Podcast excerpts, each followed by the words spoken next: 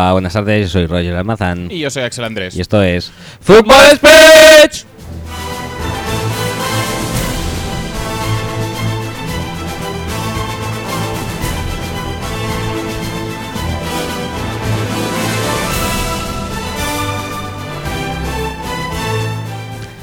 Hola chicos, bienvenidos al episodio 25 de esta, la mejor temporada. 25. 25. No, eso es 35. Llegaremos. Llegaremos, llegaremos. Vale. 25 de esta, la mejor temporada que seguramente hayáis escuchado nunca en un podcast. Efectivamente. eh, y Lo más seguro. Lo más seguro. Y Si quieres te lo miro. míramelo. Y seguro que la mejor que hayáis escuchado en un podcast de fútbol americano, que viene a ser el mejor deporte a la postre de los que existen eh, en el ámbito mundial, Sí. eh, Intergaláctico, tanto geográfico como en materia. por supuesto. Dicho esto, vamos a tratar hoy de muchos asuntitos. es que, tío, en serio, vete a la mierda. entre ellos. eh, No, no, no, no. entre ellos las finales. la- Bueno, la ronda divisional Sí. de playoffs. Sí, sí, sí. eh, de este Semifinales de conferencia. semifinales de conferencia. Que queda como. Da, da como muy mucho caché eso. Sí. Semifinales de conferencia es como quitarte una ronda ya de encima. Son los cuartos de final globales, sí. Sí. Pero son semifinales de conferencia. Y da como más empaque. Y luego tienes las finales de conferencia, Pero- pero- que ya son finales. Por y- supuesto. Y de, y- de- y de postre, otra final más. Sí, Brutal, exacto, exacto. brutal. No, no, alucinante. El mejor deporte. Y aquí estáis, viviéndolo en el mejor podcast. ¿Cómo no podría Eh, ser de otra manera? De otra manera. De otra manera. eh, y para hacer un poco dinámico el tema. Sí, eh, porque Vamos llevamos- ya una intro. Atrancaos un ratito. Venga, vamos a por la intro y vamos a empezar a coger ritmo, ¿no? Sí, por Venga, favor. pues. Por favor.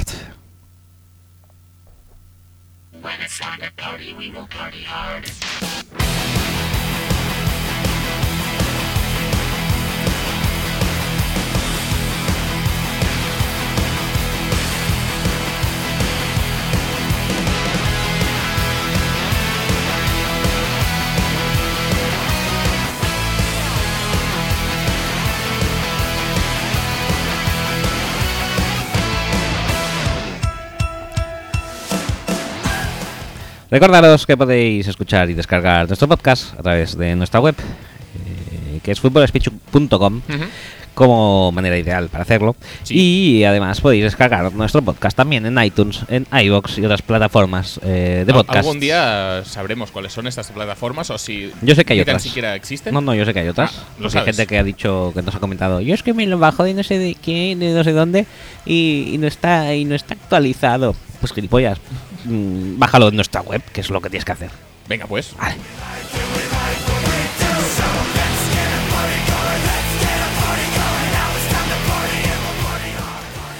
Además podéis encontrarnos en redes sociales tales cuales Facebook, eh, facebook.com barra footballspeech y. Twitter, twitter.com barra footballspeech Efectivamente. donde además hacemos usar eh, un hashtag que es eh, almohadilla Lo hacemos FS. usar, ¿eh? Lo hacemos usar eh, y lo hacemos durar FS y lo sabes Efectivamente. eh, para que podáis eh, aderezar vuestros tweets Sí. y que la Y- gente y- y que, ver- que esté ver- interesada en acceder al mejor hashtag del Sí. mundo posiblemente, pues os pueda Y a leer. dejar sus titulares, que ahora es Sí. el sustituto natural de las encuestas. Sí, ahora Pues ahí vais a encontrar el tweet del que cuelgan todos los titulares de los partidos. eh, tengo que decir que ha bajado un poco el nivel ¿eh? de titulares, pero bueno, Bueno, ahí lo luego, luego lo vemos. luego lo vemos.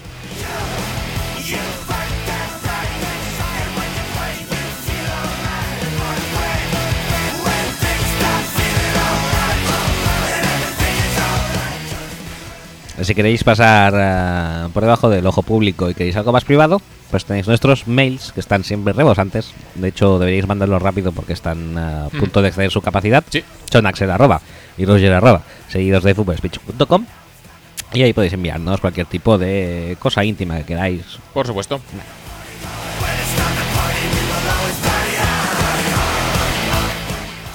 Y por último, tenemos también disponible un WhatsApp eh, que es el siguiente: más 34 606 89 86 25. Ahí podéis enviar también lo que queráis y también podéis proteger vuestros WhatsApps de vuestros hijos para que no nos envíen audios extraños, eh, códigos de verificación e encriptación de conversaciones y demás cosas eh, raras.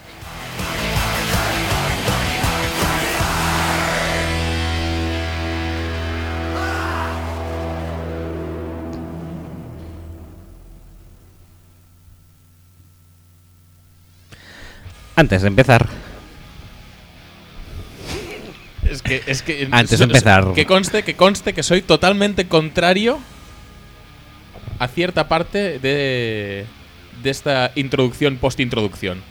Y no, no busques música, tío. En serio. Joder, macho. no pasa nada, Axel. Tenemos que hacerlo, porque estamos haciendo un servicio público, recuérdalo. Tener, tener tampoco. A ver, tenemos que hacer mm, un, bueno, un anuncio, ¿no? Porque el anuncio ya se han encargado ellos de decirlo. Pero no podemos empezar el podcast sin eh, recomendar encarecidamente a todo el mundo el nuevo proyecto que se acaba de iniciar en el mundo del fútbol americano en español, Sí, que es Spanish Bowl. Spanish Bowl es un portal en el que colaboradores, fans de eh, numerosos equipos, probablemente todos, probablemente todos. Yo creo que. escriben de vez en cuando contando pues un poco las historias de su equipo, cómo ven pues eh, la plantilla, la off-season o o los que aún estén en temporada pues escribiendo las sensaciones que les dejan los partidos, pero sobre todo lo importante es eso, que son artículos de equipos escritos por sus propios fans, o sea, los mayores conocedores de la situación y del sentimiento. Por lo tanto, muchos han pasado por aquí algunos de ellos sí, y muchos otros ya son conocidos habituales, como. Los blogs habituales, Los blogs podéis habituales de encontrar, Eagles Spain, Cañones y Fútbol, Riders, eh, La Perrera, Sí. Ravens, Ajá. y pues han eh, en Spanish Bowl han hecho este esfuerzo de eh, Aunar. aunarlos a todos y encima pues rellenar los equipos que quedaban un poco más cojos, que a nosotros nos ha costado la vida encontrar colaboradores Sí. de según qué equipos, pues han hecho el esfuerzo de ir encontrando pues esos fans que puedan escribir bien y con conocimiento de causa de cada uno de los equipos. Y dicho esto, hay que hacer un pequeño toque de atención a los amigos de.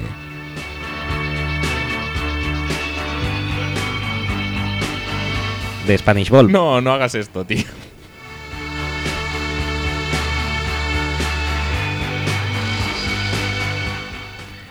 A ver, chicos. ¿Por qué eh, pones música? Bowie no ha muerto. Eh, su legado, Tío, no. su legado eh, está entre nosotros y es Spanish Bowie. no, en serio. Eh, a ver, si queréis contactar con ellos vía Twitter, pues Sí, que es probablemente la red social en la que más Nos- eh, movimiento hay Sí. respecto al fútbol americano. Sí, es lo, lo que probablemente quieran hacer muchos aficionados. Bueno, hemos descubierto que si te quieres eh, comunicar con ellos eh, y pones arroba Spanish Bowl para mencionarles, pues estarás mencionando a un chico que se llama Tim Drake o Drake similar. no sé qué, sí. Sí, o sea, realmente Spanish Bowl es Spanish Bowie con I mayúscula. Eh, personalmente me parece mal, o sea, creo que había más opciones. Hombre, Un guioncito bajo, sí. un The Spanish Bowl. No sé, pero Spanish Bowie. Sí, exacto, no hace falta ni cambiar de nombre. Hay, hay pequeñas, pues, yo qué sé. Tú conoces más- Truquitos. Sí, truquitos, sí. Poquitos. Bueno. Porque es que ahora el pobre. Voy a ver cómo se llama Spanish Bowl en, en realidad. Pues no lo sé. Míralo, mira, míramelo, si estoy, quieres, estoy- míramelo. estoy mirándolo, estoy mirándolo. Spanish. Drake. Drake, please reply se llama. Pues Vale. este chaval está consiguiendo ahora montones de menciones que supongo que no le importarán en absoluto. Y en cambio, Spanish Bowl, que es Spanish Bowie,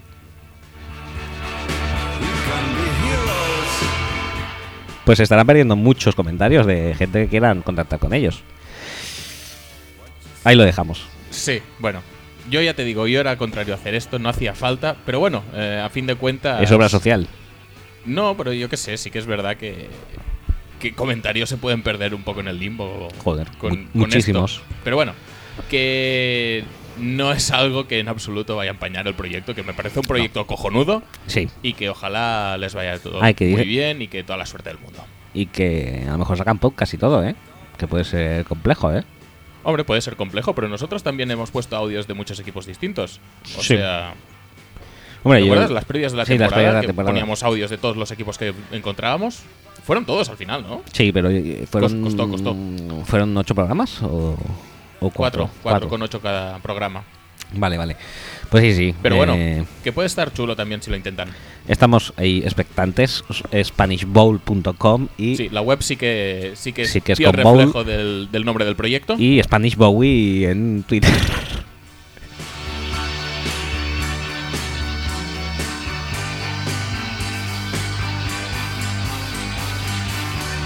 Y ya vale. Y ya está. Y ya vale, tío. Sí, ¿y por qué? Esto es una canción digna. Tú me haces tragar el guincho durante minutos y minutos. De hecho, ¿Quieres que pongamos el guincho no, ahora? no, no, no, que ya me lo has puesto antes. Y, Antes de empezar, sí, es verdad. Y, y ya está bien por hoy. Que hoy me lo tendré que comer dos veces. Eh, empezando eh, por donde suele ser el Pues principio. en- entonces voy a poner Nickelback. Joder. Uf, No, pero voy a poner esta. Esta. Venga, ya puedes empezar. Bueno, pues empezando por donde viene a ser el inicio de. mm, de la acción mm, del fin de semana. Pero ¿cómo se, ¿cómo se han ordenado los partidos? Cronológicamente, en, en orden de interés, porque ya sabemos que la semana pasada el orden fue el Cronológico, interés. sí, era, coincidía con el del interés, eh, correcto. El, interés eh, creciente, o sea, de más chustoso a mejor. Y esta semana no ha coincidido dicho orden, o sea. Podemos hacerlo como quieras, ¿eh? No, no, no. ¿Quieres que empecemos por New England? No, quiero que empecemos por lo que tengas abierto, me da igual. A mí me da igual, yo estoy preparado para todo. Qué asco de pavo. Lo flipa mucho con Nickelback Axel. Como de Angelo Williams. Sí, también. Eh, Muy, Venga, bu- va. muy bueno el partido de Angelo Williams, por cierto. no sé. ¿Salió? No, no. Lo más seguro que no. Bueno, pues empecemos por el eh, Houston, Texas New England Patriots, que Ah, no le vale, interesa venga. a nadie. Venga, pues. Y, y. mm, Y como no lo tienes abierto, No, sí, hombre, claro, lo tengo abierto. pues entonces, entonces ¿por qué? Es que. Y aquí van eh, marcador y estadísticas: Ah, que 16, estás abriendo los titulares. sí, vale, vale. 16 a 34 Vale. por los eh, Texans. eh, desastre Os Baylor, eh, también llamado Maestro Roca. Eh, Maestro Pokémon Roca, Maestro sí. Pokémon Roca, 23 de 40, 190 198 yardas. Ujú. Muy y bien. no llega a 5 por intento. Puedes parar, que es muy nervioso. Un touchdown y tres intercepciones. eh, corriendo Lamar Miller, 19 carreras, 73 yardas. eh, recibiendo de Andre Hopkins, 6, recepciones, 65 yardas. Por parte de New England, Tom Brady, 18 de 38. Tampoco dijéramos que fue su no, mejor partido. no, fue la monda, ¿no? 287 yardas, eh, dos touchdowns, dos intercepciones. eh, corriendo Dion Lewis. Dion Lewis. Do- dos. ¿Qué dices, tío? Es que estoy un poco resfriado. Ah, vale, vale. 13 carreras para 41 yardas y un touchdown, recibiendo Julian Edelman 8 recepciones, 137 yardas y además eh, Jamie hay- Collins, ¿qué tal? eh, Jamie Collins, Jamie Collins, Jamie Collins, no me confundas. Eh, no, hay que hacer ah, hay que sacar a colación que Dion Lewis además también eh, Sí. anotó un touchdown de retorno de carrera De retorno de carrera. de retorno de kickoff Va a salir un programa brutal. de 98 yardas. Con lo cual, hay que decir, como mucha gente ya te dio crédito debido durante el partido y después del mismo, que lo clavaste bastante con tu comentario sobre Dion Lewis. Sí, Sí, bueno, sí, sí, sí, sí, pero bueno, son cosas que... Cosas que, bueno, A ver, no está claro, pero es una posibilidad y te lanzas a la piscina y luego aciertas. a la pisti. Y no te tiras medallas porque realmente no merece la pena. En general, últimamente es que no me merece mucho la pena tuitear, en general. No, ya se nota, ¿eh? Pero bueno, eh, Pero. ahí está, ahí está. Y la gente, eh, creo que dos personas me lo han reconocido. O sea que esto es un mundo para mí. ¿Dos personas? Creo que sí. Yo creo que eran más, ¿eh? ¿Sí? Sí. Mejor, Eh, contras más mejor. Vamos a ver, espérate, ahora estoy. Ahora vengo por titulares. Madre mía, ¿Qué, co- tío. ¿Qué coño es esto? Célula. He visto célula por ahí. Qué bien, ¿no? Sí. Sí, sí, sí. Eh, es que hay muchos titulares, ¿eh? Ojo, Sí, pero ojo, ah. ¿y, y si vas al tweet y luego lees Ajá, es, los- es lo que estoy haciendo. Vale, vale, chicos, venga, tranquilo, venga, va. tranquilo. Titulares del Patriots Texans. Eh, Hasux, Hasux en Twitter dice: Brock está tan confuso que se hirió a sí mismo. es probablemente el mejor, Sí. Juan Muñiz S dice: Crónica de una muerte anunciada. también fiel reflejo de la realidad. Chocri dice: Los Pats intentan ponerse al nivel de los Texans para que no nos vayamos a dormir, pero Brocky lo hizo imposible. Efectivamente. Bueno, Chocri somos un poco injustos porque si alguien le quiere seguir en Twitter, mm, siempre decimos Chocri y no lo va a encontrar. Es R Chocron. Fabs, que es RFabs en Twitter, dice Brocky, la historia de un gran paquete. Me gusta. Sí, vale, bien, muy bien. Sports Adicto dice, con Dion Luis estamos invictos. Mm, José Mix dice, Os Baylor siempre en tu equipo. Eh, Catacroc dice, lo importante es participar. David Terrón Sí. Robles, que es de Terrón Robles. El maestro Roca se quedó petrificado. Eh, Traidor. Faltan, faltan semánticos de estos que te gustan Sí. a ti, ¿eh? Traidor dice: El fontanero, su mujer y otras cosas de meter. No lo acabo de pillar este. Yo tampoco. Jordi Monserrat creo que tiene aquí el ganador del esto que es Broken, con, como Brocky, Broken Dreams. Vale. Me gusta bastante. Eh, bueno, pero Frank García también, que es mi es mi nick favorito de, Sí, sí, sí. de Twitter. Ya lo manifestaste la semana pasada. Francis Cicici dice Houston tenemos un problema. Bueno, bueno. Muy bien. Es semántico de estos forzados, o sea, bien. Rick Football 14 dice Brock Osweiler sale más caro que llamar al tarot Rosita. Mm, sí. Nunca ha llamado. No, pero es que porque no existe. Es algo de la competencia, creo, ¿eh? Ah, bueno, puede ser. Eh, Sergio Parra dice que es Alcachofo en Twitter, Alcachofo escrito como si fueras votante de la SCUP, eh, con K y TX, Alcachofo. Bueno. Eh, pone una En, foto va- de... en vasco, ¿no? Sí. Pues ya está.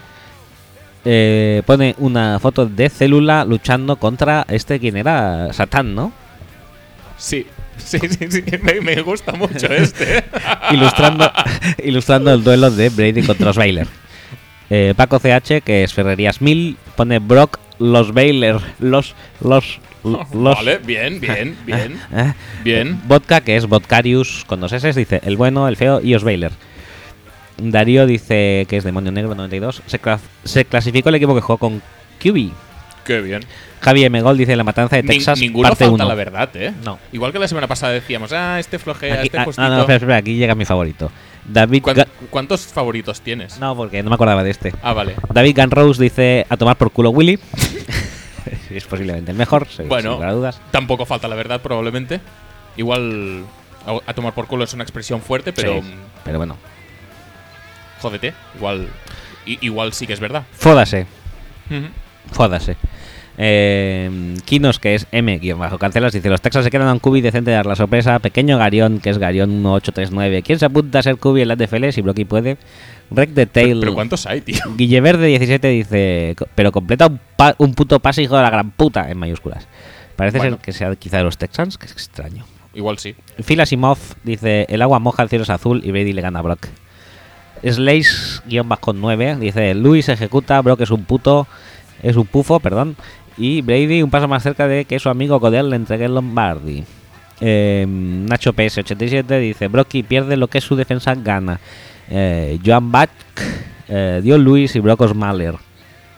Mm, e- ese ya es semántico forzado Sí, demasiado, muy- ¿eh? Sí, sí, sí. Katanovsky dice: De Osweiler no devuelven ni la cláusula suelo. El mío, que es Moisés-135, qué buena está la Bunchen. Y Rodlisberga, eh, que es Wayne Wonder. A la rebelión le faltó un look Skywalker. Muy bien, después de pasarnos 10 minutos Maja. leyendo titulares, Sí. ¿queremos decir algo del partido? No, ya está todo dicho. No, en serio. O sea, yo hubo un momento en que incluso lo tuiteé. Te iba a decir, ¿lo viste en directo? Mm, vi bastante en directo, ¿eh? ¿Qué dices? Sí, vi hasta. Yo creo que hasta entrado el tercer cuarto. Madre mía. ¿Haces unos esfuerzos por, No, es que por el- el bienestar de- del podcast y el conocimiento de causa? No te creas, era solamente porque no me entraba sueño y dije, Ah, vale. dije Brocky quizá lo conseguirá y no. Porque los Pero, pero si ver a Brocky es emocionante, es como, cuando, ¿sabes cuando todos los, eh, los eh, trabajadores de la central nuclear se agolpan en, las- en la puerta del habitáculo de Homer Simpson y va a decir, atentos que eh, en breve va a hacer otra estupidez? Pues esto es lo mismo, tío. Sí, es un poco sí, sí, es un poco igual.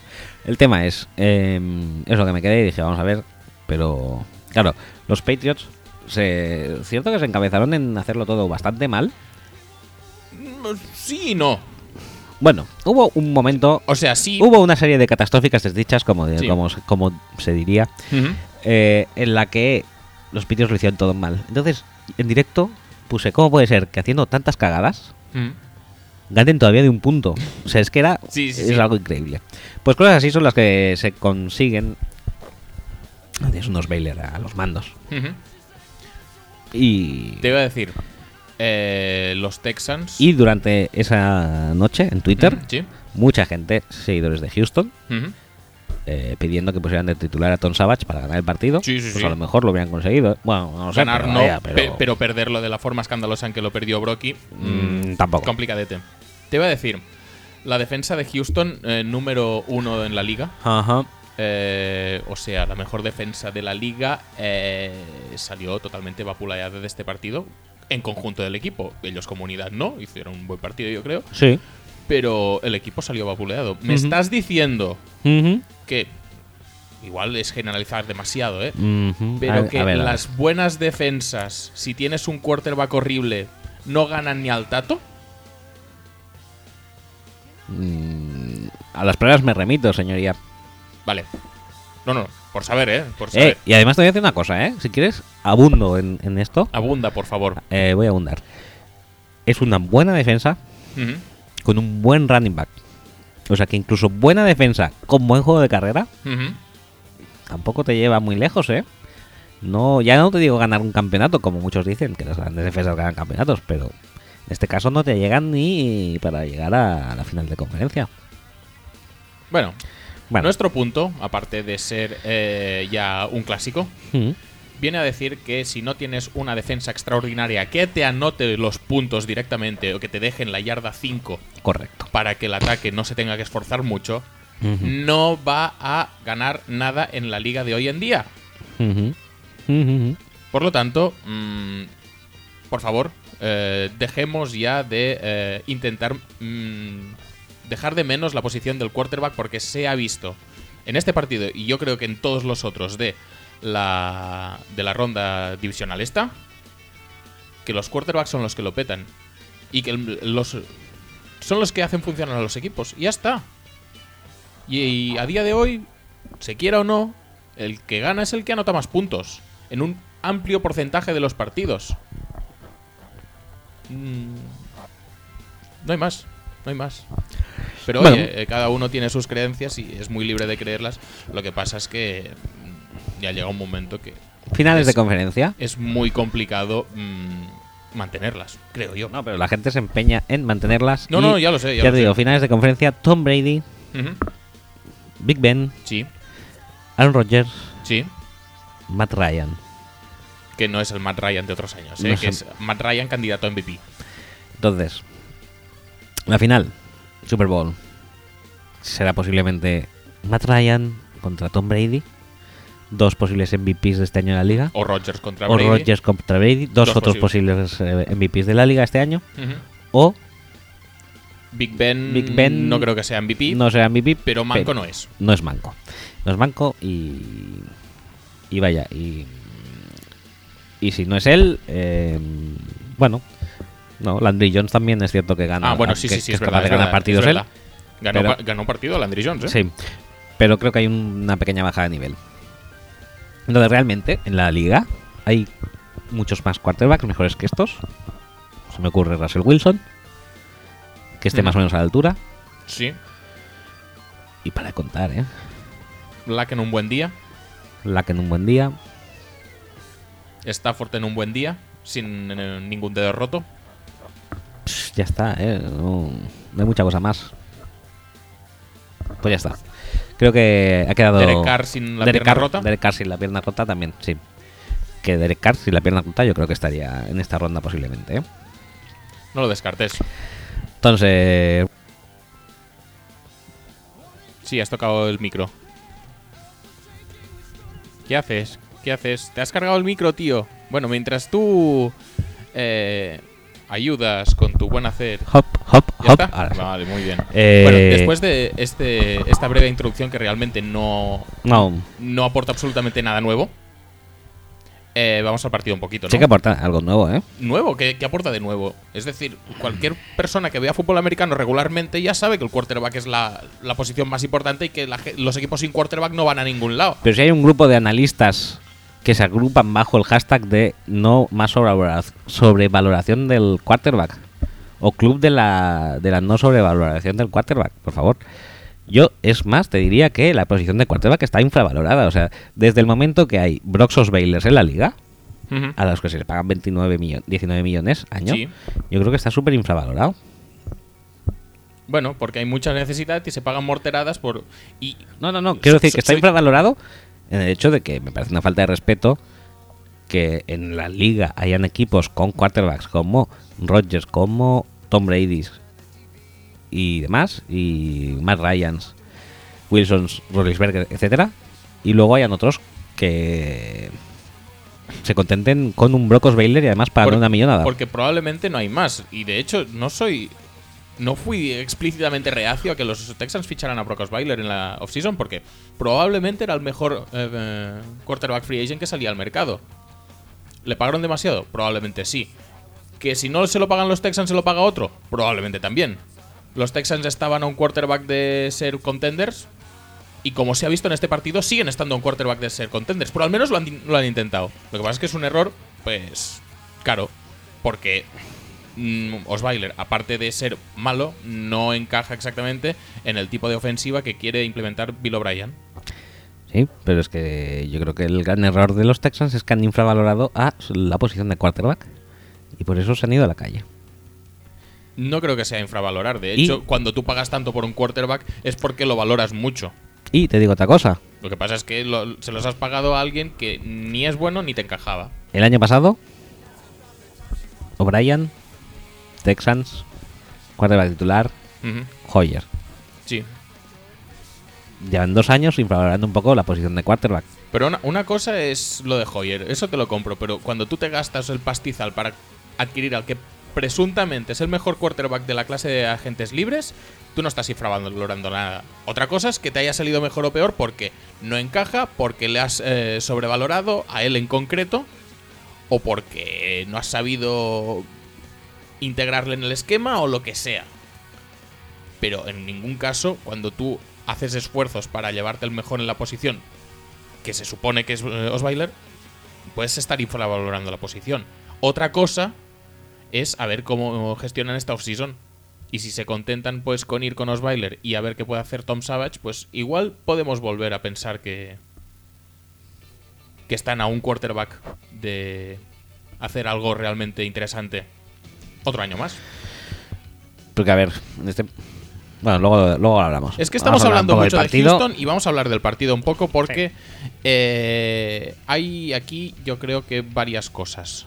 Eh, uno, el tema de Dion Lewis. Dion Lewis o, o los running backs en general. Pero especialmente Dion Lewis es un tío que está muy fresco, es un tío que es muy dinámico y contra una defensa como la de los Texans era un arma que presuntamente eh, iba a ser eh, bastante mortal. No por otra cosa, sino porque el 90% de las veces eh, un running back que sale a recibir es cubierto por un linebacker interior. En este caso, Dion Lewis, cubierto por Bernard Drick McKinney. Bernard Drick McKinney no tiene ni idea de cubrir, no lo tenía cuando se presentó al draft y no ha mejorado. No es porque sea malo, sino porque sus funciones deben ser, otras. Lo que pasa es que la defensa de los Texans está incompleta en ese sentido, porque Cushing tiene menos movilidad incluso que McKinney.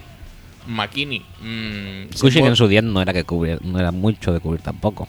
Pero bueno, Era más bien de placar lo que pasara por su lado. Pero es que Pero claro, lo que es les, indudable es que les sumas que, la, que que- tiene cierta edad. tiene cierta edad y las lesiones le han pasado factura y es normal. McKinney es un tío que va hacia adelante, por lo tanto aquí en ese, en ese rol de linebacker cubridor que coge a los running backs que salen del backfield, los Texans tenían una deficiencia importante. ¿Qué hizo New England? Pase a Dion Lewis touchdown, pase a James White touchdown, los dos mirándoselo estaba ahí McKinney. Sí, sí. Esto para empezar. Dos, esto no empaña que el front seven de los Texans en general hizo un puto partidazo. A Brady creo que no le han pegado tanto en su vida, ni tan siquiera el año pasado, cuando tenía una línea que daba pena. Pena. Cada jugada era Clowney, eh, Piño. Merciless. Mercilus, Piño. Incluso Reader, Covington, eh, el propio McKinney. Recibió por todos los lados Brady. La verdad es que eh, no estuvo cómodo en todo el partido. Tú mismo lo has dicho en las estadísticas. Eh, menos del 50% de pases en un Sí. tío que, mm, si no es el más seguro de la liga, muy poco le falta. Dos intercepciones llevaban toda la temporada regular. Dos le cayeron en este partido. Obviamente ayudadas por unos receptores muy bien. Muy bien Michael Floyd, por Michael cierto. Floyd. Muy bien. Sí. Eh, no, bueno, es que es un. Pero, pero bueno, no deja- que de promedia, que, vien- que vendrá promediando un 60 y pico por ciento de completo siempre. Y, Por eso. Y aquí se ha quedado en y- 40 y dos intercepciones en temporada regular y dos ahora. Que a ver, que obviamente son culpa del receptor, pero dice mucho también de la, de la de intensidad de la defensa de los Texans. Sí. habla más a favor de la defensa de los Texans en este caso que en contra del propio Brady. No, no, eso está claro. Y que en ese sentido, a pesar de que eh, el, la línea defensiva de los Texans supera claramente a la línea de ataque de los, de los Patriots, pues que al final se vayan con 34 puntos no está mal. También te digo una cosa, en la primera parte son 10, si no contamos el retorno de kickoff. Y yo creo que aguantan bastante bien el tipo durante todo ese tramo de partido. Luego pasa, pues, que eso, que Brock empieza a dar posiciones de campo interesantes, que la defensa se cansa, obviamente, y, y que Brady le, pega, le pilla un poco el tranquillo también a los cornerbacks de, Sí. Houston. Sí, aquí quedan un poco retratados, ¿eh? Porque el passing grid de Brady. Es que es un partido muy raro de Brady. Porque Sí. no es nada. Yo creo que, que lo tenían bastante estudiado. Crenel, no olvidemos, ha pasado mucho tiempo en New England, o sea que conocerá un poco a Brady. Y, y también por el tipo de cornerbacks que, que hay en Texans, eran jugadores que saltaban mucho a las rutas cortas, a los slants, a los cortes hacia adentro en general, eh, y, al, y al pase rítmico, al pase estilo West Coast Mm. a la que se dieron cuenta de eso, dejaron de lanzar estos pases y empezaron a lanzar pases flotados, pases de bomba, uno contra unos, eh, en los que el receptor tenía que ganarle por talento, por habilidad eh, a su par. Y ahí, y ahí es cuando consiguió resultados New England. Porque igual esquemáticamente el partido estaba bien planteado por parte de, de Houston, de la defensa de Houston, pero a nivel de talento, pues Edelman es mejor que, eh, que Boye, que Karim Jackson, que... Sí, Karim Jackson quedó bastante retratado en bastantes jugadas. De hecho, esto que tú dices refleja bastante las estadísticas. Eh, Bennett, una recepción. Eh, entre Lewis y White, que generalmente los, los Patriots son equipos que pasan bastante al, al No, running back. Pero la verdad es que pasaron Entre, poco... pa- entre los dos, tres recepciones. Pero dos, dos de touchdown. Es que por eso Sí. me, me extraña un poco el planteamiento, que ya llegaremos a New England, pero me extraña un poco el planteamiento de McDaniels de, de estos números. Uno a Bennett, que también muchas veces lo buscaban contra, contra McKinney. Y dos eh, y tres entre los dos running backs, eh, cuando era una superioridad aplastante. Y en cambio, Edelman y Hogan, 12 recepciones entre los dos para 220 y 32 yardas. Quiero decir que explotaron claramente. Sí, pero además, ¿qué recepciones? ¿Recepciones de screen y de yardas después de la recepción? No. no, no. Bolas flotadas. De decir, tú tira para allí que ya te la cuelgo. Y Edelman, pues con el cuerpo como sea, o saltando justo, o porque el pase iba muy bien, porque o hay haciendo un- una interferencia en ataque. Por ejemplo, También, ¿eh? no pasa nada tampoco. Pues oye, las cogía, pero, pero no eran. No, no, era, no eran el ataque clásico de New England. No. Por lo tanto, me gusta esta manera de adaptarse a las circunstancias, pero lo hicieron difícil, yo creo. Y por eso la imagen que nos deja New England en este partido Es de. es de si se gana, si eh, mm, sensación- van un poco con el con el Las de sensaciones mano no fueron puesto, muy buenas. pero sí que, que como te pilla un ataque serio eh, puedes eh, pasarlo muy mal. También te digo una cosa: el, el front seven de Texans es muy bueno y está muy Mm, on fire. Y eso hizo que New England eh, dejara un poco de lado su identidad primaria de este año, que es correr bastante.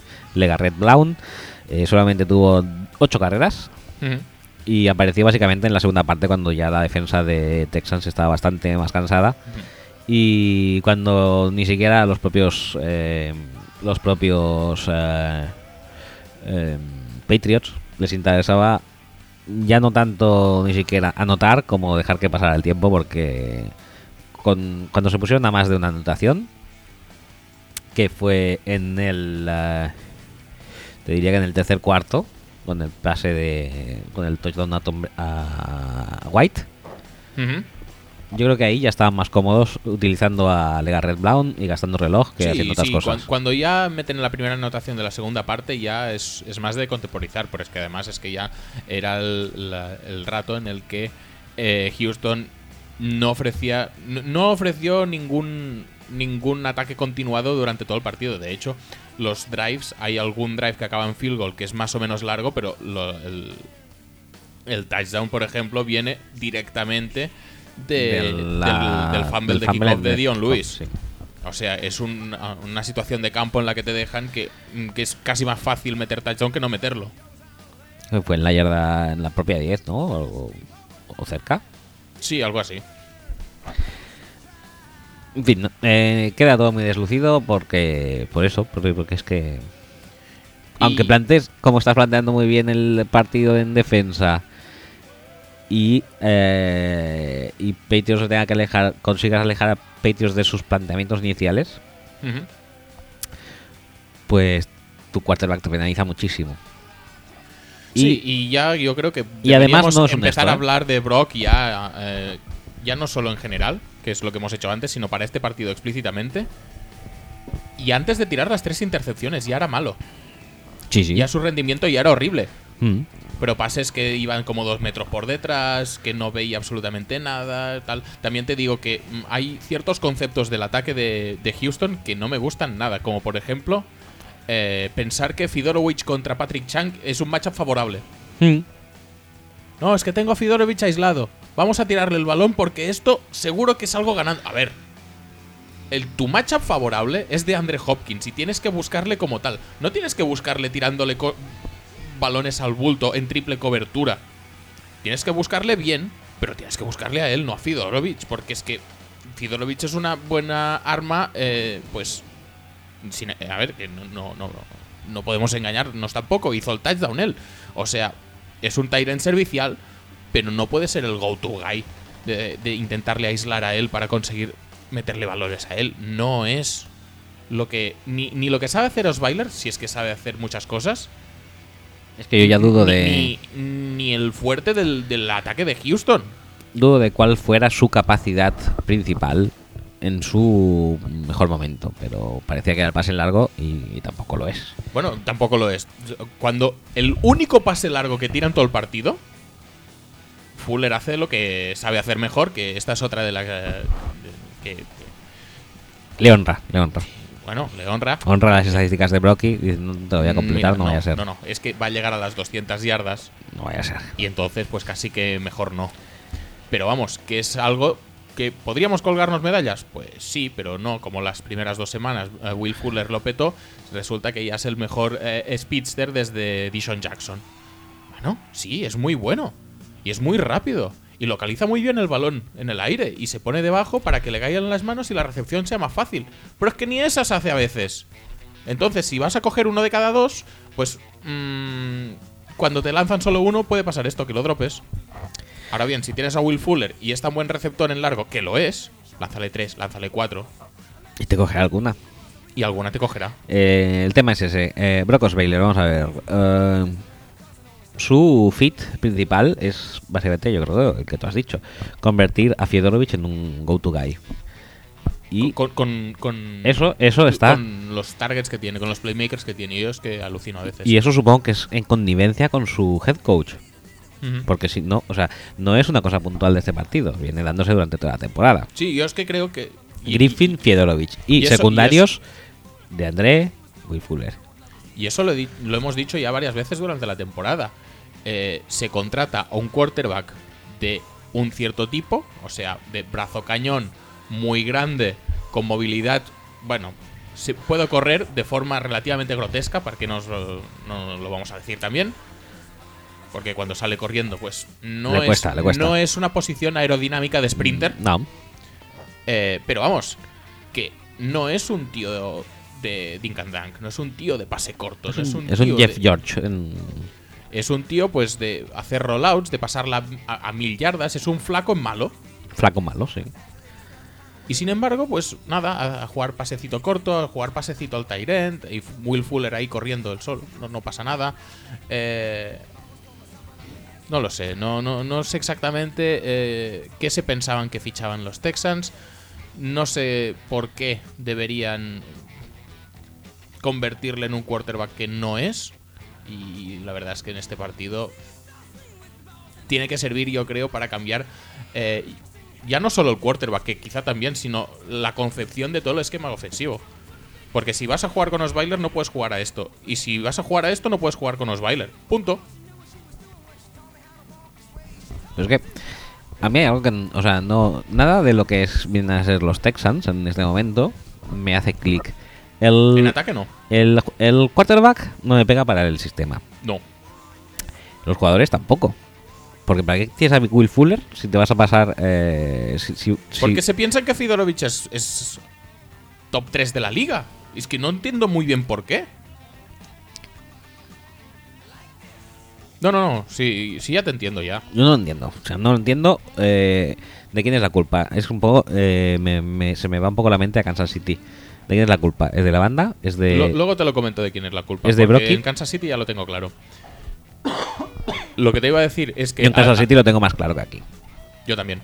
Eh, y te iba a decir, y la línea no funciona mal del todo. No. Porque a pesar de tener bajas la de Derek Newton, tener la baja de Nick Martin, pues se las ha apañado bastante bien. Sí que es verdad que en muchos momentos puntuales ha sufrido en, esta, en este partido. Su afilo ha sufrido bastante, por ejemplo. Y, y no acaba de ser tampoco una unidad compacta. Como es lógico porque tiene bajas. También te digo una cosa. Pero, en el- bueno, más o menos ha ido aguantando. Y en este partido en concreto, Lamar Miller, por ejemplo, ha podido ir corriendo más o menos. O sea, tienes argumentos para correr, para pasar el largo, para eh, colgarle balones a tu go-to guy. Y sin embargo, tu prioridad es el pase corto, el, el, el eh, tal. No, no, sé, en serio que no. Tiene una cosa que además también creo que el matchup era malo para, para Texans, con la nueva filosofía esa también defensiva de los Patriots de este año, de, de básicamente hacer un pass rush como mucho de cuatro, muchas veces de tres.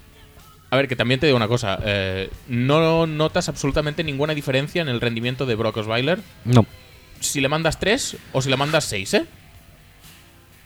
Es igual de malo siempre. Sí, pero yo creo que se atasca más incluso cuando ven más gente en la secundaria. Yo creo que sí. Yo creo que sí, que, que si le echas gente atrás se atasca más, pero vamos, que tiene fallos en cualquiera de las situaciones. No, Y siendo... no podemos hacer tampoco una... y, si, y si hacemos un esto, si hacemos un pequeño scouting de, de, de Brock, no sale, para mí, ¿eh? por lo menos, que su juego de pies es malo. Sí. le cuesta mucho cambiar eh, su orientación con los pies. Eh, su lectura de la presión dentro del pocket es mala. Tien- Tiene una awareness horrible. Y el awareness es malísimo. Y, hay- y hay gente que, que no sabemos muy bien cómo, pero cuando le llega un blitz por la espalda, o uno, o lo ha leído antes, que esta es otra, Sí, o, porque el saque es de Logan Ryan, creo que recordar, Sí. que le viene por la espalda. Sí. Ese es que ni lo lee ni se lo espera. ni se acuerda ni nada. Hay gente que tiene ese reloj que dices, hostia, podría venir alguien, voy a subir en el. No, no, que va, se, se come el piño entero. Sí. Y, Y, su accuracy, su, su es la que precisión es. es la potencia de brazos se le presupone, pero tampoco la vemos mucho. Pero ya te digo, esto no es su culpa, creo yo. Yo creo que yo creo que hay un poco de acomodamiento también, ¿eh? En plan, en plan como a lo, Alex Smith. Bueno, tengo aquí a Fiedorovich, es grande y es posible que me la pille y se la voy a enviar a él. Pero si tuviera acomodamiento se la colgaría de Andre Hopkins. Yo es lo que haría en su caso. Pero bueno, oye, ahí cada uno con su con su estrategia. Es más difícil que te intercepten pasándosela a Fidorovich que a, Eso es posible también. que a, que a de André Hopkins, creo yo. Que también te digo una cosa, eh, a falta, creo que es una jugada a falta de cuatro minutos para el descanso.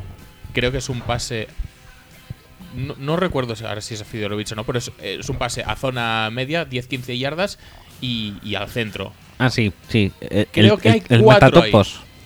No, no, no, ¿No? Hay, hay cuatro jugadores ahí y creo que es Ninkovic el que la toca o no recuerdo quién es el que, el que deflecta el balón hacia arriba y que al final no es interceptado, pues no sabemos muy bien por qué.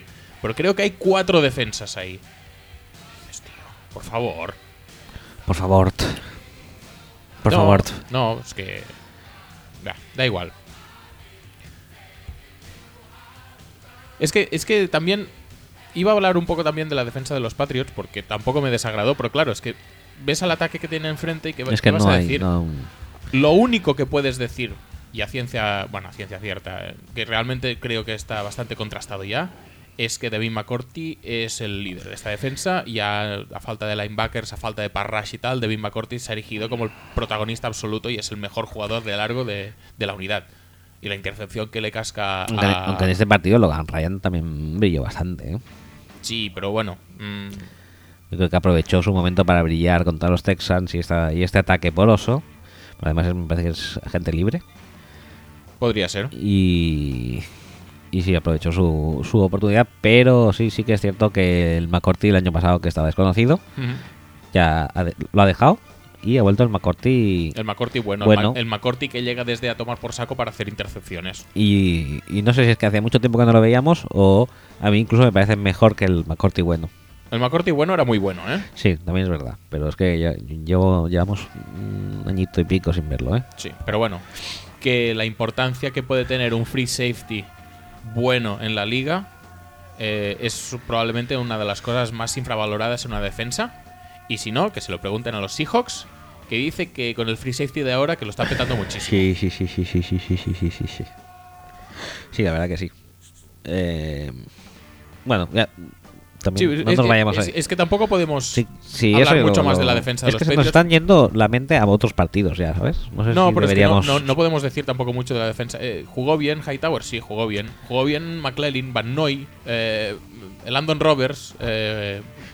Jugó bien todo el mundo. ¿Por qué? Porque el matchup que tenían enfrente pues no presentaba ninguna complicación. No podía dejarles mal. No. Ciertamente viene a ser eso. Que veremos lo que les, bueno, sabemos lo que les depara el futuro a, Mm.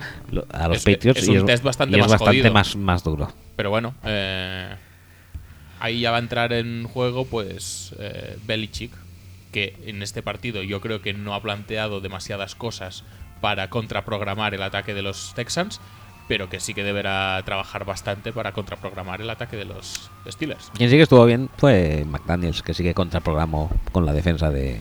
Yo creo que no mucho. Es lo que decías tú antes. Los Sí. running backs pocas, pocas recepciones, eh, Martellus Bennett tampoco muchas. Sí que yo creo que el, el tema del, del pase rápido más o menos eh, lo, lo gestionó bien. Sin embargo, pues eso provocó también esas rutas más largas, esos pases más, eh, más bombeados, provocaron también que, que la línea sufriera más y que Clowney, Covington, Reader, Mercilus y compañía brillaron, brillaran más también. Pero bueno, aún así, mm, es un partido yo creo en general justito de los Patriots. Nadie lo ha hecho muy mal, quizá, pero creo que nadie tampoco lo hizo muy bien. Y deberán hacerlo mejor en, contra los Steelers. Eh, y que pueden hacerlo, ¿eh? No es que sea re- reflejo tampoco este partido del nivel que pueden an- alcanzar los Patriots. No, pero yo también es eso que quería darle un poco de mérito al hecho de que cambies totalmente tu game plan y tus señas de identidad de la temporada para explotar. Y la verdad es que bien, a la vista de los resultados, eh, eran eso, eran 12 recepciones con un promedio de más de 20 yardas cada una entre Edelman y Hogan. Sí, sí, sí, sí. Por ese lado me pareció muy bien. Pero ya te digo, yo creo que es hacerlo a lo complicado, que podrías haber usado otros recursos. Pero bueno, al fin y al cabo se gana, se gana bien, por lo tanto, pasamos página y a otro partido. Venga, va, pues hablemos del Seattle Seahawks contra Atlanta Falcons. Eh, 20-36 para los Falcons. Creo que se queda corto para lo que se vio en el partido. Eh, Seattle. Eh, po- ¿Podemos poner canciones por partido? sí, pero ahora estoy con. Espérate ya que acabe las vale, estadísticas. Venga, va. O espérate a que diga cierto nombre en las estadísticas. Vale, venga. Eh, Russell Wilson, 17 de 30, eh, 225 yardas, 2 touchdowns, 2 intercepciones. Corriendo Russell Wilson, 6 carreras para 49 yardas. Muy bien, ¿eh? Muy bien. Y recibiendo otra vez por Richardson, 4 recepciones para 83 yardas, eh, con 80 yardas y un touchdown, Doc Baldwin. Eh, por los Falcons, Matt Ryan.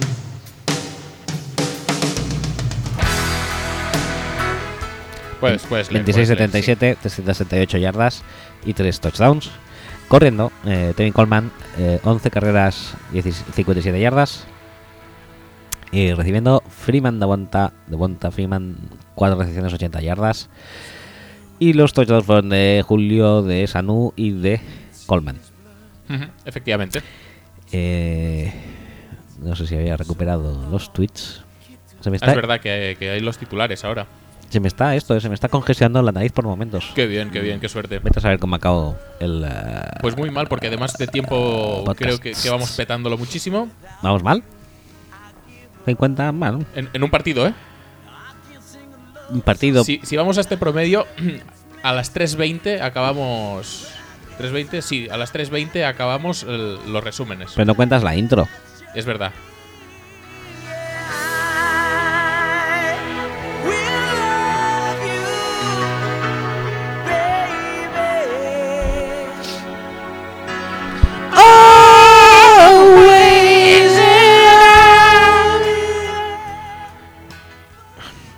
Lo cantas muy rasgado, ¿eh?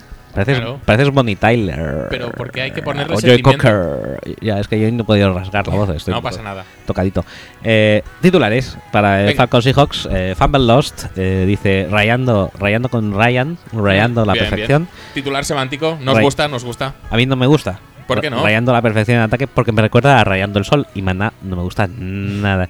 A mí me recuerda a Rex Ryan. También. Eh, Que si eso no es perfecto, ya me dirás tú qué. No, pero Rayando la perfección está bastante bien, la verdad. sí, sí. Semánticamente correctísimo. Correctísimo. Javier Gil, traidor, Javier G34, dice: Alguien penetró en el nido del cuco. Vale. Mm. Eh, José Mix dice: La, la Legion of LOL. Qué cabrón. Juan Muñiz dice: Los Falcons vuelan alto. Chocri dice: El Georgia Adam se resiste a morir. Saint-Tropez dice: Yo, el halcón. Sí, sí. Sí, ca- calla ya. Fabs, Airfabs dice: Los hombres de Shanahan. Sports Adicto dice: Ni los cebras pudieron echarles una mano. Kinos, que es M, bajo canceras. Los Falcons son unos pájaros de mucho cuidado.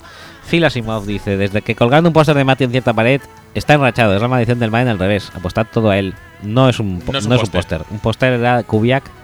Esto es un cuadro. Es un, sí, es un marco de fotos. Marco con foto. Sí. Eh, el mío, Moisés-135, dice: The Legion is buff. También.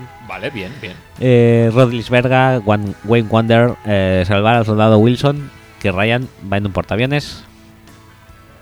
Guille Verde 17 dice fantástico a la puta mierda. Qué bien, Fant, eh, qué bueno es, madre mía. Ajá. Eh, Guille Verde también dice el, el que nos faltó. ha hecho dos. El, el del Thomas, el que nos faltó. Ajá. Ajá. Bien, bien. Javi M. Gold dice, ¿Halcón mata a Halcón? Pues en este caso sí. David Gunn Rose dice, todo listo para que Falcon se folle a Paques y dejar de oír lo de Rogers y Dios en la misma frase. Bueno, no son excluyentes tampoco. No, tampoco. Atrillo, que es Atreyo. Los pollos de tierra se convierten a los pollos marinos. Garión 1839. Shanahan hace explotar la defensa de Seattle.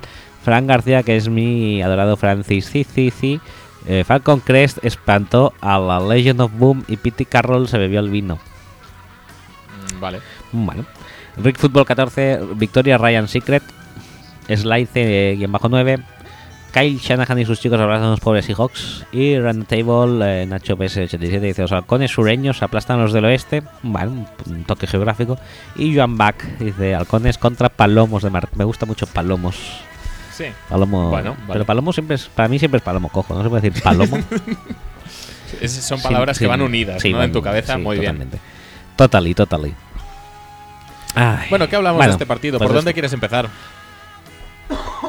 Bueno, un poquito. A ver, es un poco. Me recuerda un poco, ¿eh? Sí. Me recuerda un poquito al tema eh, Patriots Texans.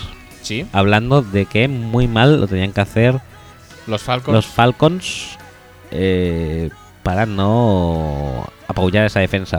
Ujú. O sea, quiero decir, la defensa de los Seahawks sería como el ataque de los Texans.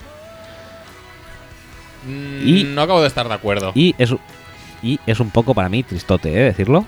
es que yo no estoy muy de acuerdo. Yo creo que te estás pasando 20.000 pueblos.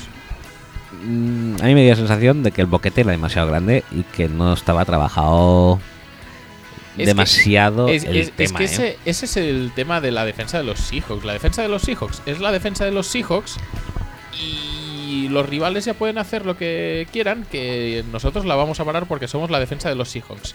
Y si no el Thomas, somos la defensa de los Seahawks igual. Y se van lesionando Mm. Shed y Jeremy Lane. Y, Mm. y somos la defensa de los Seahawks. Y la defensa de los Mm. Seahawks, con tanta baja y con tanta zona explotable, pues igual ya no es tan buena. Es que Ot- otra cosa es que, por ejemplo, yo creo que la línea de defensa estuvo relativamente bien. estuvo correcta, sí. Pues ya está, tampoco me parece que sea Yo- procedente compararlo con el ataque de los Texans. No, no, no, quizás no, quizás pasarme, pero sí que pienso que la baja del Thomas es demasiado grande y Piti, Sí. Piti Piti no estuvo, mm, o sea, como, como que ha desatendido el tema. Es que es su defensa, ya está. O sea, desatendía el tema, pongo a Terrell ahí, todo va a funcionar igual. Mm, Next man, Es man up. sí. Igualmente, o sea, inclusive, mm, ¿para qué eh, para qué conservar un poco o, o, o bueno o, o que o hacer que mm, Chancellor apoye un poco atrás. No, no. Chancellor todo el rato incrustado en línea de linebackers. O sea, igual. Yo creo que Y- los Seahawks plantearon el partido a parar la carrera. Lo consiguieron relativamente. Especialmente cuando estaba Devonta Freeman en el backfield. Eh, por ejemplo, la línea de defensa se juntaba mucho para que no pudiera correr.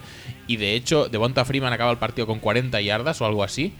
Siendo la más larga de unas 14-15 y fue la última carrera del partido. Que después de eso ya hicieron kneel down justo en. en Pe- Pero, es que en este caso plantear. Para mí. O sea, mm, plantear el partido a que pararan la carrera puede ser más acertado o menos acertado. Para mí lo es bastante.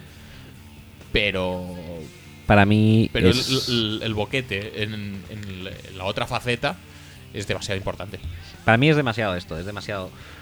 Contra los Falcons, yo creo que pl- plantearte, voy a pararles en algo. Después- Voy a centrarme en algo, sí, es puede ser. muy difícil porque hacen muchas cosas muy bien. Sí, Si paras, y si paras la carrera, no tienes. O sea, que, que- que tengas éxito parando la carrera no te da ninguna garantía de ganar el partido. no, en Te da, absoluto. te da cero patatero. Porque te pueden destrozar por detrás. Y ya empezaron el partido Falcons mm, mostrando que iban a. Que no tenían. O sea, de hecho, también es cierto. O sea, que, que el factor Julio Jones que hablábamos de la, la semana Sí. pasada, de que a veces los esconden para beneficiar a otros. En esta eh, salieron usando a, a Julio Jones. Sí, que, do- que, dominó desde el principio a Sherman. es Luego también lo un- escondieron para dar paso a otros. Es que es un poco lo mismo que la defensa de los de los Falcons, ay, de los Seahawks, dijo.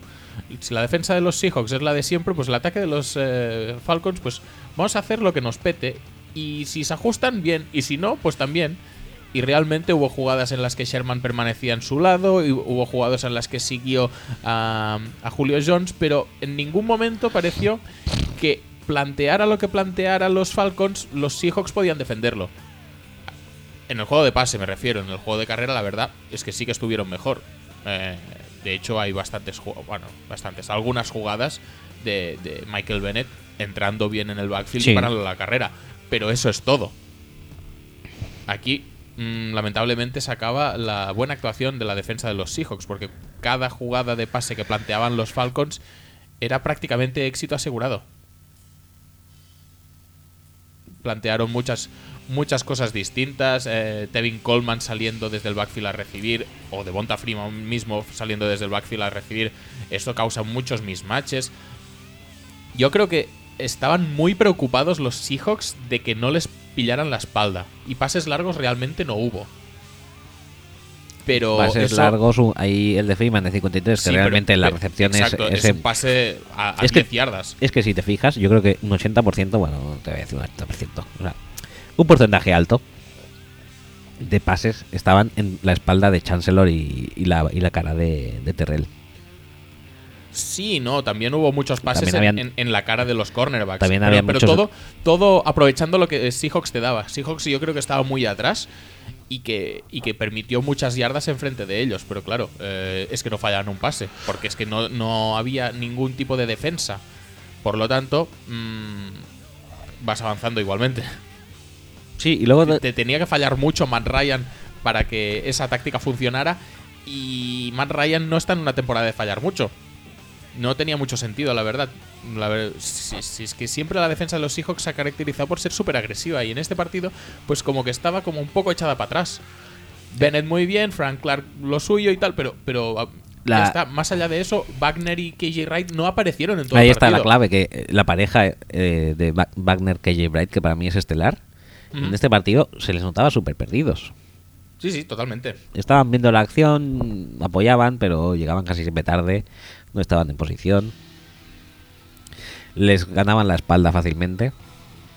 Porque yo creo que la que, que, que querían estar esto, querían realmente presionar mucho arriba hasta cerca de la línea para que la línea fuera más agresiva y no les funcionó y, y les quemaron Por- constantemente. Porque estaría- estarían más pendientes del juego terrestre. Y ya te digo, y aislaron muchas veces a receptores con cornerbacks mucho peores. Llámese Shed, llámase de Andre Elliott, llámase eh, Nico Thorpe, que incluso tuvo que salir porque se había lesionado también Jeremy Lane.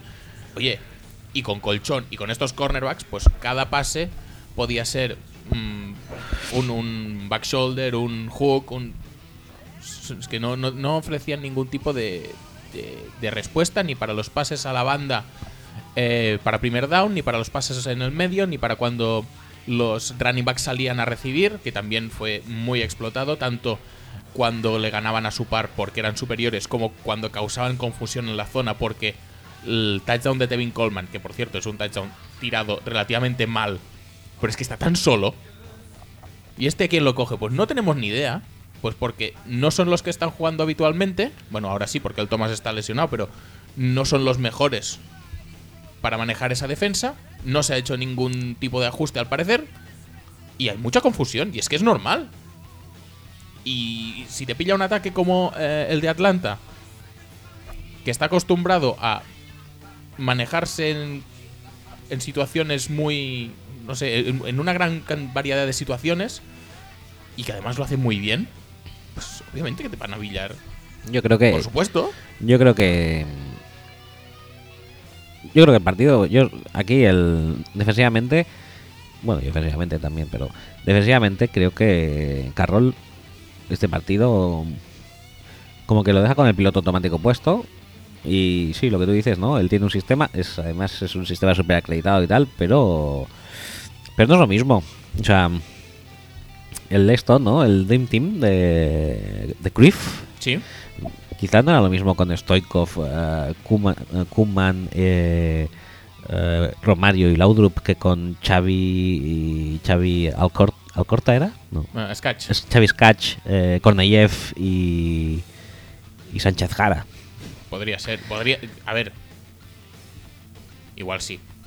No tiene por qué ser verdad, ¿eh? Yo pienso que aquí tendrían que haber dado un paso, eh, o sea, Piti tenía que haber eh, moderado un poco su guion y haber dado un paso al frente Chancellor que tendría que haber estado más en tareas un poco más de cobertura. ¿Cuántos y no- por ejemplo, tiene. y no poblando-? Tiene alguno, ¿eh? Pero. no poblando ¿Dos, tanto tres? la caja y Sherman tenía que haber dado un poco más de sí. Sherman está, estaba muy solo y la verdad mm, tampoco es que lo petara mucho cuando le tocó cubrir, también te digo, fuera de posición a un tío que es de los pocos receptores que le pueden pasar la mano por la cara. O sea, es, es un matchup ya de por sí Es jodido. malo Sí. en general, pero para esta defensa de los Seahawks, ya no para la defensa normal de los Seahawks, sino para esta defensa de los Seahawks que está mermada atrás, más. Y si encima el planteamiento, que oye, que igual si plantea el partido para defender el pase, luego de Bonta Freeman y Col- Coleman hacen 150 yardas cada uno. Pero, objetivamente, viendo el resultado final del partido, igual el planteamiento no fue el más correcto. Porque te destrozaron por, por aire, pues como quisieron. Sí, básicamente es eso. Eh, cinco pans, no, tres pans de Bosher. Y casi que fue lo que dio más peligro por el ataque de, de Seattle también, ¿eh? Eh, si te parece, yo creo que esto ya hemos hablado bastante. Yo creo que la defensa de, de Seattle se vio bastante superada. No te voy a decir que quizá al nivel de Pero- la- del ataque de los Texans, pero se vio muy Pero superada. a ver, que son. ¿Qué? Por el ataque Tre- de- de 36 puntos y. Y hicieron kneel down en la 3, creo recordar. O sea, a nada de meter otro touchdown. A la defensa de Seahawks, ¿eh? Sí, pero esta defensa de Seahawks, Claro, a ver. Que muchas veces nos guiamos por el nombre y luego, pues. Sí. Pasa lo que pasa. yo es que esta defensa de Seahawks me parece eh, sospechosa, ¿eh? Mm, sí. Bueno, que los titulares la gente lo dice, Legion of LOL, Legion of Buff, que se nota mucho. si, la, si la cover 3 que tú tienes antes ya era un poco más floja que la, su, que la esto, A ver, tú tienes una cover 3 en la que uno ya te falla un poco, que es Shed. que es Shed. Eso es lo que te iba a decir, que ya bajó el listón de la cover 3 que ganó la Super Bowl con la, con la inclusión de Shed por... eh, Maxwell o Browner o quien sea. o Browner o quien fuera. Y luego además te quedas sin el Thomas. Sí.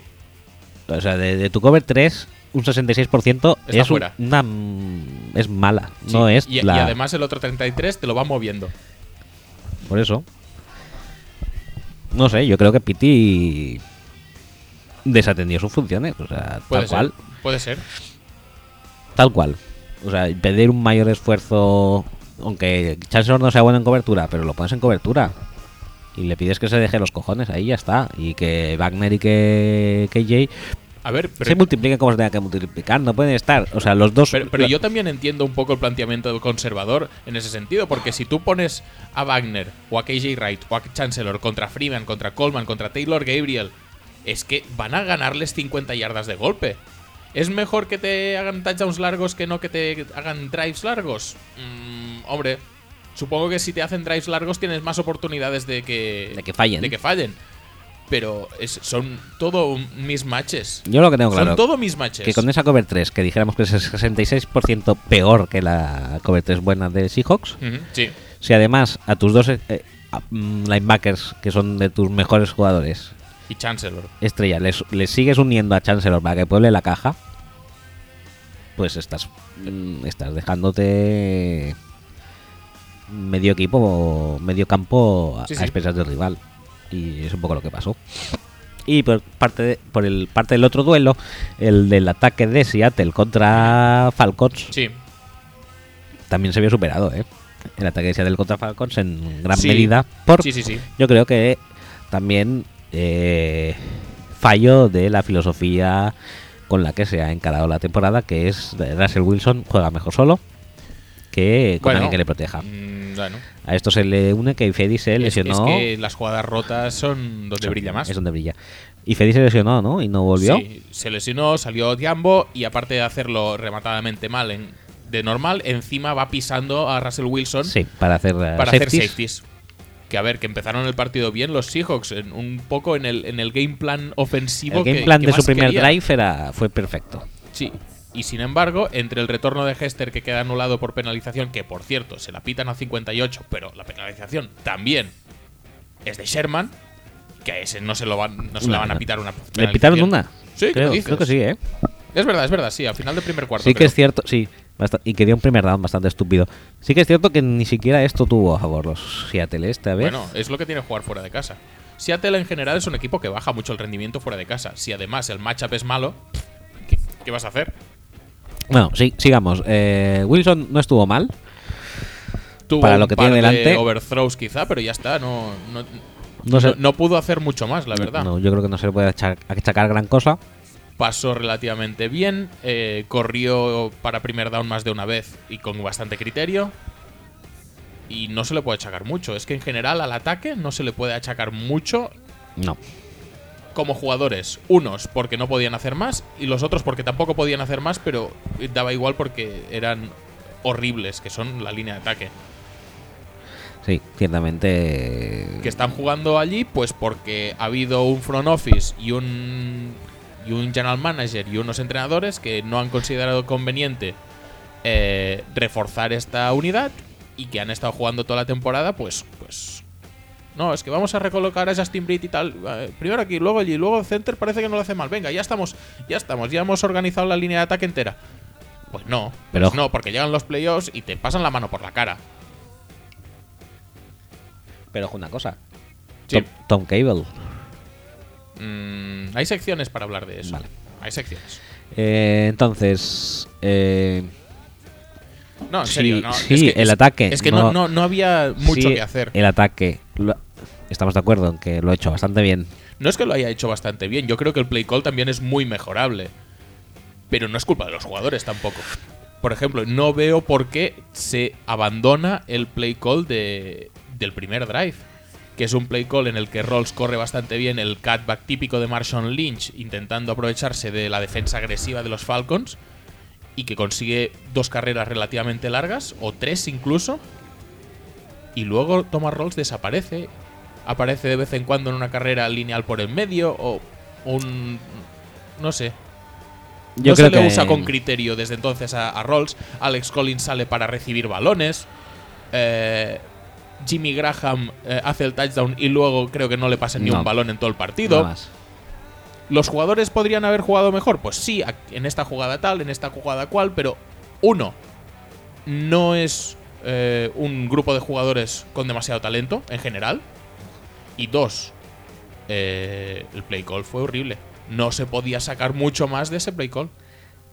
El tema es que, bueno, hemos hablado en plan eh, eh, anecdótico de la jugada del safety, Sí. pero yo creo que es una jugada que hace mucho daño psicológicamente. ¿eh? Hace mucho daño psicológicamente porque además vienes de justo la Vienes de que te antes es anulen el retorno de Hester. el, sí. el retorno de Hester que te dejaba en la 5, dijéramos. Que por cierto, Por ahí, por ahí. eh, no es para meter ninguna puya a los Ravens, pero manda cojones que Hester ha estado en los Ravens todo el año No ha hecho nada. no haciendo absolutamente al huevo. Ajá. Llega a los Seahawks y ¿qué hizo? ¿Cuatro retornos en este partido? ¿Buenos? Los playoffs yo creo que pampean mucho, ¿no? Pampean mucho, todo lo que tú quieras, pero ha hecho, ya te digo, el kickoff inicial lo retorna bastante bien.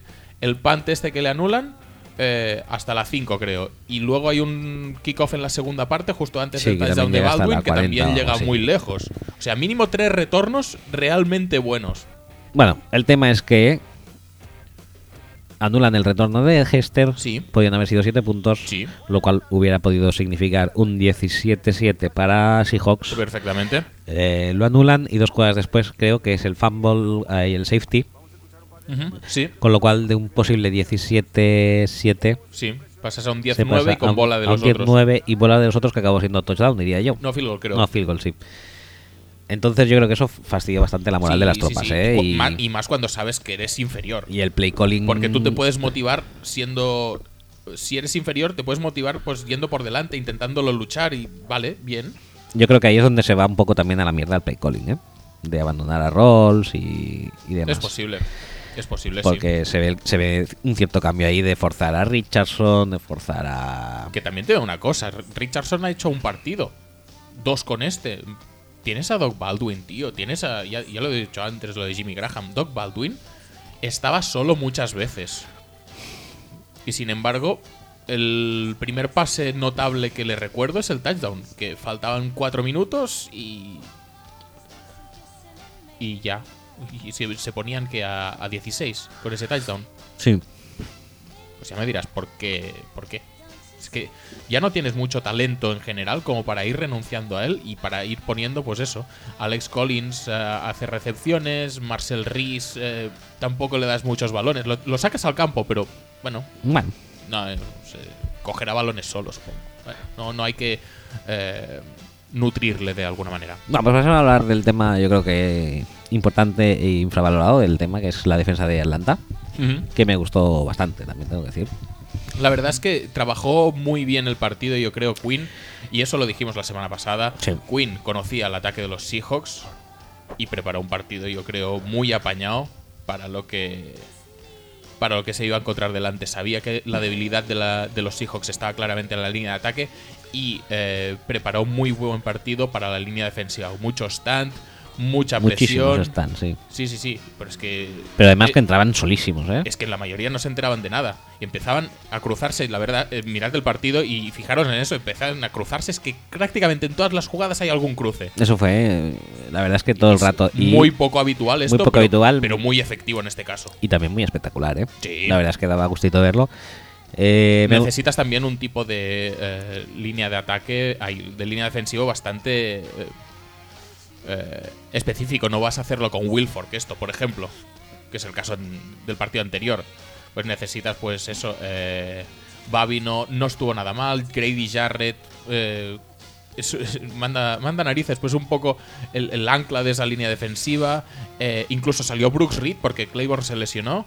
Sí, Y salió Brooks Reed y, estaba por- en todas partes el tío, era, ¿eh? era, era un dios. O sea, si Brooks tu, Reed, si tu mejor línea, linebacker interior de la historia. si tu línea ofensiva permite que Brooks Reed parezca una estrella del pass rush, es que tienes problemas en tu línea ofensiva. Sí, punto, no hay más. Ya está. Por mucho que sea Dan Quinn, por mucho que haga muchos stands super estudiados y tal, que tampoco creo que Brooks Reed tuviera muchas repeticiones, ¿eh? No, no, no, no. Pero bueno, quiero decir que me gustó mucho la defensa de Atlanta porque además eh, destilaba el, eh, el- aquel buen aroma, aquel buen aroma a 35 de los Seahawks buenos. Sí, sí, sí. La verdad que sí, porque porque es eso, me gustó mucho la línea defensiva, stands a saco, Sí, ya te digo, a Mucha excepción- frescura. A excepción del drive inicial, que los cutbacks les pillaron un poco a contrapié, el resto del partido se controla la carrera cada vez que intentan correr, que ya te digo que no son muchas. Eh, las, las coberturas, a pesar de que tu mejor cornerback está lesionado, eh, son muy buenas. No recibe prácticamente, excepto el touchdown de, de- de Baldwin y otro pase largo a Baldwin, que también se desajusta la defensa, eh, que es un overthrow un poco. Un poco overthrow de. Un overthrow, un poco overthrow, atención, eh. un poco, un poco overthrow, el overthrow. Sí, Eh, de Russell overthrow, Wilson. Sí, lo sé. Pues no sé, me, da la sensación de que está todo bastante controlado en todo, en todo momento. Que sí que es verdad que los mismatches no, no los aprovecha eh, Seattle, porque los tiene y no los aprovecha.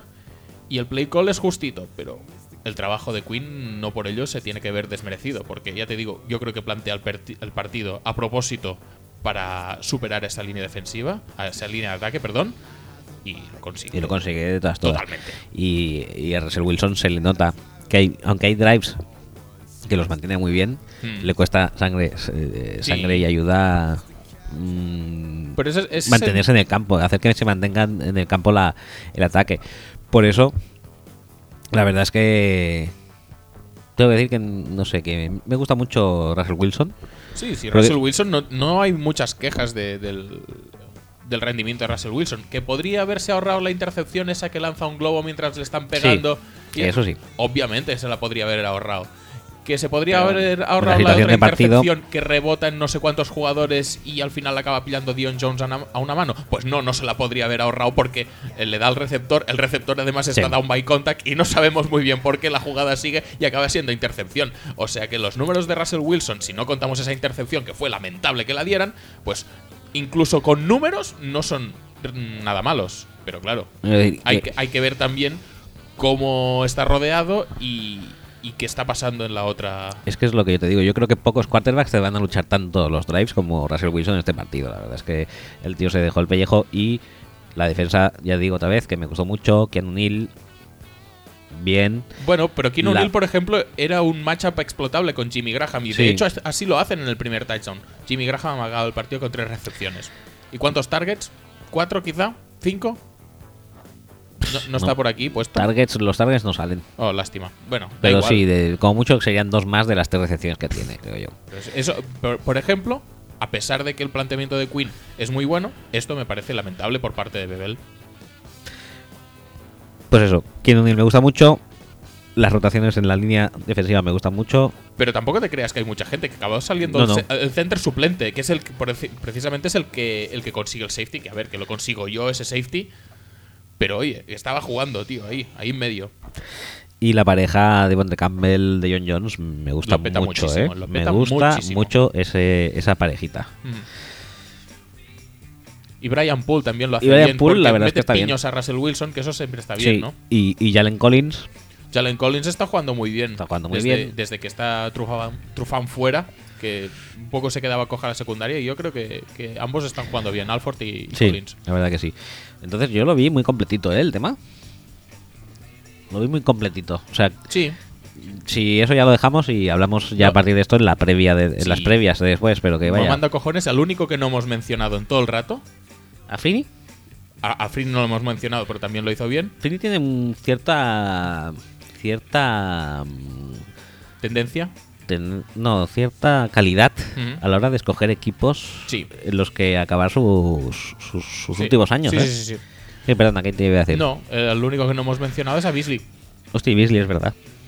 Que probablemente para, creo- el nivel general de la defensa Pasó desapercibido. para- pasó des- desapercibido, a pesar de que tenía un partido, yo creo, para brillar muchísimo con esa línea. Pero bueno, eh, tampoco, tampoco jugó demasiado, porque también no, se perdió va snaps. bastantes snaps fuera, sí. No, pero por lesión también. Creo que se le- salió tocado de un hombro, puede ser. No, no recuerdo exactamente de qué se lesionó, pero salió fuera un ratito. Y, y, bueno, no pudo brillar como en él es habitual, pero tenía una buena oportunidad. No fue así. Pero oye, eh, hay más oportunidades y Beasley, la verdad es que con la temporada que lleva, no puede seguir escondido mucho tiempo. No. Eh, pues pasamos al siguiente partido, si quieres, ¿eh? Pues O pasemos. si no tenemos, si no se te ocurre nada más. no, no se me ocurra nada más. He visto ahí ojeando algo. No, estaba mirando Beasley cuántos eh, tackles tenía. Dos. Y estaba ahí abajo del todo. Dos assists. Pues pasamos entonces al, ¿A qué partido al que enfrentó a los Pittsburgh Steelers contra los Vale. Kansas City Chiefs, si te parece bien. Tercer partido en orden cronológico, si eh, no Mm. tenemos en cuenta tormentas de nieve que luego tampoco tampoco lo petaron mucho, ¿eh? No, es de, que, de nieve de hielo, que diga. es que es que yo creo que era la excusa porque querían colocarlo en horario de noche. No lo descartes. Pero dicen que realmente el problema no era que fuera a nevar mucho, ni que Mm. hubiera nevado, es que ya estaba todo muy nevado y muy helado. Ajá. Y los accesos al, al estadio eran muy peligrosos. Bueno, vale. Vale. Bueno, vale. ¿Qué, qué- qué vas a decir? ¿Qué vas a decir? Pues nada. Eh, los Steelers ganaron 18-16 a los Kansas City Chiefs. Ujú, Eh, Por los Steelers. eh, Todo muy bien. todo muy bien. Big Ben, 20-31 a 224 yardas y una intercepción. Le'Veon Bell, 30 carreras, 170 yardas. Ole tú. Eh, recibiendo Antonio Brown, 6 recepciones, 108 yardas. Por los Kansas City Chiefs, Alex Belzebuer Smith, 20-34, 172 yardas y un touchdown y una 20, intercepción. 34, 172, ¿no has dicho? Ajá. Vale, vale. No, no, para que quede claro. Eh, Spencer Ware, ocho- Eh, eh, Brocky hizo 198. lanzó, cuatro, lanzó seis pases más, ¿eh? Ah, Bueno, Vale. la- la- posiblemente la media será lo mismo. madre mía. Vale. Eh, Spencer Ware, 8 carreras, 35 yardas y un touchdown. Eh, Travis Kelsey, 5 recepciones, 77 yardas y 0 touchdowns porque el touchdown fue de Albert Wilson. Ujú, Muy en bien. su No, en su única recepción no, tuvo dos. Qué bien. Eh, Muchas son, ¿eh? Sí, para lo que le lanzaron, yo creo que son demasiado incluso. Vamos a ver qué dice la gente al respecto. nos cuentan los titulares de este? Juan Muñiz ese, que es nuestro chief, Chief de, cabe- de- de cabecera. cabecera, sí. Eh, Juan Muñiz ese dice, ni Bell, ni Brown, ni Big Ben, Boswell. O cómo ver un partido marcando dos touchdowns más que el rival. Sí, es triste eso. Sí. ¿eh? El Faps, el guion bajo Faps, dice, eh, el Boswell Pichichi. Sports Adicto dice, Eric Fisher basteado por el inmortal James Harrison. Saint Tropez dice, patapum para arriba. Aitor C99 dice, lo que Andy Reid te da, Andy Reid te quita. este me gusta. Sí, sí, sí. No, pero es que es real. Es y luego, es cierto, luego sí. volveremos a esto. Eh, Javier Gil, Javier G34 dice, mujeres al borde de un ataque de miembros. Es totalmente Es por la cara, totalmente ¿no? gratuito. Claro que sí. Me parece a mí. Eh, Excelman, que es Chocri, nos quedamos sin defensas para la SBL1. Me da una pena terrible, ¿eh? Nos quedamos sin defensas porque. Porque no debe de nadie un cagao. Ya, eso es verdad. Javi Marcos, Javi M. Gol dice: Sin touchdowns sí hay paraíso. Eh, este me gusta. David eh, Gunrose dice: De 3 en 3 como Mumbrú. este tampoco está mal. Sergio Parrapons al cachofo, como decíamos antes. Como diría el portero de aquí, no hay quien viva un poquito de por field goal. De por field goal. Ah, sí. Bah. Está un poco, eh, un poco ya mm, naftalínico este comentario. Bueno, pero no sé, las referencias kits también son lo nuestro un Sí, poco, también ¿eh? sí, la verdad. Verga, que es Wayne Wonder, dice: Los Chiefs eh, también acaban picados dentro del Taco Bell. Kinos M-cancelas. Pittsburgh da la campanada. Jordi Monserrat dice: Los Steelers echan patadas a los Chiefs de playoffs, como deberían hacer con Tomlin. Fran, mi chico Francis Cicici. Steelers, lo que deberíamos hacer todos, echar a los jefes a patadas, copón. A los jefes con los Chiefs. Oh, muy bien, Ah, muy bien, ah. muy bien, muy bien. Zanotti, Muy bien este. Zanotti 73, me cago en los cuernos del Papa. Ah, No, vale, no bien. entiendo esto mucho, No sé, bueno. Supongo, sí. Slide, Slide 3 dice: Los Steelers patean camino a Foxforo. Eh, Pera Millán, 5 Millán, dice: Fore, mandásela a Leveón. Pequeño Garion dice: Tucker ficha por un día por los Steelers. Y 5 Charlie dice: Defensa sospechosa, ataque irregular, doble división, bla bla bla. Nos vemos en Foxboro, guapis. Sí, sí, sí, sí. Pues eso. mm, Eh, eh, am, este partido, yo creo ¿quieres, que. ¿Quieres hacer uno de estos o qué? pues, podríamos hacerlo, ¿eh? ¿Sí? ¿Lo ves? ¿Pues lo quieres hacer tú? No, no, no. Te, te he visto muy proclive, ¿eh? a No, porque creo que lo ha pedido alguien también. No, no recuerdo quién, ni cuándo, ni por qué. Pero me parece bastante adecuado. Porque. No. ¿No? ¿No, No. no- no te entra? No me apetece porque realmente sería un poco así en general, ¿no? Y como han perdido, Sí. si hubieran ganado ya hubiera sido otro tema. Sí. A lo mejor entonces sí. Como han perdido, no, lo comentaremos con tranquilidad Vale, muy bien. y ya está. Y Pues, pues coméntalo con tranquilidad, porque supongo que lo más práctico es empezar por ahí, ¿no? O, o no. O no, no, también. ¿Por, ¿Por dónde quieres empezar entonces? Bueno, pues empecemos por ahí, va. Vale. toma por culo. Vamos a ver. eh, estadísticas, estadísticas, estadísticas. ¿Pero por qué quieres hacer estadísticas otra vez? Ya lo hemos hecho. 20 de 34, 172 yardas. Ajá. Ajá. Bueno, pues estadísticas, estadísticas. Eh, Jeremy Macklin, dos recepciones, cinco- 28 yardas. Vale. Eh, Tyree Hill, cuatro recepciones, 27 yardas. ¿Qué más tenemos? Eh, Conley, 2, 19. Bueno, es muy difícil que un receptor, por lo que veis, llegue a un promedio de unas Si quitas a, si quitas a Macklin y a Kelsey, todos los demás están bastante por debajo de 10 yardas, incluso por debajo de 5.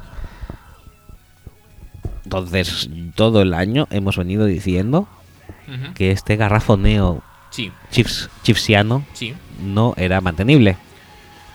Me congratula que los Steelers lo hayan demostrado a la postre Sí. y sobre todo sin necesidad de haber marcado un touchdown en Efectivamente. todo el puto Es- partido. Es, es decir, si había una manera mm, karmática, kármica, Kármica, sí. Kármicas González. es que era lo suyo. pues si hay una manera en el que el karma puede hacer perder a los Chiefs, era en un partido en el que ellos proponen algo de ataque y el rival no. El rival no consigue absolutamente ninguna anotación de touchdown y les ganan.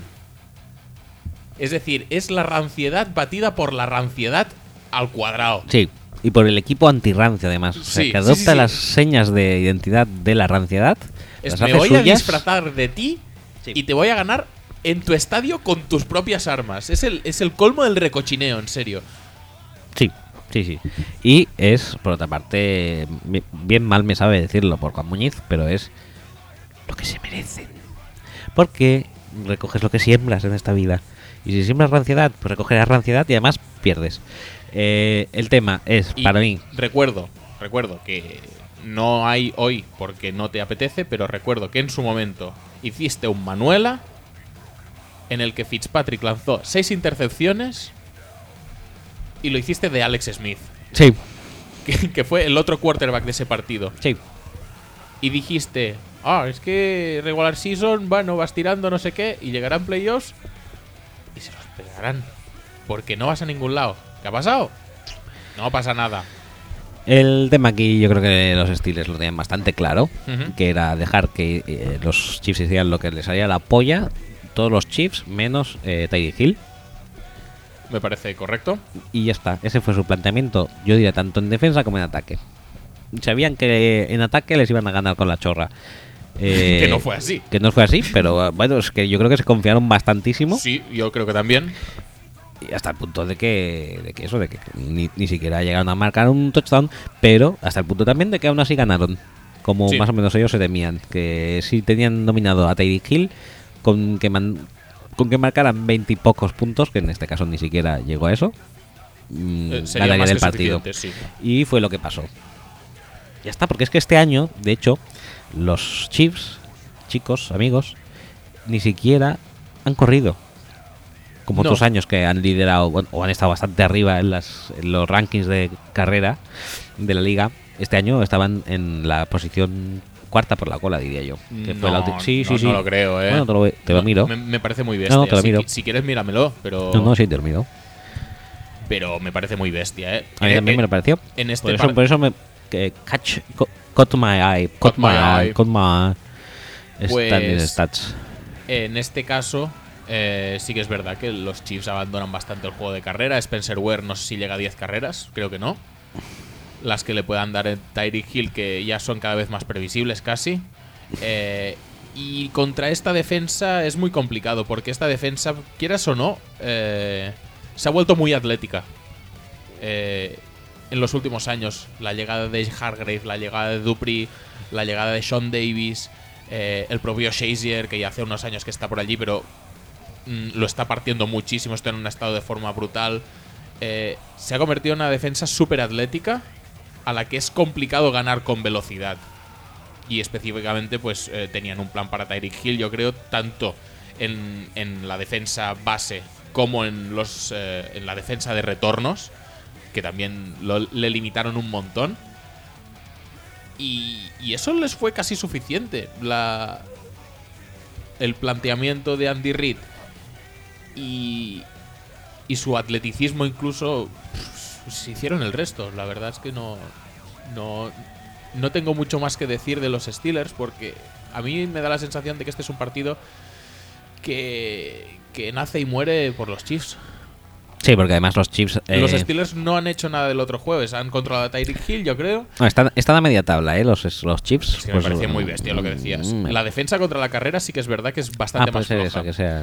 Y, y la verdad es que se notó también en este partido, pero bueno, también es, es discutible. Eh, porque, en cualquier caso, es lo que te decía, los Steelers no, no tienen un planteamiento muy, No.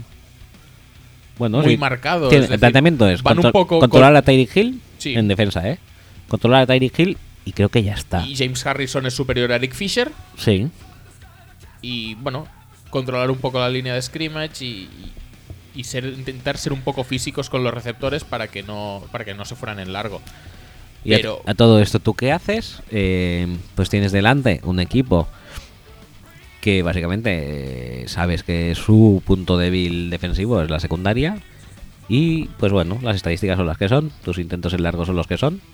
Pero es que incluso hubo, hubo intentos en largo y, y- en el último drive, en el que anotan y luego les anulan la conversión de dos puntos, eh, hay pases largos, incluso pases forzados. Es decir, cuando el equipo lo necesita, Claro, los Chiefs son capaces de, de- de intentar ir a buscar el partido. Pero es que yo te digo una cosa. Mostrar una cierta ambición, pero es que como norma general en este partido la, la sensación fue de que, bueno, pues vamos haciendo, ¿no? Total, ellos tampoco anotan touchdowns, por lo tanto, estamos dentro del partido. Ahí está, es que es, es que es la trampa perfecta para ellos. O sea, es, es atrapar al garrafonismo, envolverlo en garrafonismo y que haga eso, haga pues lo que viene haciendo. Eh, y bueno, pues vamos tirando, vamos haciendo, eh, voy haciendo pases a la flat, voy avanzando cinco yardas por aquí. O incluso eh, mandar. eh, Y esto, eh, la verdad es que es una de las cosas que me tiene más flipado de todos. Tú tienes jugadores muy dinámicos en ese equipo. Tú tienes jugadores muy rápidos. Al tienes- más, al más dinámico de la liga sí, posiblemente, y al más dinámico desde el puesto de Dairen probablemente también. a un, un receptor súper dinámico.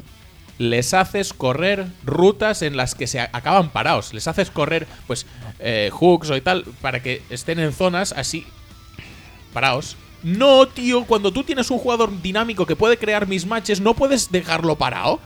Lo que tienes es que moverlo. Y que sea en este movimiento en donde coja separación con sus defensas. Lo que no puede ser es que, no, no, es que creo que aquí va a haber una zona, métete aquí entre los dos defensas a ver si puedes recibir. Porque entonces no tienes un jugador dinámico, tienes un tío parado. Pero da igual. Y ahí el es- mismatch ya se acaba. Es que el- ellos no buscan mismatches, ellos buscan asegurar la eh, el avance. Es, es la es el garrafonismo. Pero si se tiraron no sé cuánto rato sin avanzar. Tú buscas- Entre el primer touchdown y el último touchdown, ¿y qué, qué hacen? ¿Tres yardas y media?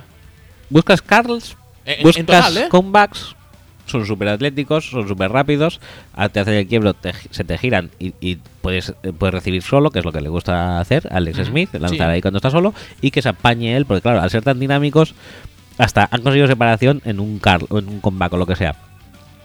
Y luego a partir de ahí, pues si me pueden ganar yardas, mejor.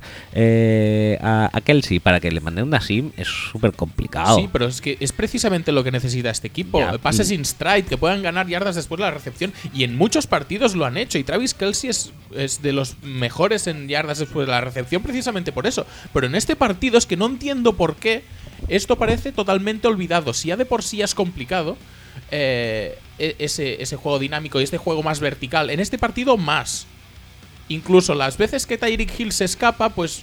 Porque hay una jugada, no Sí. recuerdo exactamente cuándo, que Tyreek Hill tiene un go totalmente solo, pues eh, por lo que sea, porque no le ve a Alex Smith, porque le llega la presión o lo que sea. Porque no lo ve y cuando lo ve ya le ha llegado la presión y está corriendo al lado Ah, contrario. Exacto, está haciendo, está escapando del pocket hacia el otro lado, pero había, había posibilidades y de hecho esa era la gran ventaja que tenían los Chiefs eh, respecto a los Steelers, la velocidad de sus playmakers.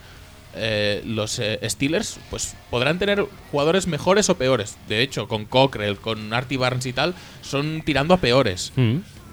Pero lo que tienen en común casi todos ellos es que son físicos. Sí, sí. Por lo tanto, veslos a buscar en largo.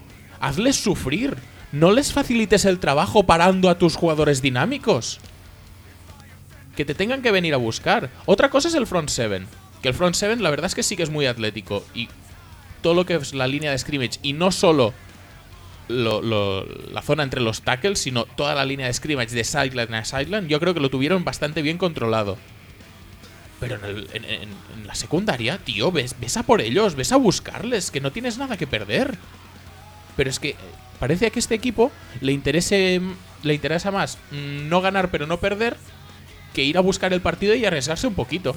Y solo lo hace en los momentos en los que considera que mm, no tiene otra opción. Y entonces, una penalización mal puesta les puede privar de todo eso. Les puede privar del partido. Bueno, el tema es que eh, yo creo que lo que resume muy bien eh, lo que es la filosofía. La filosofía. mm, garrafonis- garrafonisma Andy Reidiano Sí.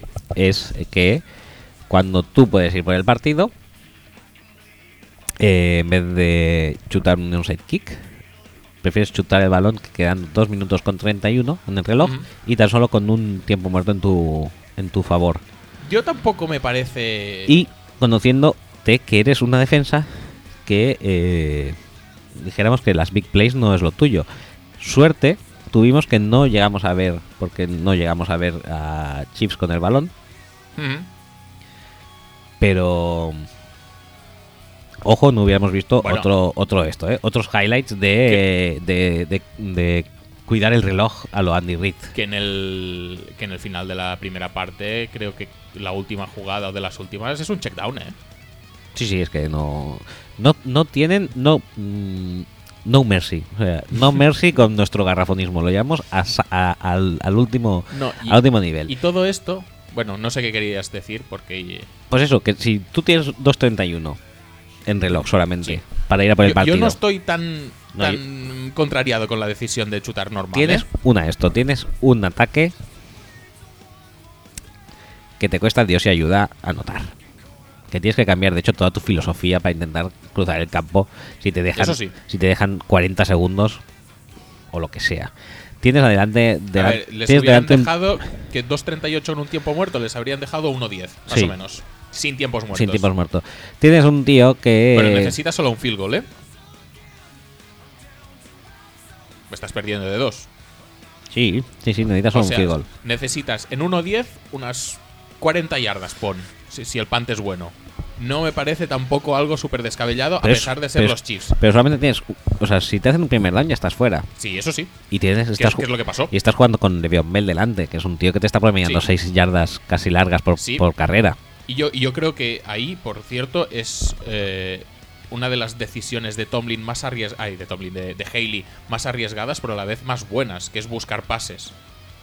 Porque de esos tres downs, hay mucha gente que se conforma con correr tres veces y que esté todo el mundo en la línea de scrimmage y no, no avanzar un culo. Eh, Eh, Haley pasa el balón dos veces, dos pases bastante seguros, primer down y se acabó el partido.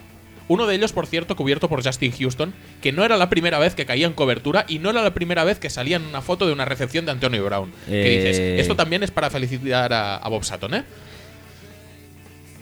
De hecho, bueno, hay una que no sé cómo, no acaba en touchdown de Antonio Brown, pero sí que está en cobertura Houston. Sí, sí, sí, esa, a esa me refiero. Porque el pase va un poco atrás. Vale, sí, ya da tiempo a llegar a recuperar. Pero que aún así dices, hostia, tío, que está Houston. No, no, que ya, es, ya es suficientemente acojonante que esté Houston allí. Sí, sí, pero, sí. pero ¿qué, qué esquema defensivo, qué, qué mente privilegiada ha concebido un esquema defensivo en el que Justin Houston tenga que seguir a Antonio Brown? Eh, Sí, es brutal. Es brutal. Eh, que por eso que digo también, digo, hostia, digo, pues luego lo miras y dices, pues si era Houston, digo, pues Houston corre que se pela también en cobertura, ¿eh? Sí, sí. A mí me flipó. Eh, bueno, no sé. No, no, ahora no sé qué iba a decir, pero que ya me parece que. No, algo, algo relacionado con el garrafonismo y con eso. eh, bueno, Ah, sí. es que te- tengo cosas que comentar de la defensa, pero no sé si quieres acabar con de- No, pues defensa con garrafonismo o con qué quieras acabar. No, yo acabo con esto, lo de lo del lo de esto, lo de los 2.31 y elegir jugártela con defensa y en contra la natura de tu ataque. Me parece que estábamos a- estaba abonado al desastre también, bueno, como sí acabó siendo, pero que aunque hubieran recuperado el balón, yo creo que estaban igualmente abonados al desastre. No lo sé. Bueno, puede ser. Eh, pero que, que es, que es eso que me fastidia. Y me fastidia hasta cierto punto porque, por ejemplo, ves a Brock Baylor Mm, y sabes que Alex Smith es un quarterback 57.000 veces mejor Sí, podría hacer más cosas, Sí. pero entre que no le dejan y que él ya se ha acostumbrado y no quiere, yo creo que yo creo que de los dos realmente el cáncer es, es Andy Reid. Es a lo que iba. Eh, Es, es la conclusión final que quería. Sí, porque- En la que quería ahondar. ahí, ahí íbamos. Andy Reid realmente es el, es el cáncer. Pero claro, pero si tú tienes un jefe así, que dices cero riesgos, pues ¿para qué vas a ir tú a complicarte Cero la vida? riesgo siempre Smile. Pues ya está. Siempre Smile. Pues ¿para qué vas a ir a buscarte tú la vida también a, a Macklins y tal y que luego te echen la, te echen la bronca? Pero si, estamos si- hablando si tu, de- si tu filosofía es un ball control. Yo es que me parece muy bien. O sea, de hecho ahora ole los huevos de Alex Smith. Si tu filosofía es el ball control, el, el ganar en hacer pases de cuatro yardas, Mm. asegurar y tal, y aburrir a diestro y siniestro hasta las ovejas, pues me parece muy bien que lance todos los checkdowns que quiera. Y ya está. No, pero. Y ole Alex Smith y Lo- Andy Reid, pues que te te den. digo otra cosa. Andy Reid, estás abonado a hacer esto todos los años. Llegarás Sí, muchas veces a sí, playoffs, pero no vas a ganar nunca. ¿Y, y en los Eagles qué hizo? Lo mismo. Vale. Menos un año que se la dio, que, que dijo, venga, va, vamos a hacer el, el dársela a Will eh, con, con Terrell Owens". Bueno, que se rompió la pierna y igualmente llegaron a la Super Bowl. ¿eh? O sea, ese, ese año. Ese año Se fue rompió la pierna en- bastante. En la final de conferencia, diría. No, no, no, no. Se perdió todos los playoffs hasta la Super Bowl. Sí. Sí, pero bueno, que da, da igual, que es un año, ¿sabes? El tema es que. El tema es que yo creo que ellos se pensaban que con el factor Tyreek Hill le iban a arreglar todo. Pero, ¿sabes? No, es que el problema es que mucho criticar la concepción del ataque de Houston y cómo entra Osweiler en esa ecuación. Y aquí me pasa un poco lo mismo. ¿Cómo estás contratando a los jugadores más rápidos del planeta para Sí. luego jugar Mm. un juego a Marrategui? Coge receptores de 6-4 que te aseguren la posición. eh, la posesión que diga. Hombre, por eso también lo Que es está que el receptor, el receptor más alto de.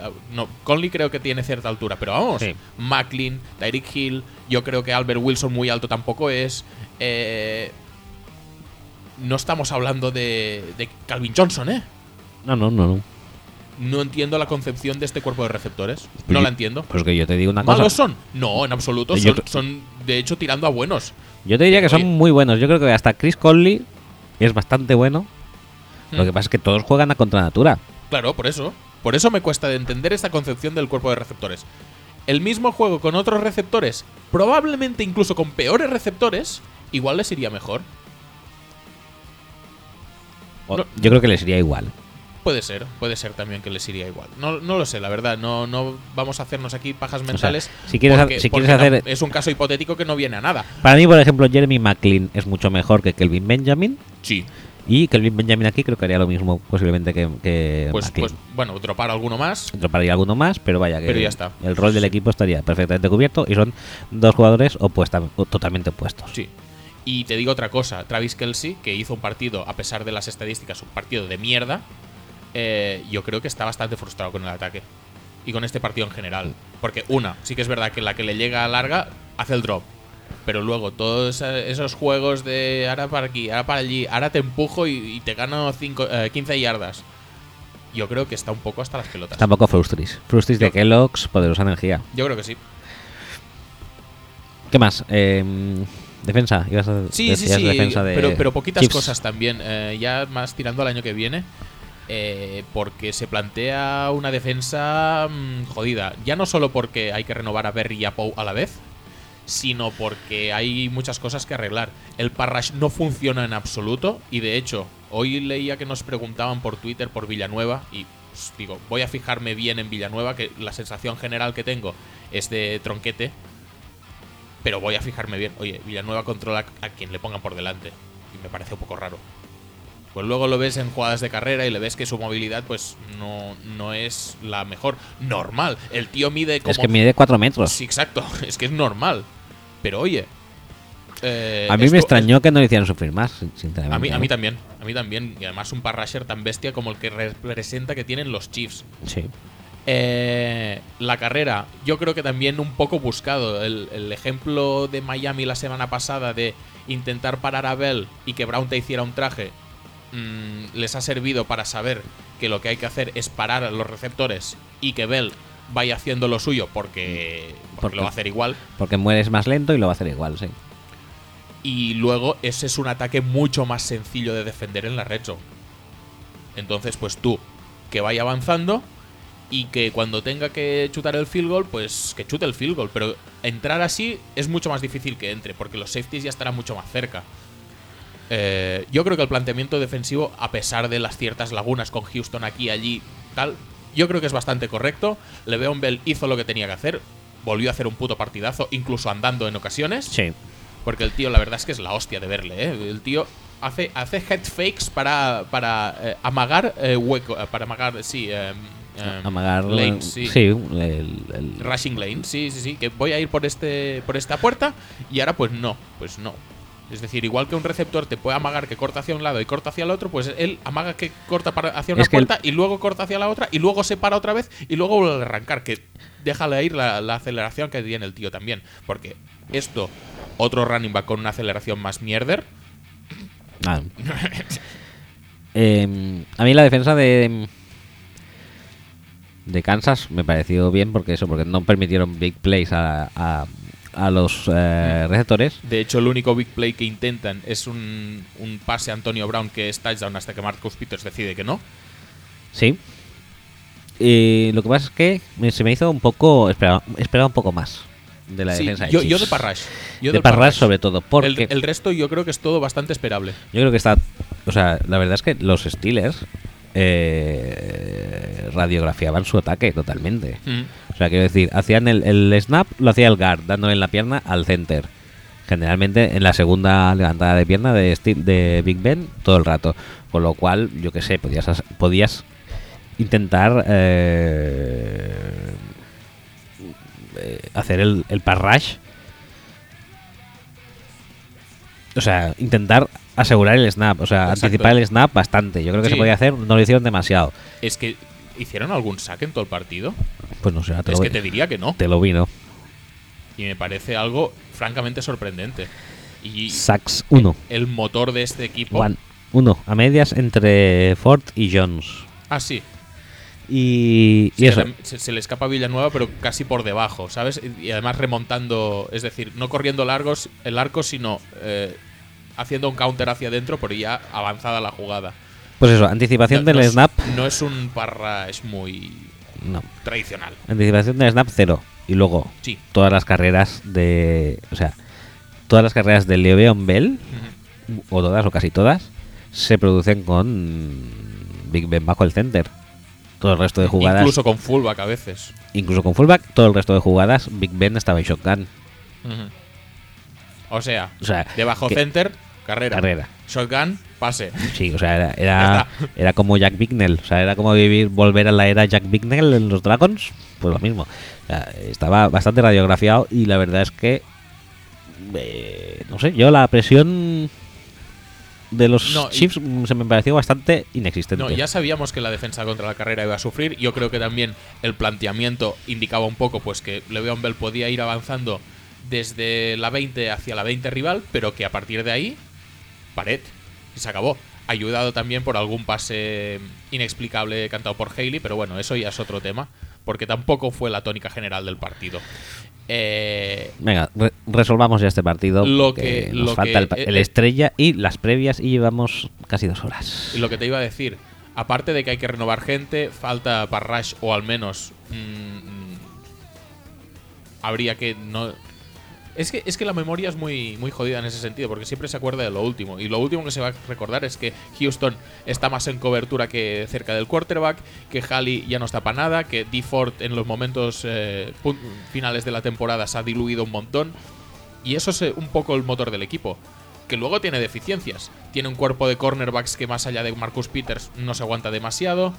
Tiene unos linebackers interiores que no ayudan prácticamente nada. Ni en la carrera de Le'Veon Bell, ni cubriendo a los Tyrants, porque Jesse James hizo lo que le pasó por las Sí, pelotas. sí, sí, sí. Cierto. Mm, no sé, es, es una defensa que parecía que era muy buena y que de repente se encuentra con muchos problemas de golpe. Y veremos cómo, cómo lo soluciona. Este partido, más, más allá del resultado que jode un montón, deja un montón de dudas para la offseason. Sí. Último partido. mm, sube un poco la música que creo que necesito hacer un. Que, que por cierto, eh, se está rumoreando que si se petan a Alex Smith, esto, que no lo hemos hablado. Ah, bueno, pues luego lo hablamos, acaso. Luego lo hablamos. O, venga, va, hablemoslo ahora, porque si no, no vamos a hablar. ¿Tú te petarías a, la- a Alex Smith? No, yo me petaría a Andy Reid. Vale, pues ya está, ya lo hemos hablado. Vale, perfecto. Pues sube un poco música y. ¿Qué, qué hago- música quieres? eh, La que quieras, o ¿quieres? esta misma, y, Sí. y yo ahora vengo. Venga, pues sube esta misma.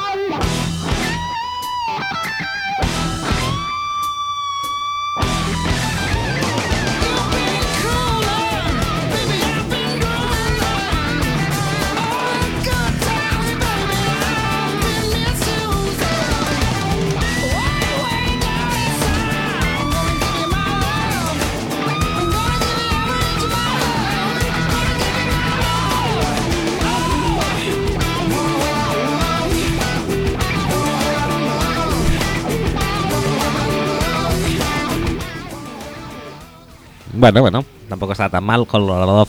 Con, Kolarov, Con. Kolarov, Muy bien. Eh, creo eh, que este juega de lateral en el Manchester City, ¿eh? ¿Sí? Sí, sí, sí. No, ah, sí, Kolarov, ¿no? Eh, Santana, además. Muy bien. ¿Qué te iba a decir? Quiero decir Eh, que no hemos comentado en el, en el partido este de los Chiefs cuando Andy Reid pide un tiempo muerto cuando Alex Smith va a sacar y se caga en todo, tío. Sí que es verdad, tío. Que me así como diciendo, ¿tú eres gilipollas o qué? Pero eso, eso también es un poco eh, reflejo del garrafonismo inherente en Andy Reid, tío. No confía una mierda en su quarterback.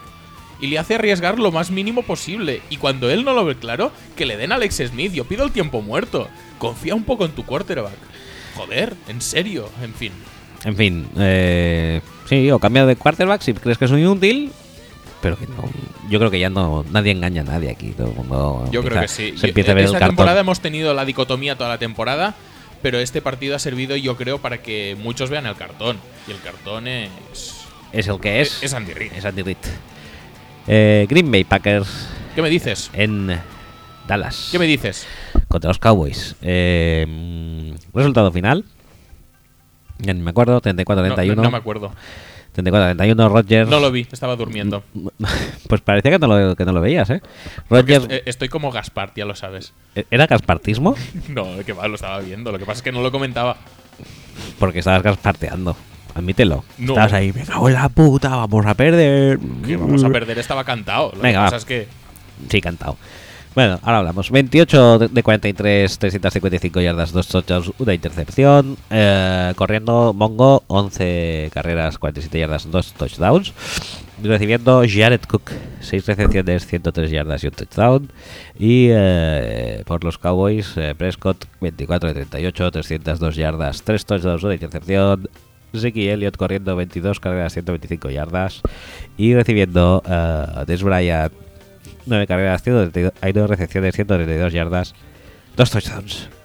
Muy bien. un poco que me estoy ahogando. Espera. Sí, sí, ya veo, ¿eh? ¿Titulares o algo? Titulares. Eh, Javier Gil, Sperman. Mm. Bueno, Bueno, José Mix, Skip Bayless es mongolo. Esto es muy bueno. no, no, pero ¿viste los tweets Es que, que es- que puso después del partido? Qué bien, ¿eh? Es, es que es la hostia, ¿eh? Oh, madre mía. O sea, siempre que hablamos de es que el periodismo americano está años luz, el periodismo deportivo americano está años luz del español, bueno, pues ahí está. Podemos la, encontrar la referentes de todos los tipos. la y- excepción principal es Skip Bayless, que es como. Bueno, no voy a decir nombres. Eh, Sentrope dice: darle 40 segundos a Rodgers. Error. Muñiz, Juan Muñiz S dice 35 segundos en manos de Rodgers son montolongos. Airfabs dice Rodgers es trampa y lo sabes. Sí, es como tendría que estar prohibido. Aitor, Aitor 90 Es un, C99. es un poco. Es un poco lo, lo de Messi, tío. Ya está. Admitámoslo, ya está. Para mí está Rodgers y está Le'Veon Bell. Y el resto de la liga está a un nivel inferior. Vale. Eh, Aitor Y- y- C99. Y, yo incluiría aquí a Grugier Hill. Kruger Hill, por ya supuesto. Victoria del entrenador menos inepto. Y menos inepto. No estoy de acuerdo. Bueno, yo un poco sí, ¿eh? Yo no. Sports Adicto. Aaron Rodgers Cooking. Eh, Hasux, Rodgers y Crosby silenciando Jerry Land. Chokri dice: Los boys empezaron con el pie izquierdo. Green Bay los liquidó con el pie derecho de Crosby. Me gusta esto. Bien, ¿eh? bien, Bien. Eh, Je- Jesús Hemos- Jus Gamo. This is football. Gerard Bellera. Aaron Rodgers is cooking. Aquí está. ¿Es, Ujú. es exactamente. ¿Es textual? No. No, no es textual. Uno pero, es Aaron pero Rodgers era, era un juego de fa- era un juego de palabras. ¿Esperable? Sí, sí, eh, y además eh, adecuado. Adecuado, sí. On, on, on, the On point. On, on point. Javi Marcos, Javi Megol, dice la matanza de Texas segunda parte. Recordemos que el, el Ujú. Patriots Texans Sí. también era la primera. Te digo una cosa, ¿eh? Los Texans han ganado un partido más de playoffs que los Cowboys. Eso también es verdad. Ya está. Eh, Rick Football 14 dice Rodgers no se abrocha ni el casco ni la bragueta. Eh, Ferry FB Fernando dice Dallas Cowboys. Olivia Moon no es lo único que se ha apoyado a Aaron Rodgers este fin de semana. Rubén Robles, eh, M, Mr. Robles 21, Capers Dimisión. Eh, All, no estoy de acuerdo. All. Day Power, dice Goldigger uh, Rogers. Kinos M-cancelas Don. Aaron Puto Amo Rogers vuelve a hacerlo. Berga ninguna estrella brilla cuando sale el sol. Mon- Jordi Montserrat dice: Boys, boys, boys. eh, adiós a los playoffs. Boys, boys, boys. Aaron Rodgers es Dios. Es lo que decían. Bobo Boys. Lo que, bo- bo- bo- bo- boys. Eh, Francis Abad, que es Francis to go. Sí, digo, ¿será Francis? Sí, sí, sí. No, es el siguiente. Francis to go. es tu momento más esperado de los Sí. titulares, ¿eh? Rogers sigue haciendo magia. Próxima actuación de Atlanta. Francis CCC. Capers hace que Rogers tenga que ganar dos veces el partido. Slace 3. Slace 3. Aaron Moon se la saca. Episodio 2. Run the table. Rogers, Cook y Crosby le hacen, so- le hacen la cobra a Emmett Smith. Pequeño Garión. Garrett regala cuarto y medio y casi le sale. Pera Millán, eh, el novio de Olivia Moon, no lo hace tan mal. Y Carlos Cambor dice: Rogers aún no se la envaina. Ujú. Rogerismo es ¿Te, la, te extraña? es la palabra. No me extraña.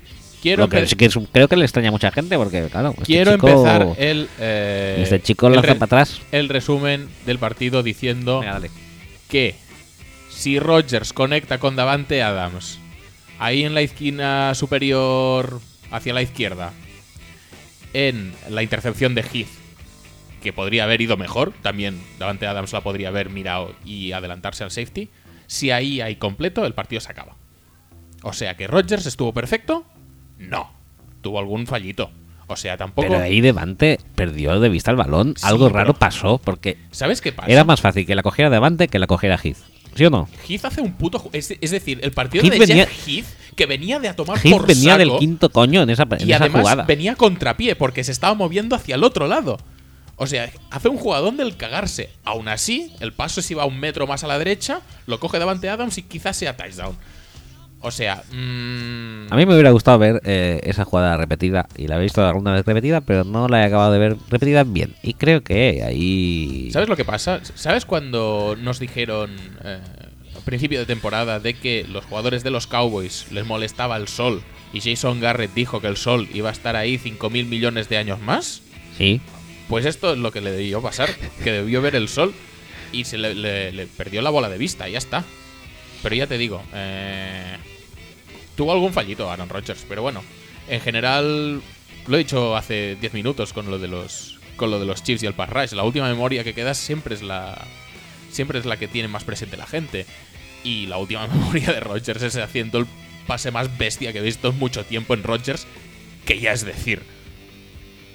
Bueno, es que el pase en cuestión es brutal, ¿eh? El pase es brutal, la recepción es brutal. Porque es cuando la ves, brutal, la, ves en directo y realmente no te das cuenta. Yo, yo por lo menos, en directo no me dio cuenta de lo lejos que estaba. No, no, no, es que son 36 yardas de pase. Dices, manda De, cojones. de pase con el balón volando, sí, sí, sí, corriendo hacia a- el otro habiendo lado. salido a su lado contrario sí, natural, sí, sí. es una cosa brutal. Mm. Es estratosférico. Y es un partido con muchas situaciones estratosféricas, porque, porque la de Heath, por ejemplo, que has dicho tú, Sí, Micah Hyde tiene un Micah partidazo Hyde, brutal. Byron Jones me hace un, parti- un partidazo también bastante interesante. Eh, Zeki, Zeki Elliott hace un Pero bueno, partido. eh, a ver, hay, hay partidazos y partidazos. Hay partidazos que te los esperas y hay partidazos que no. Y por ejemplo, eh, el partidazo Micah Hyde no te lo esperas. El partidazo de Randall, por ejemplo, sí te lo esperas. Bueno, yo, Micah Hyde no te lo esperas o sí, como según como tú quieras verlo, es, ¿eh? es nuestro mejor Es cornerback nuestro mejor, de mejor ahora secundaria, o sea, Pero Micah Hyde es un tío currante, es un tío que estudia film, que no es el mejor atleta del mundo, pero que siempre quieres tener en tu equipo para equipos especiales, para situaciones de 4 DBs o para cubrir tight ends o para lo que sea. Y en este partido, pues todas las situaciones de trabajo oscuro o todas las situaciones de mierda que se ha tenido que comer durante su carrera, como por ejemplo el día que dropó la intercepción a Kaepernick, que tú con todavía eso- le odias por eso. yo, a mí realmente aún me cuesta mencionarle en una frase positiva eh, por esa memoria.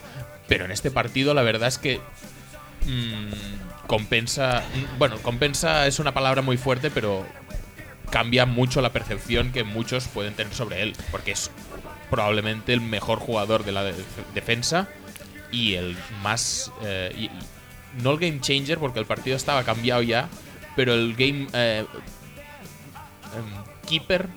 El, el que, ma- el mantiene, El que que mant- mantiene sí. a los Cowboys lejos del partido durante el suficiente tiempo. Sí, posiblemente sí. Eh, que también te digo una cosa. Dale las gracias de que no fuera realmente el game changer total a, a Brian. Bueno, Que no. le tenía cogido desde el principio. Que si no, eso era un pick six bastante claro, ¿eh? Sí, eso sí. Entonces también Brian nos metemos mucho con él, eso. pero ahí la verdad es que estuvo bastante rápido. Si no iba a ser por él, Sí. el Pick Six era, era lo suyo. Sí, no, pero la verdad es que no tengo ninguna queja de Hyde. Tengo muchas quejas de- del resto de jugadores, de bueno, del resto tampoco de todos, pero bueno, de muchos de ellos.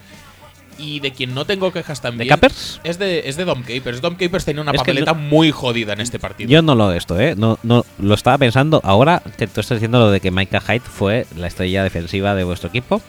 sí, sí. Y Eh, lo fue, ¿eh? y lo fue. Pero es que me ha venido la, la- O sea, a raíz de esto me ha venido a la cabeza. Realmente vuestro equipo en defensa Tiene jugadores buenos, ¿eh?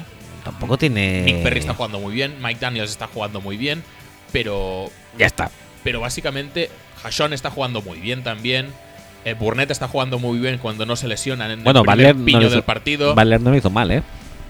No, Bryce no, no le hizo nada mal. De hecho, planchó a Cole Beasley y esto es todo lo que, lo que vemos de él. Pero bueno, no, no jugó un mal partido en general, no. Pero vamos, que, que tenemos jugadores realmente malos, ¿eh? Sí. En, en defensa. Es que Y, y el primero, el primero, Clay Matthews. Matthews está... Que, eh, es decir, que vaya luego exigiendo cambio. No, es que yo prefiero ser parrasher porque, claro, así brillo más. Brillo, ¿Brillas más cuándo? Solo has brillado esta temporada cuando Paul Perkins ha estado mirando a una bola y tú la has pasado por encima. Sí, es su único highlight posiblemente, ¿no? De la temporada. No sé, que vuelva por favor al linebacker interior y se deje de, de, de- de estrellismos y de. No sé si tiene hueco ahora, ¿eh? Con la pareja Ryan Martínez. Sí, Jake and Blake. Jake and Blake. Buah, fantástico, ¿eh? Jake and Blake. Jake and Blake es la pareja cómica del futuro, en fin. Eh, Paper- eh, mm, a lo que iba, Capers tenía una papeleta muy complicada. Es decir, tienes que elegir entre aislar a Bryant con Gunther y que el resto de cornerbacks también se apañen bastante uno contra uno. O no poblar el box y arriesgarte a que, a que Ziki pueda hacer lo que le pase por los cojones se eligió, a pesar de lo que digan las estadísticas de, de Ziki, porque también son buenas, se eligió, Las eh, estadísticas de Ziki son buenísimas. Son a 6 yardas por carrera, me parece. se eligió bajar un safety prácticamente siempre, uno de los dos, o, o Jaja o, o- o Burnett o Bryce estaban siempre en la caja, y, y intentar que Prescott pasara más, que yo creo que es posiblemente lo que nos daba más eh, opciones de ganar. ¿Qué pasa? Que Prescott pasaba y Bryant le hacía un roto a la Darius Gunter, como es normal y natural, y como todo el mundo esperaba, ya que hiciera Odell Beckham la semana pasada, Sí. que en todas las otras recepciones de Beasley, de Witten, de Terrence Williams, en todas apareciera Damarius Randall siguiendo al receptor de turno un metro por detrás, porque no se enteraba ni de media, pobrecito. Es que yo creo Y- que la y- táctica y, que, fue... y que el juego de pase, eh, pues es que les funcionó muy bien a los, a los Cowboys. La tac- ¿Por, por qué? Porque es que eh, la táctica era frenar delante todo lo que se pudiera, que no se consiguió demasiado. Pero bueno, se obligó quizá a Prescott a pasar de más de la cuenta, o, o hizo pensar a Linehan que debía pasar más de lo que realmente debía pasar, que eso ya es un triunfo en sí mismo. Yo cada vez que eh, había un snap y veía que Prescott se quedaba la bola, respiraba más tranquilo, a pesar Sí. de que podía ser una un pase completo de 14 yardas, como el tercera y 14 que nos cascan con Witten y, y, y Randall y Peppers, que no sé qué hacía ahí Peppers, pero bueno, Randall y Peppers mirándoselo cómo conseguía el primer down. Vale, muy bien, perfecto, todo bien. Pero bueno, en- hasta cierto punto yo no puedo culpar a Capers de este partido en absoluto. En absoluto. Eh, con lo que tiene, hace lo que puede. Joder, con lo que tiene Y- hace más que suficiente, diría yo. Igual que en otros partidos eh, te quejas, es que el medio siempre está libre, es que tal eh, no le están ayudando. En este caso, el planteamiento era prácticamente único. Bueno, dejemos, dejemos esto, dejemos de banda un poco a Capers, que es vuestro vuestra vuestro Tomlin, ¿no? Eh, del equipo. Eh, es que te diría que en este partido la caga mucho más McCarthy que Capers. Pero, pero muchísimo más. Hablemos del otro entrenador que está en boca de todos, que es Jason Garrett, Hmm. que todo el mundo dice Cu- que le cago cuéntame- muchísimo. Cuéntame por qué Garrett la caga más que McCarthy en este partido. Cuéntamelo. Eh, bueno, porque... ¿Qué te lo digo? Prescott 38 pases, Elliot 22 carreras. Bueno, es lo que te decía, y yo creo que Capers plantea un partido para hacer ver que eh, se puede pasar mucho más que correr y en Dallas le hacen un poco de caso. Sí, le hacen caso y yo no creo que lo haga mal realmente porque eh, el primer... a la vista está que Prescott tampoco, eh, excepto la jugada esa que Hyde tiene perfectamente estudiada porque se ve que ya la hicieron en el partido de Se temporada le hicieron regular dos veces en la temporada regular. y Hyde la tiene estudiada y es un pase predeterminado, no es una lectura No, no es mala una de lectura. Prescott. O- obviamente podría haber intentado reaccionar y quedarse el balón y No, no, no. es muy complicado Sí. hacer eso. Aparte de eso, el partido de Prescott es brutal. Sí. Fácil. Jugando contra la defensa de los Packers, ¿eh? Fácil Pero porque es es, lo, brutal. porque es lo que te digo, que todo el mundo le achaca a Garrett de que eh, regala un cuarto y pico, casi dos, casi la primera parte. Mm, Sí. Pero tampoco es un... Regala un cuarto y pico, se ponen los Packers 21-3 y saca dos pases a Bryant, uno back shoulder y otro en largo, que queman a Gunther y vuelven a meter al Cowboys en el partido en nada y menos. Sí, pero que... O sea que, muy poco a reprochar a Prescott en este partido. Y la en- gente en ese pidiendo cuarto a Romo, ¿eh? Sí. En ese momento. En ese cuarto y medio, yo creo que el, el, el, guía, el, ¿cómo se llama? El libro de ruta, libro de ruta de Hoja los, de ruta. o la hoja de ruta de los Cowboys es pasarla a donde esté DR7 es que, por favor, es que. es- y tampoco les va tan mal. Lo- Pero ¿cómo les va a ir mal, tío? Si es Randall, si no se entera de nada. la crítica que yo sí que le hago a esto a, a Garrett Mm.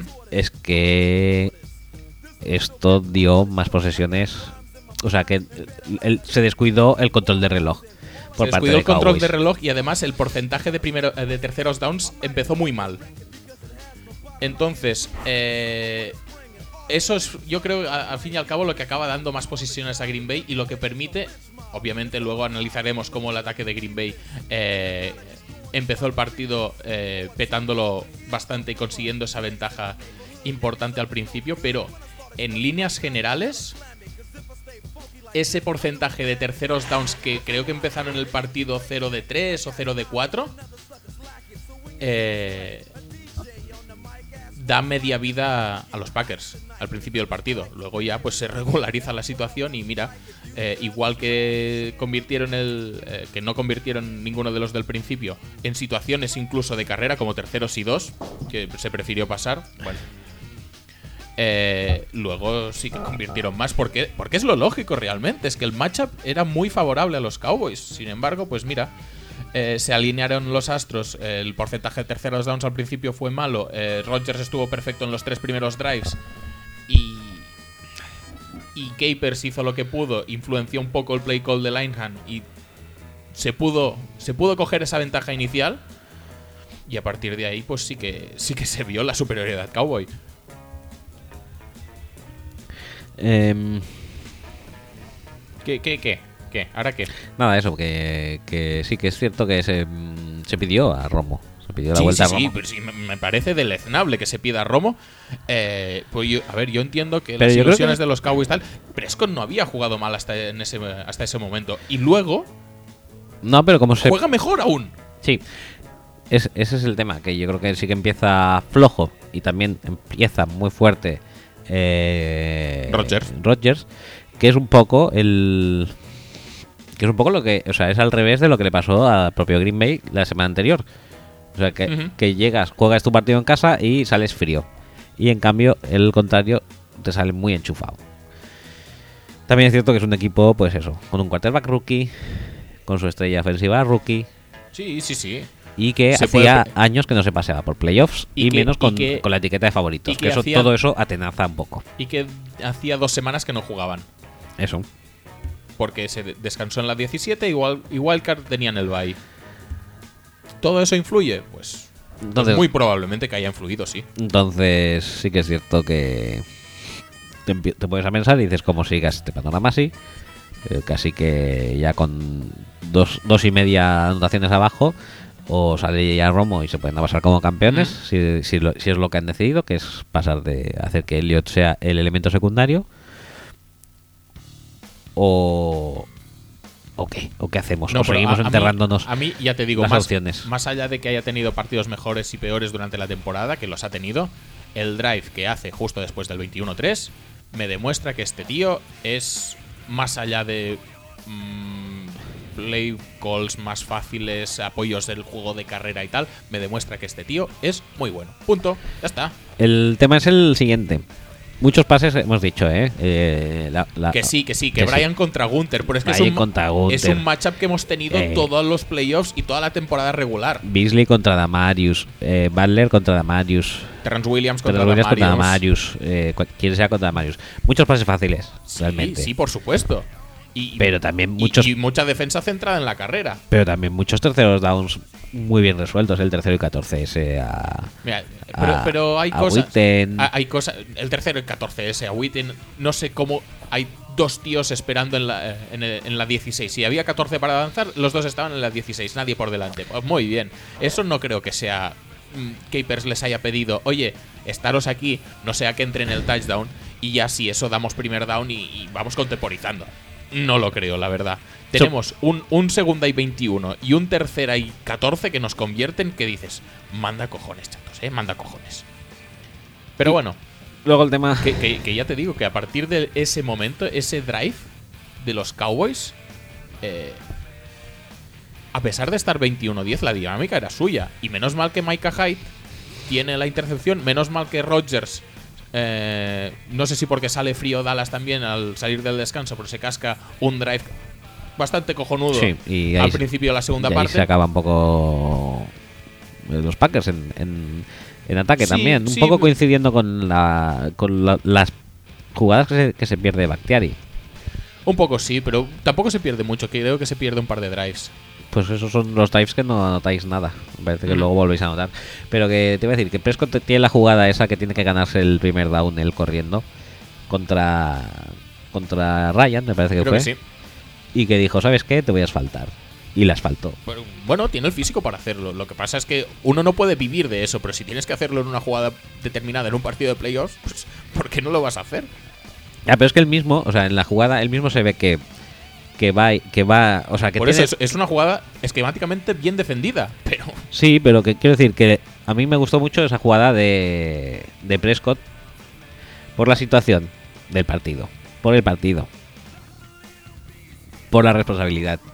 Él tenía la opción de intentar correr en lateral, o sea, en, en- más o en horizontal. sí, intentar para ganar- salirse por la sideline y tal, para recibir un golpe un poco más liviano. Sí.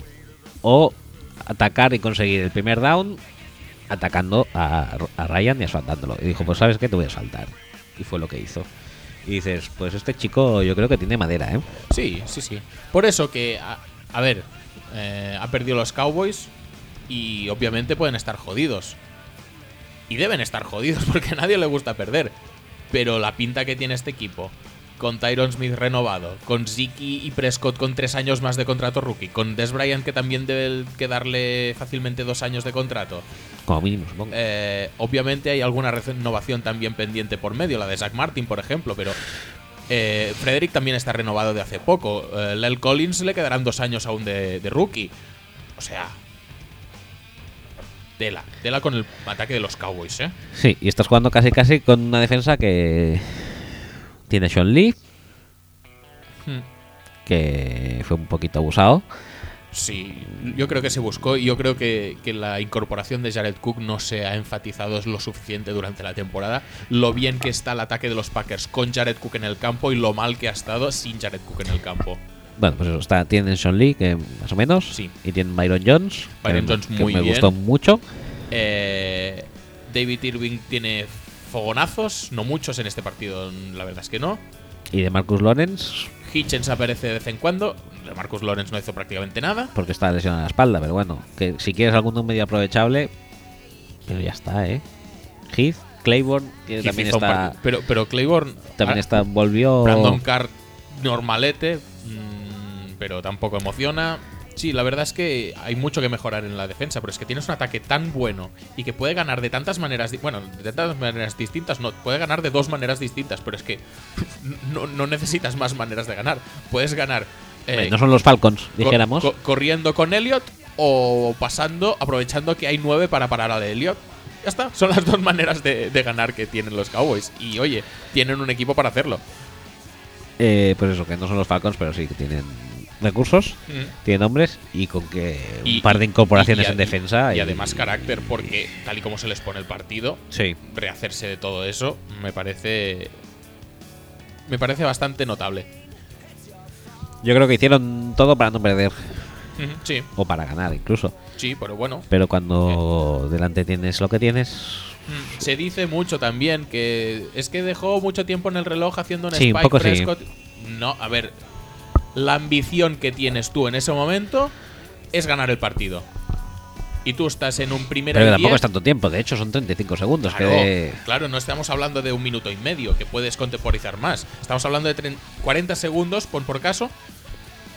Y, eres, y estás en un primera y 10 en la eh, 40 o así, que tienes un pase a Beasley en la banda y el tercero, que es tercero y 2 o tercero y 3, es incompleto. Ese play call, por ejemplo, es cuestionable. Tú tenías Sí, un tiempo muerto, sí. podías haber corrido, por ejemplo. yo Pero eso- bueno, ya ahí sí que se lo había más dado allá de eso, el Spike a mí me parece cojonudo. Porque tú la ambición que tienes no es empatar. La ambición que tienes es ganar el partido. Porque con un touchdown tú ganas. Es cierto que el, error tú- es el tercero y tres, ¿eh? Y tú no vas a. Y tú no vas a, a. a ganar el partido si tú dejas correr esos 15-20 segundos. Obviamente que tú puedes luego tirar una bomba y meterla, pero tú necesitas más tiempo para avanzar estas 35-40 yardas que te quedan hasta la endzone. Por lo tanto, que se cuestione el spike me parece bastante mm, cuestionable. Bueno, se cuestiona, pero se cuestiona a, a todo lo pasado. Yo creo que en el No, momento coño, nadie. claro. Yo en el momento sí que pensé que el tercero y tres no me convenció para nada. Que yo lo hubiera corrido aquel, pero bueno. Bueno, tienes muchas jugadas y tienes mucho Randall que buscar, pero bueno. eh, Sí, también. Pero. No sé, quiero decir que a mí. Los Cowboys me parecen un equipo No, no, no, muy, por muy eso- a tener en cuenta. Y por eso, eh, a pesar de haber jugado contra ellos y que les estuvo odi- odiando muchísimo rato, eh, eso no quita que me parecieron un equipo cojonudo. Y luego también A, a pesar de que, obviamente, en, en defensa necesitan mucha reconstrucción. Que veremos si empiezan por Jalen Smith, que la gente se olvida, pero tienen probablemente el mejor linebacker del draft del, del año pasado. Es verdad. Y dicen que ya va a jugar el año que viene, ¿no? Y otra cosa que quería eh, decir yo, que sí que es cierto que, que la jugada de Rodgers es una jugada espectacular, Sí. brutal y tal. Pero luego eh, sale Mason Crosby y hace un chute Sí, sí, no fácil, ¿eh? Y, y, y habiéndote dejado de lado en el primer intento. No, no, y además, viniendo de acabar de metiendo uno, que además lo has chutado plano porque si no, no llegas. Sí, de 5 de 6 yardas más, de 55, 56, algo así. creo que eran 54 y 51 o 56 y 51. 56, te diría. O sea, no fallar ninguno de los dos estos me parece acojonante. Otra cosa es que los partidos de fútbol americano así tan intensos y tal se tengan que decidir por un tío chutando el balón. Pero bueno, eso es otro tema que ya hace tiempo que no me convence. Pero bueno, las reglas son las que son y jugando con esas reglas tú tienes que tener un kicker súper fiable. Y, Sí. y Crosby la verdad Sí. es que nos hemos cagado mucho en él durante etapas de su carrera, pero últimamente está on fire y más en situaciones de presión. O sea, Bueno, creo que la, la estadística eran 22 en playoffs sí. seguidos en playoffs, ¿eh? Sin parar. Que es. Y no fáciles, porque tú dices, no, No, field goal de 35 yardas, vale, muy bien. No, es que lo normal es meterlo. Es que estos ni en situación de presión los metes siempre, por no decir que no metes ni la mitad. Y aquí metió los tres. El primero y luego los dos siguientes. Sí, sí, sí. O sea, bastante impresionante también. Eh, ¿Algo más? Bueno, ¿O- ataque de los Packers, no hemos comentado nada. Sí, bueno. Eh, McCarthy, eh, ¿qué hace? En serio.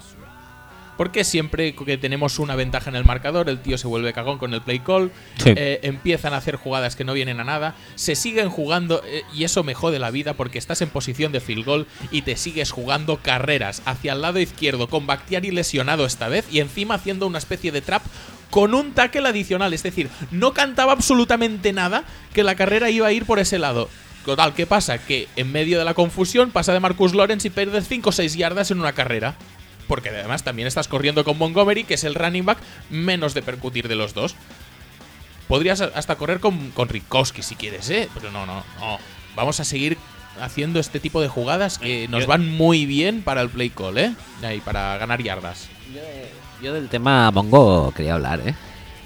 Porque Porque creo que habéis hecho un buen descubrimiento ahí, ¿eh? Sí, sí, sí, sí, no te digo que no, pero hay situaciones concretas que, que es que el play call tiene que ser más situacional. Y tú en. en No estaba hablando de la jugada, ¿eh? Yo hablo en general Sí, no, de tener a ese tío ahí. en que realmente no sé cómo corre, cómo corre, porque parece un running back de toda la vida. Y, y la versatilidad que te da esquemática también. Pero es que tampoco se está usando demasiado la versatilidad esquemática. Screens. Se podía usar menos. En se podía screens usar tenemos más. ¿eh? dos. Una que, que, que sale muy mal porque el linebacker. ay, el, el línea falla al bloqueo. Y la otra que sí, que es en el último drive. Bueno, el penúltimo drive, creo. Que, que sí que te gana 20 yardas. Pero además de eso, no se le usa en recepción. Rara vez se le usa eh, en motion. Es decir, le pueden hacer el motion, pero Sí. luego se le ignora. Y cuando se queda en protección de pase es nulo el tío. De hecho, hay un blitz que, que es del propio Jeff Heath, que también tiene un. que no solo tiene la intercepción, que no tiene ni puta idea de por dónde le viene. Se queda ahí en protección de pase mirando como. En el otro lado de Rodgers, mirando cómo viene Heath y le pega un piño a Rodgers, que por cierto, jugada totalmente underrated del partido. Como Rodgers se come un piño por la espalda Sí. y no suelta la bola. No, no es underrated, ¿eh? Yo creo que todo el mundo se quedó. Qué bestia, tío. Se quedó con. Porque además le, le por el ángulo ciego total. Sí, sí, sí, totalmente. No se lo esperaba mucho. Y la verdad es que. No, que- pero es que si dejas un run running back en protección, el tío que viene solo del blitz, ese es el que tienes que coger, joder. No sé, yo creo que mucha gente dijo, ¿cómo coño ha mantenido ahí el balón? O sea, fue una jugada, yo creo que bastante clave y que bastante gente se quedó con el. Se Con quedó con el detallito. Sí, sí. Y yo, por lo menos, todos los que hablé, sí.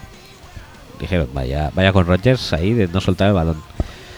Bueno, pues eso, eh, que no hemos hablado de- del ataque de, de Rodgers. Y el tema es que yo creo que Rodgers había preparado el partido para, para una defensa de Marinelli. Marinelli, normalmente las defensas que hace son tipo Seahawks. O Sí. sea, cuatro a la presión y luego ya el resto que se apañen en cobertura. ¿Qué pasa? Que cuatro a la presión no van a llegar en la vida porque la línea de ataque de Green Bay es bastante buena y la línea de defensa de Dallas es Mala. Bah, bah. Eh, Rodgers encontraba huecos por todas partes. ¿Qué pasó? Que Marileni cambió su plan y empezó a mandar blitzes, blitzes de níquel sobre todo. Eso le jodió la vida, ¿eh? Porque tenía que pasar mucho más rato y no podía eh, ni tan siquiera eh, escapar del pocket porque cualquier tío que le viniera en blitz era más rápido que él. Tenía que decidir mucho más rápido y eso implicaba eh, pues lanzamientos más precipitados, eh, jugadores que aún no se habían podido separar de su par. No es que estuviera mal en, en precisión, de hecho, muchas de las jugadas de los tres primeros drives, hay pases a Cook con el tío encima, hay pases a, Jerónimo Allison también, que Sí, hizo un, partido Jero. bastante decente en la primera parte, también con el tío bastante encima. A ver, Rodgers estuvo muy bien durante todo el partido. Incluso me sorprende que usando sus típicos eh, trucos de cazar al, al rival con 12 en el campo o incluso eh, forzando offsides fuera de casa.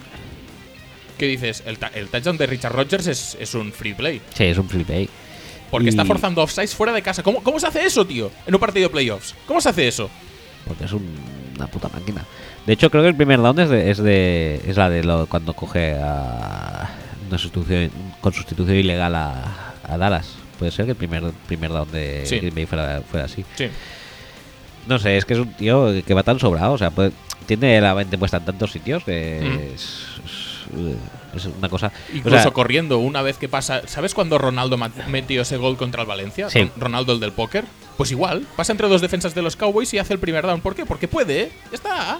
Es que quiero decir que es eso que la, su superioridad es eh, física y mental también. O sea, es un tío que está por encima de, y, y estuvo, ya te digo, súper enchufado. Yo creo que mm, consciente del plan de Marinelli, que además es lo que le había funcionado a los Giants. Claro que la línea de los Giants no es la línea de los Cowboys. Claro. Eh, y entonces eh, sí que tuvo bastante claro dónde pasar y por dónde atacar y bastante bien. A la que empezaron a llegar los blitzes, empezaron a llegar los problemas. Y yo creo que el play call ahí no estuvo nada fino. Eh, se podría haber usado mucho más screen, por ejemplo. No se usó. Se podría haber dejado más a, a Ripkowski en protección si no ibas a, a usar a, Montgomery como, como mismatch desde el backfield. Bueno, eh, estuvo poco afortunado, pero igual que digo muchas veces que Rodgers no carburó en las primeras 15 jugadas porque son las que están establecidas en el guion, Sí. en este caso sí que funcionaron. Bueno, y este- esto este supongo caso- que McCarthy tiene también algo que ver. Rayando la perfección, como diría. No, no tiene nada que ver, por cierto, que no lo hemos comentado, que, que el tuit de Robert Klemko diciendo que Randall Cobb le ha dicho que la última jugada, la de la recepción de Cook, no es una jugada del playbook. Es Rodgers diciéndole, tú haces esto, tú haces lo otro, tú haces lo de más allá y yo ya te la daré. Sí, Sí, sí, sí. tal cual. Ahí McCarthy, pues casi que no tiene mucho mérito, ¿no? No, pues más bien como esto, ¿no? Es como un partido de flag, ¿no? Hmm. Tú, hazme un out a 20 O es como yardas. Messi cuando baja al medio del campo y dice, no, no, pásame la bola que yo estoy ahí en la banda, que no me la dais y estoy hasta las pelotas. Voy a crearme yo la jugada. pues ya está. Solo unos pocos elegidos pueden, pueden pasar por encima de cualquier eh, esquema establecido y estrategia predeterminada y encima tener éxito. Ya está. Ya está, ya está. Que en el fondo, Rodgers para mí es como una mezcla de lo mejor de Tom Brady y lo mejor de. Ay, no me saldrá el nombre. El, ¿Ese de la frente? eh, no. El- joder. De 49ers post eh, Montana. O sea, el bueno de Steve 49ers. de Steve Young. Es una mezcla perfecta de lo mejor de Sí, los Steve dos. Young sí es una... Sí, es muy brutal, es muy imparable. Entonces yo creo que si quieres lo dejamos aquí ya y hablamos de Sí, sí, previas. sí. Porque eh, debemos llevar ya poquito, ¿no? Dos horas y media y ya está Hablando bien. solo de resúmenes, madre mía. tío. Entonces hablemos de previas. eh, Sí, no, no nos vamos a ampliar mucho porque obviamente todos los equipos ya han quedado comentados. Sí. Podemos hablar de algún matchup concreto, pero, pero no podemos alargarnos mucho. Empezamos por la previa mala. Eh, Empezamos por la, por la intro, ¿no? Venga, va, pues, pero dale, dale candela. Vale, ya está. Vale. Eh, New England contra Pero cuando Steelers. empiecen los, los, los banjos Sí, eso sí. o los violines. No, el no subidón. me acuerdo. El subidón. El subidón, en breve. Em, eh, abreviando. Eh, Steelers contra New England. ¿Cómo lo hacemos aquí? Rapidito. Pues paso de estadísticas y de chorradas ver, si y pillajes. Si quieres decir alguna, pero la verdad es que no sé si... Yo no te hago mucho caso normalmente cuando lo haces. Ya. No sé si la gente en No sé. casa lo hace. No, no lo creo tampoco. Eh, bueno, pues mira, en ataque son bastante parejos, 27,6 y 24,9 para New England de puntos a favor por partido. En defensa, la defensa de eh, New England es mejor, también vete a saber. Sí. eh, bueno, tampoco es que. nada. No, no quería subir en este subidón. Luego lo subo otra vez. Eh, los rivales de- en temporada regular de uno y otro tampoco es que sean muy No espectaculares. son la monda. Y esto es un- algo que se ha criticado bastante Sí. de, de Brady, pero bueno. Pero bueno, de Pittsburgh también juega contra Browns y contra Sí, pero, Bengals pero y que, demás. que ¿eh? tú sacas una lista de los quarterbacks a los que se ha enfrentado Brady, creo que el mejor es flaco. Bueno, pues. Me invento, pero se ha enfrentado flaco dos veces. Aquí quería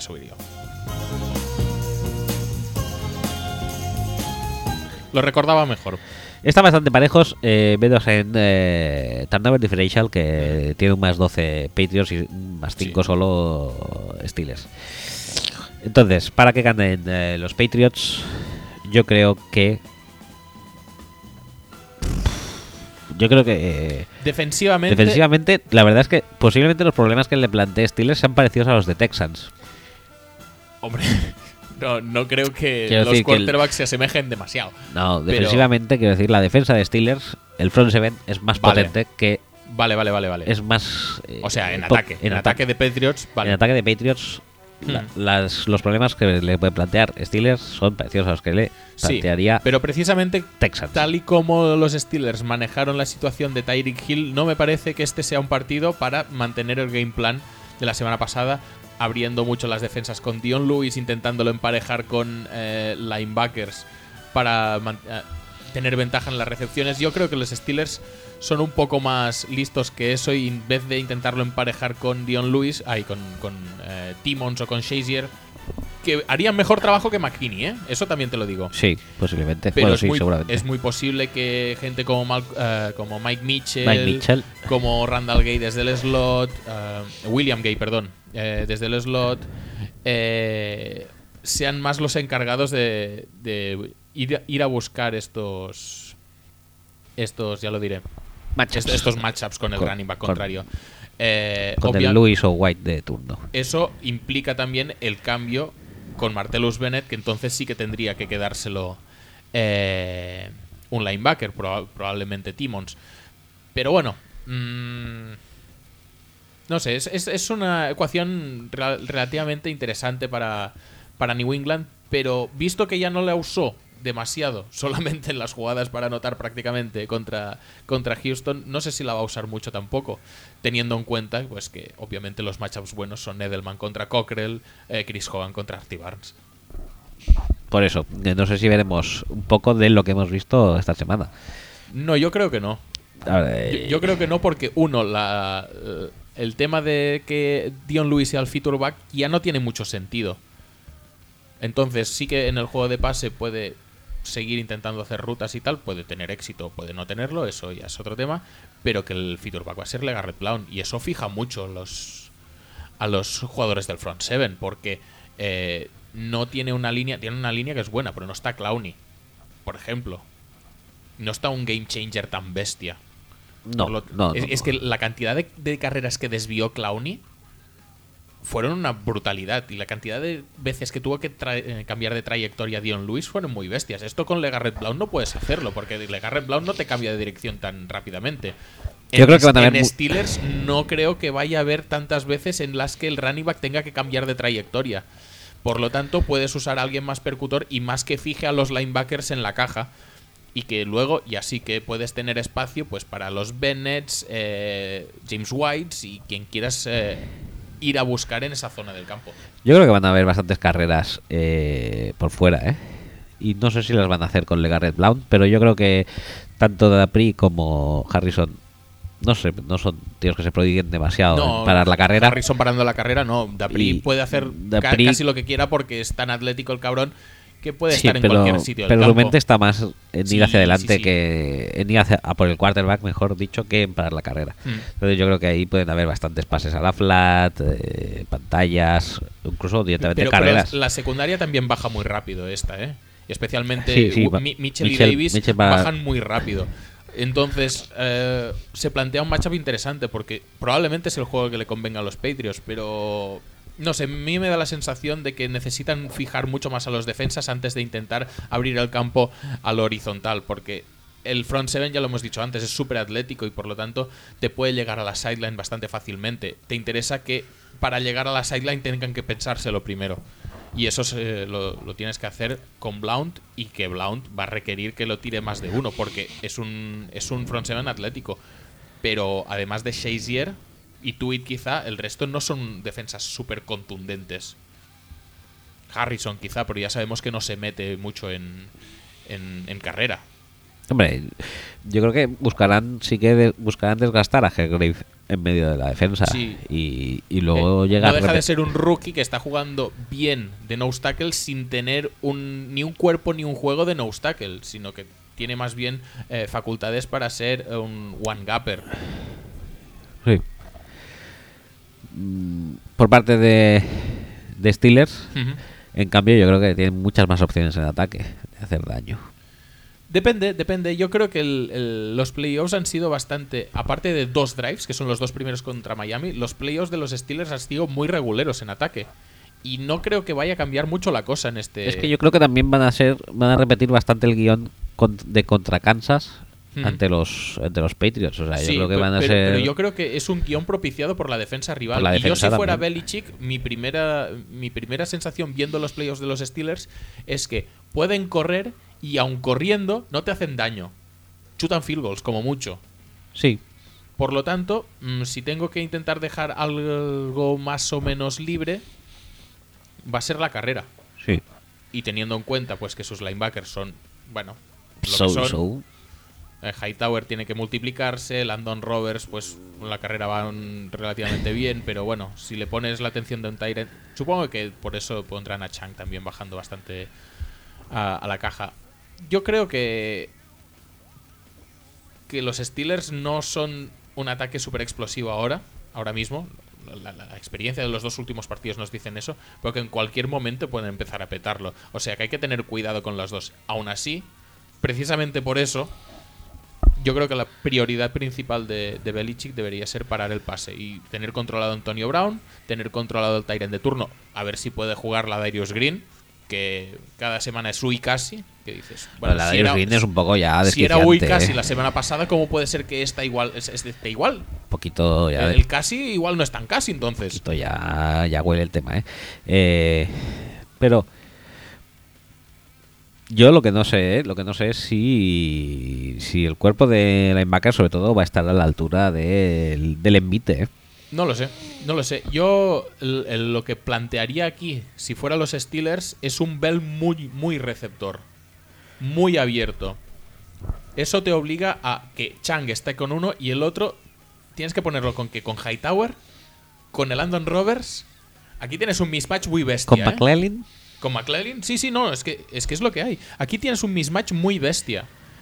Y es que no tienes por qué tampoco eh, forzar las cosas. Tu cuerpo de receptores tampoco te permite abrir cinco receptores porque obviamente Wheaton no está, eh, Martavis Bryant está sancionado, Coach está pero como si no fuera Coach, muy para bueno. este partido no... Como que no lo tenemos en la ecuación. Tenemos a... Entonces tenemos de Marcus Ayers, tenemos Eli Rogers, Rogers. tenemos Tyrens, que depende de la Darius Green, pueden ser dos o incluso tres si contamos a Greenbell, que ya sabemos que es el mejor playmaker salido de USC en este siglo. Posiblemente. Y.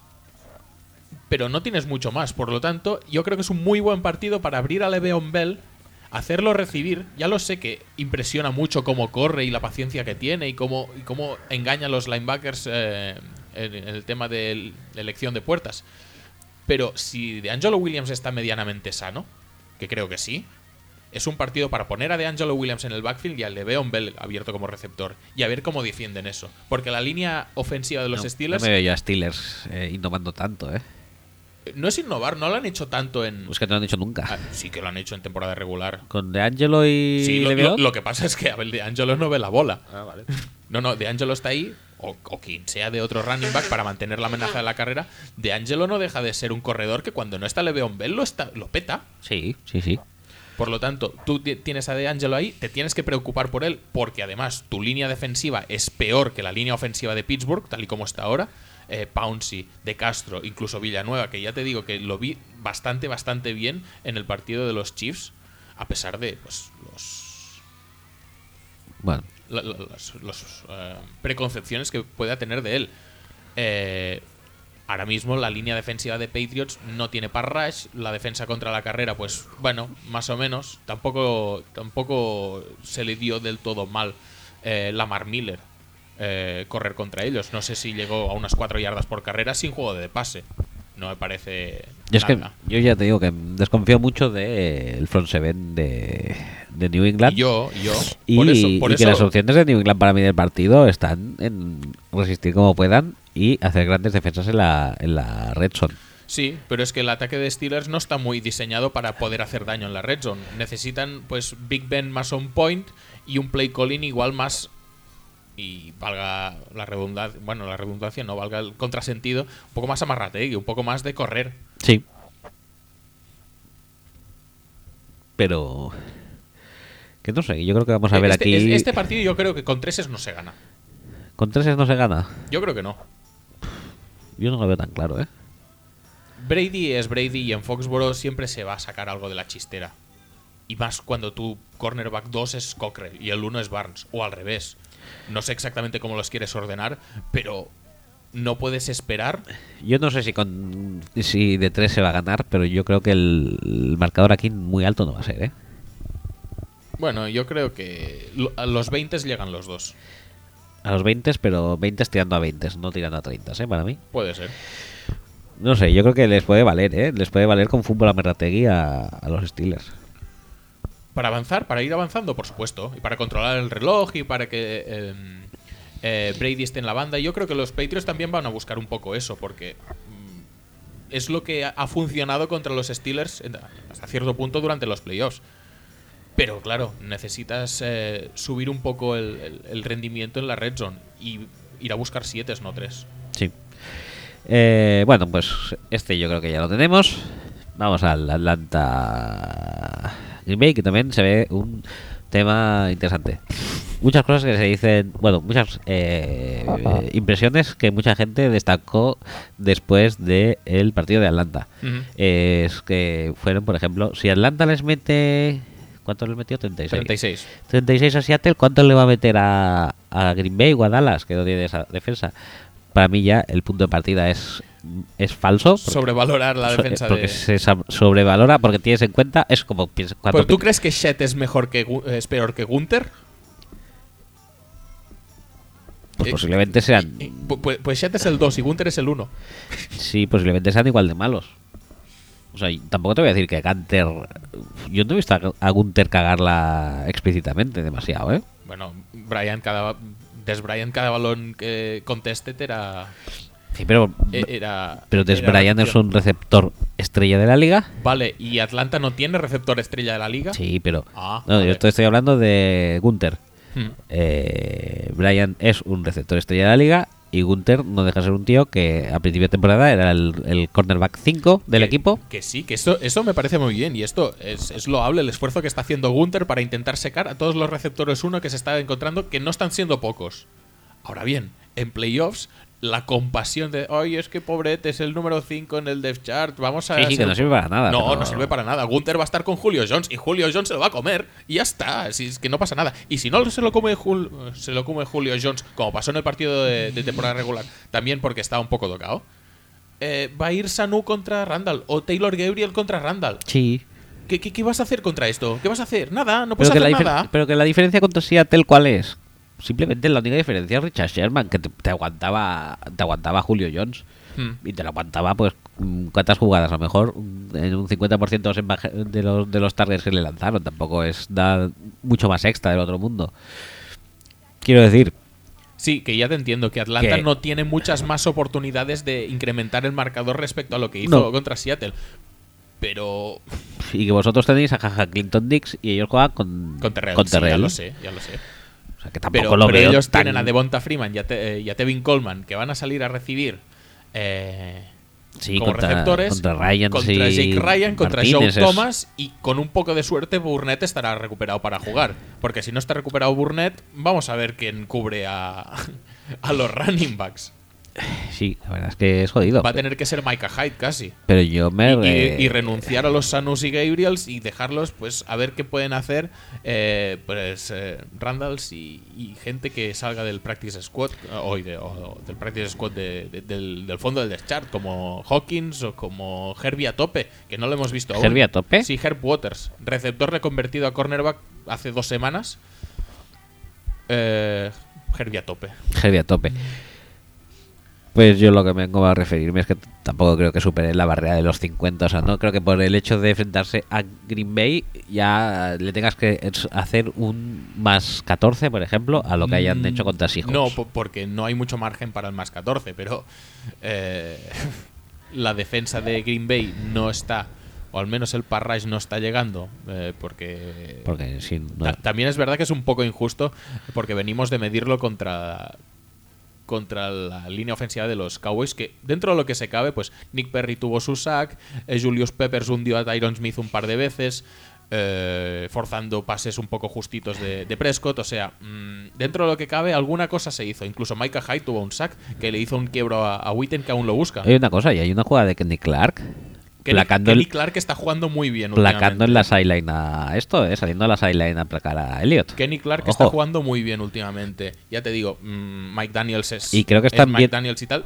Y me fijé que creo que está que muchas de las cosas que se le achacaban a Kenny Clark en- en- por su slide en el draft era de que su condicionamiento físico era pésimo y que necesitaba una jugada y descansar cuatro. Y en este caso, después del- de, de salir a placar a la sideline a, a Elliot, volvió a la línea, Ujú. volvió a formar y casi también este consiguió un sack. No, la verdad es que está subiendo bastante el nivel. Y, y Kenny Clark es un pick que no en principio no era de rendimiento inmediato. Era un tío súper joven. eh, que tenía mucho, mucho por aprender y, y muchas cualidades físicas, por lo tanto, eh, siempre es bueno que vaya mejorando, pero si puede aportar ahora todo lo que podamos eh, tener ahora en defensa es, es muy positivo. Bueno, pues total. Sí, También te o digo sea, una cosa, que es algo que no hemos dicho de, de Atlanta, que es que, y eso lo decía Ignasi hace mucho tiempo también en esta en este podcast, pero no en esta temporada, que son una temporada peor. Una de las peores.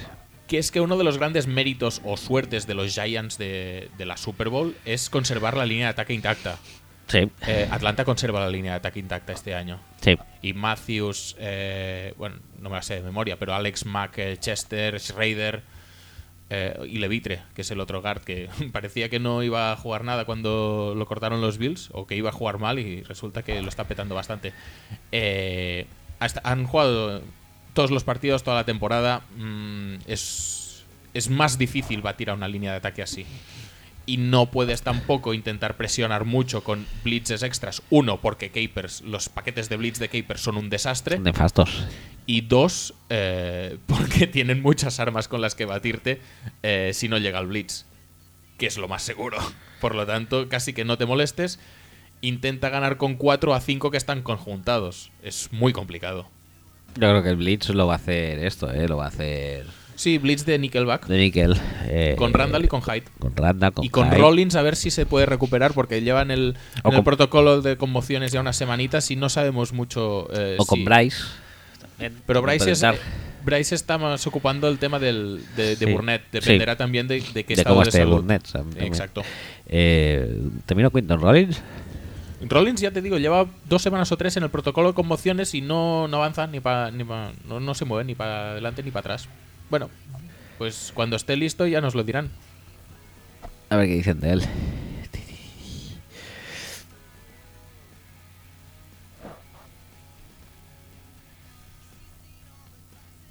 ¿Qué dicen de él? Que Cuéntame. parecía que iba a volver esta semana. Y, y- y- pero no Pero pudo no, pasar no, no, esto. Week to week. Luego, otro factor, eh, Jordi Nelson. No lo estáis echando mucho de menos, pero tenerlo siempre es un activo muy mm, importante. ¿eh? Sí que lo estamos echando de menos. A ver, obviamente que Jerónimo Allison haga un par de recepciones, mm, pues está bien, pero obviamente que le echamos de menos. Es el líder de la liga en touchdowns. Joder, que si le echamos de menos. Y de hecho, eh, me preocupa que no esté Nelson y que, a ver cómo está Davante Adams, que también eh, se lesionó el tobillo en este partido.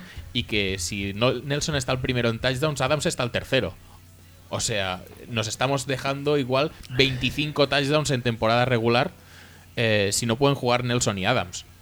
Y sinceramente, me parece incluso más relevante en este partido que no en el, en el partido anterior contra Cowboys, porque Atlanta tiene una defensa muy marcada. Es, lo que no es línea defensiva, que ya hemos destacado que tiene mucha rotación, que tendrá menos porque Claiborne se ha lesionado y no va a poder jugar. Pero en las otras posiciones no rotan mucho. No. Entonces, contra más activos tengamos en el juego de pase, mucho mejor para, para Rodgers, porque uno, eh, va a cansar a los, a los defensive backs rivales, y dos, eh, va a tener que. Bueno, igual no quiere adaptarse. La verdad es que no lo hizo contra Seattle eh, Dan Quinn. Dan Quinn es un tío que en su esquema defensivo le parecen imprescindibles eh, Neil, Kino Neal, que hasta cierto punto lo entiendo, pero que en cobertura de pase puede flojear más. Sí. Y luego los dos linebackers, tanto Dion Jones como Devondre Campbell, no renuncia a ellos nunca. Bueno, porque es- pues, esos- esa pareja. Ese trío, culuna de campo brutal. Mm, sí, pero no es lo mismo si te meten cuatro receptores que es no si te meten a Richard Rogers, ¿sabes? Si tú puedes meter a Alison Cobb, Adams y Jordi Nelson, ¿tú puedes defender esto con Neil, Dion Jones y Devondre Campbell en el campo?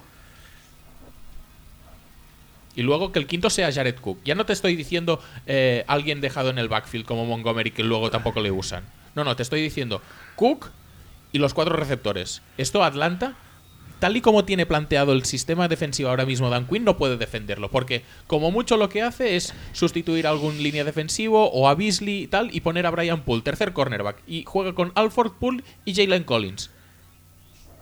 Pero de John John se puede encargar de, de Cook perfectamente. Vale, sí, se puede encargar de Cook. ¿Y el resto cómo lo hacemos? Eh, Vale. Para mí es muy importante, ya no solo porque echamos de, Nelson, eh, de, de menos al Nelson jugador, al Nelson que es la hostia como receptor, sino que esquemáticamente poder poner muchos receptores en el campo me parece una opción súper interesante para Green Bay, porque eh, Dan Quinn o tendrá que salirse de la base o, o podremos generar algún mismatch con alguno de sus linebackers o con Keanu Neal. Y estamos hablando de que, de que son jugadores que son físicos, pero que son rápidos que también. con, que- con Nelson y Adams también eh, son jugadores que, según que unos contra unos, los pueden ganar. Yo lo que te iba a decir es que, por ejemplo, veo más fácil que Deion Jones mm, domine a, Jared Cook que, por ejemplo, eh, Ken O'Neill domine a. Es que a- a, cualquiera, incluso a Jerónimo Allison, que se le puede ir. Allison podría ser, contando que los tres cornerbacks están con Nelson Adams y, y, y Cobb, te queda el cuarto colgado. Lo que pasa es que Y, Nelson. y- y que puede ser incluso Jeff Janis, ¿eh? que lo hemos sacado contra los hijos, sí, lo sí. sacamos como recochineo y lo podemos mandar a 50 yardas, que es lo único que sabe hacer, ¿eh? Ya está. Pero oye, Y es lo que peor se le puede dar a Ken O'Neill. Eh, aparte de todo esto, pero yo creo que, que Nelson no va a jugar, ¿eh? la verdad es que no, no fue una, una game time decision. No, no. Estaba lejos. Es, es decir, lo dijeron ya, creo, no sé si el viernes o el, o el sábado, que no iba a jugar. O sea, mm, yo lo veo complicado también, pero para mí sería un factor muy importante. Y si no está Nelson, pues yo creo que Atlanta está mucho más cómoda en su defensa y los mismatches no los podemos generar tan claramente. Obviamente podemos empezar a sacar dos Tyrants, pero claro, eh, sacar dos Tyrants ya los puedes cubrir con, con Jones y con, con Devondre Campbell. Eh, puedes intentar sacar a Janis o o a Trevor Davis. Bueno, pues sácalos, sácalos y que intenten coger alguna. No se, no se les ha dado demasiado bien durante la temporada. La única jugada que creo que han hecho entre los dos, uno es recibir un pass interference y el otro es un, un end around touchdown contra Seattle. Entonces, para resumir, el partido se decidirá en. O sea, tú ves partido de alta anotación aquí por, las dos partes. Por supuesto. Y se decidirá en eh, la capacidad que tengan vuestros playmakers defensivos que vienen a ser Micah Hyde, Keaton Dix y Pablo Incluso Hamas. Randall, Randall es- es- tiene mentalidad de playmaker. Lo que pasa es que te hace una y te falla 60. Pero claro, es que lleva muchas semanas sin hacer nada. Desde la intercepción contra Seattle que no ha hecho nada. O sea, ya le vendría tocando. Eh, mira. En ataque, Atlanta. O incluso, incluso Clay Matthews también le vendría tocando hacer algo. O Peppers o Perry. Peppers, la verdad, es que silenciosamente está, está contribuyendo bastante en este tramo final de temporada. Yo creo que hace más que, que Clay Matthews, ¿eh? Sí, sí, sí, sí. Lo que pasa es que también Peppers juega más descansado porque la base es con, Sí. con Matthews y Perry y Peppers ya entra solo en, en paquetes de tercer down o en jugadas más específicas. Entonces, quiero decirte que mirando las estadísticas, los Falcons eh, anotan 6 puntos más por partido, y, pero permiten un punto más por partido que vosotros. Y eh, en el turnover differential tienen 3 más que vosotros. O sea que. No, no, sí, los Falcons además es que no, no son proclives a perder el balón. O sea que, en teoría, a los puntos, dijéramos. A los puntos va a ganar a- Atlanta. muy cada uno a su, a su, a su fortaleza, Ujú. ganaría Atlanta. Es muy posible. Y deberíais ser vosotros, los Packers, los que hicierais un plus. Pero ya lo hicimos la semana pasada. La hiciste la semana pasada. Y esta semana, que otra vez eh, a San Rogers. Sí, sí, bueno. Supongo que también se intentará explotar una línea de ataque que está jugando muy bien. Mm, contra los Cowboys obviamente no se ensalza tanto porque son la, línea defensiva de los Cowboys.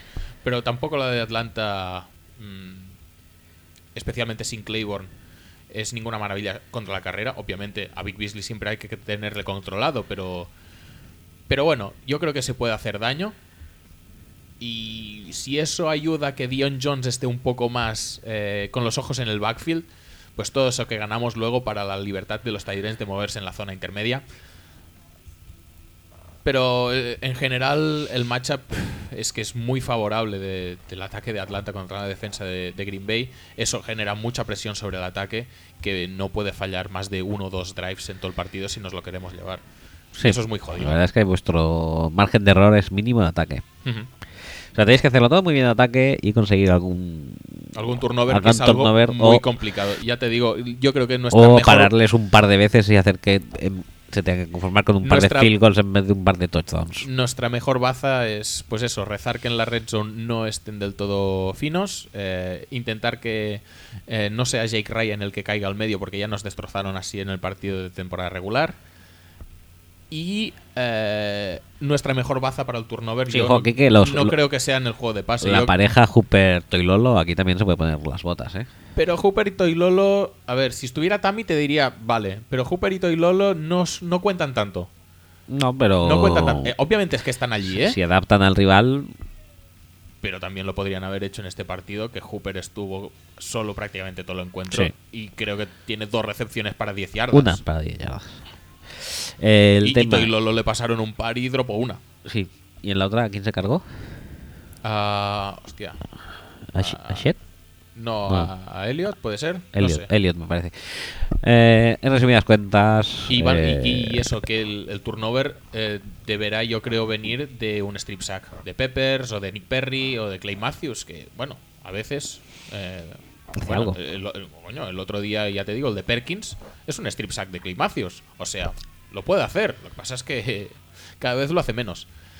Eh, pero bueno, hay que jugarse. Ya te digo, el shootout muchas veces el, el que gana es el último que tiene el balón, que eso pasó en Dallas. A ver cómo cuadran los tempos del partido y a ver cómo gestionamos los dos últimos minutos o los cinco últimos minutos de cada, de cada parte para tener siempre nosotros el balón los últimos.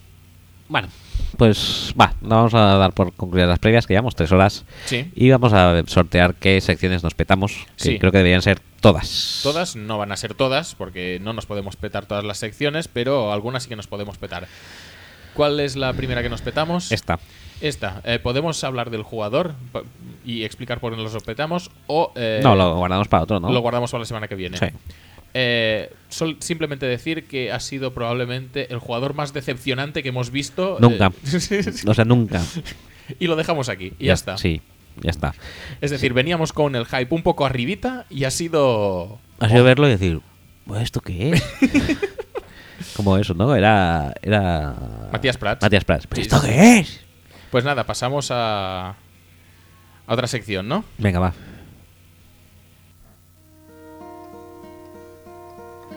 Hello, darkness, my old friend. I've come to talk with you again. Because a vision softly creeping.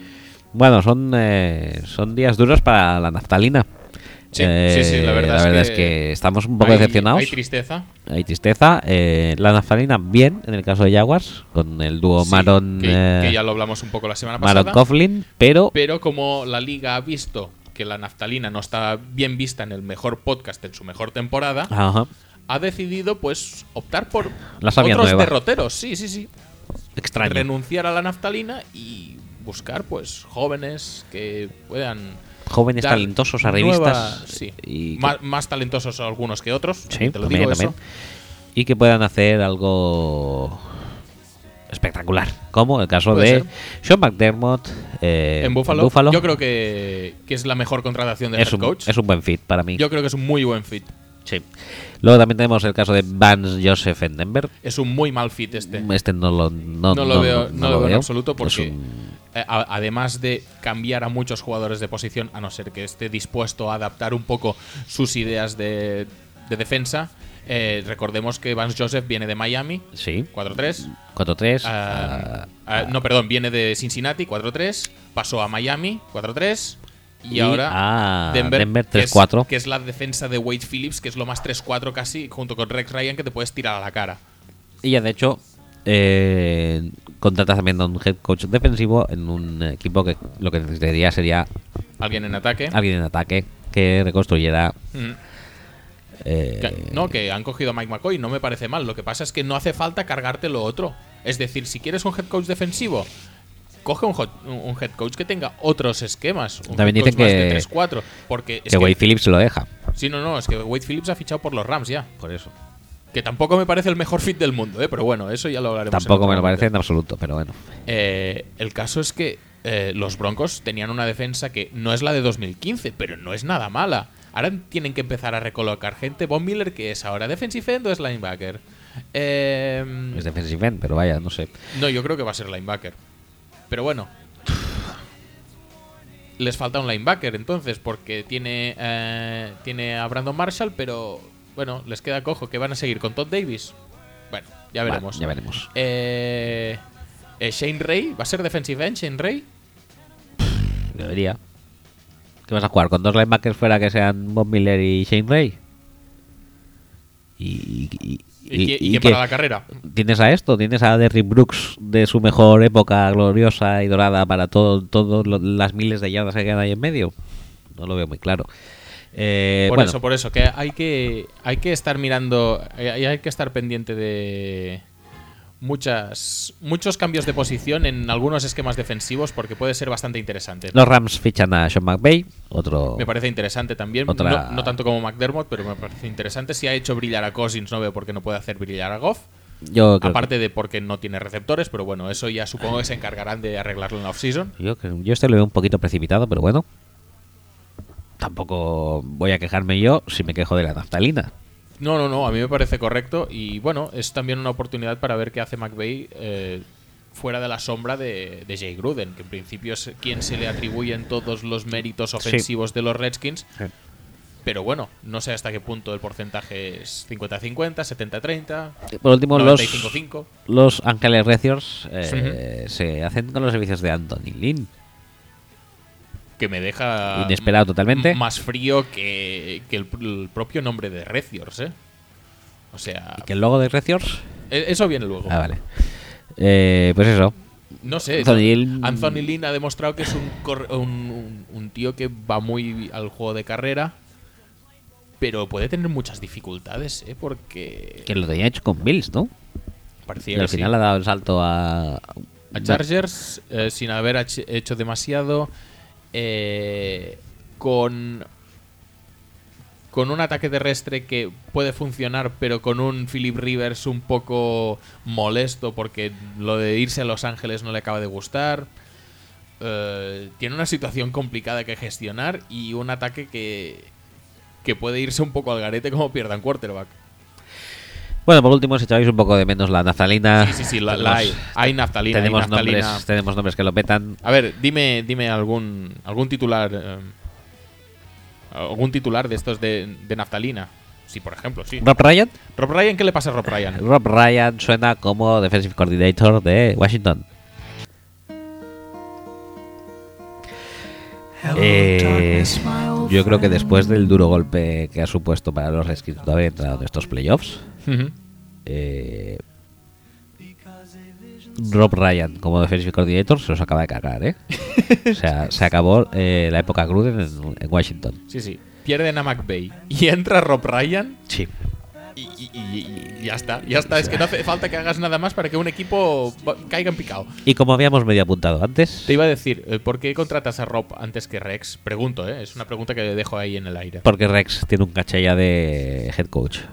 Cambio, Rob Bueno, bueno, muy bien. es, es el, el DC. Y espera, espera. No, a no, ver. no. ¿Cómo...? ¿Qué, qué otro rumor tienes? Tom Cable. Este- esto, esto no se hace así. ¿Cómo se hace? di- Dime, dime. ¿Qué, qué le pasa a Tom Cable? Tom Cable, que suena muy fuerte para ser head coach de los San Francisco 49ers. Ah, vale, ahí está. Entonces, a ver, a ver. ¿En, serio, Espera, espera. ¿En serio Tom Cable... eh, eh, Espera, sí, sí. O Este- sea, para, para head coach, después de Tom Sula, después de Chip Kelly, ujú. para 49ers, Tom Cable. Así, así. Sí que lo haces bien, sí, cabrón. Hello, darkness, my old friend. Pues esto me parece buenísimo, ¿eh? Buenísimo. es probablemente la mejor contratación y a la Esto vez peor buenísimo. de la historia de la NFL. Porque lo de Don Sula creo que lo, lo superarían con esto, ¿eh? Pero es que lo de Tom Sula no era naftalínico porque tampoco nadie sabía muy bien de dónde salía. Sí, pero bueno. Pero, pero este sí que sabemos Este de dónde sale. sabemos dónde sale. Este sale de ser entrenador de línea ofensiva de los Seahawks. O sea, ¡De entrenador. los Seahawks! Pero sí, sí. Es, por es ser entrenador de algo que no existe. Sí, exacto. Es ser entrenador de la peor unidad. No, no de la peor línea ofensiva, no. De la peor unidad en general de cualquier posición de cualquier equipo de la NFL. Ahí vas a buscar tu head coach. Claro que sí, hombre, claro que sí. Eso sí, igual les pasa el playbook, ¿eh? Igual. Que es como cuando los, los Jets fichan a gente de los Patriots o cuando los Patriots fichan a Tibo Sí. y tal. Pásame, pásame el play call. Échame algo, playbook. échame algo, échame algo, échame algo. A ver qué hacen. Eh, claro que también te digo una cosa, si necesitan el playbook para descifrar la línea ofensiva de los Seahawks, es que muy buenos tampoco son. También te digo una cosa. Y, y antes de pegar, ¿eh? También te digo una cosa, habiéndose cubierto las plazas de Buffalo, Denver, eh, Los Ángeles Rams y Los Ángeles Reciors. y la de los Jaguars que ya está cubierta, resulta todo esto eh, alguien que pensábamos que era tonto, pero que quizás no sea tan tonto. Ha dicho yo paso. o sea, sí, solo sí. queda San Francisco, He yo la- paso. he visto las opciones que hay y yo me quedo muy bien aquí en Foxboro, Sí, que hace calorcete y lo de la bahía que le den por saco. sí, o sea, muy bien. La verdad es que Merece un aplauso eh, generalizado Josh McDaniels. Tampoco tanto, ¿eh? porque la verdad es que es bastante obvio que ir allí es en plan. Pero es renunciar al puesto de head coach, tío. A ver. Ala, venga, lo del vapeador lo vas a superar esta semana, ¿eh? Coño, no me puedo poner. eh, no, no lo voy a decir. No, sí, lo voy a decir. Eh, que si con el vapeador. Ay, el vapeador que cansino. Vale. Ay, no sé qué. Chillan cuando se presentan. Uf. Son súper molestos. Dicen tacos. Eh, eh, dicen sin sonrojo alguno que se van, que dejan de ver el partido antes de que se acabe. Pues que son las 4 de la mañana. A ver. Eh, y no resiste, no reviste mayor importancia el resto de partidos. O sea, todo el partido previo que he visto ya era una puta mierda. Tampoco iba. Y, y porque verlos después en el Game Pass no es lo mismo. No es lo mismo. vaya. Porque si no lo ves Si no con lo las ojeras directo. hasta las rodillas, No. no te sirve. Hombre, no, no.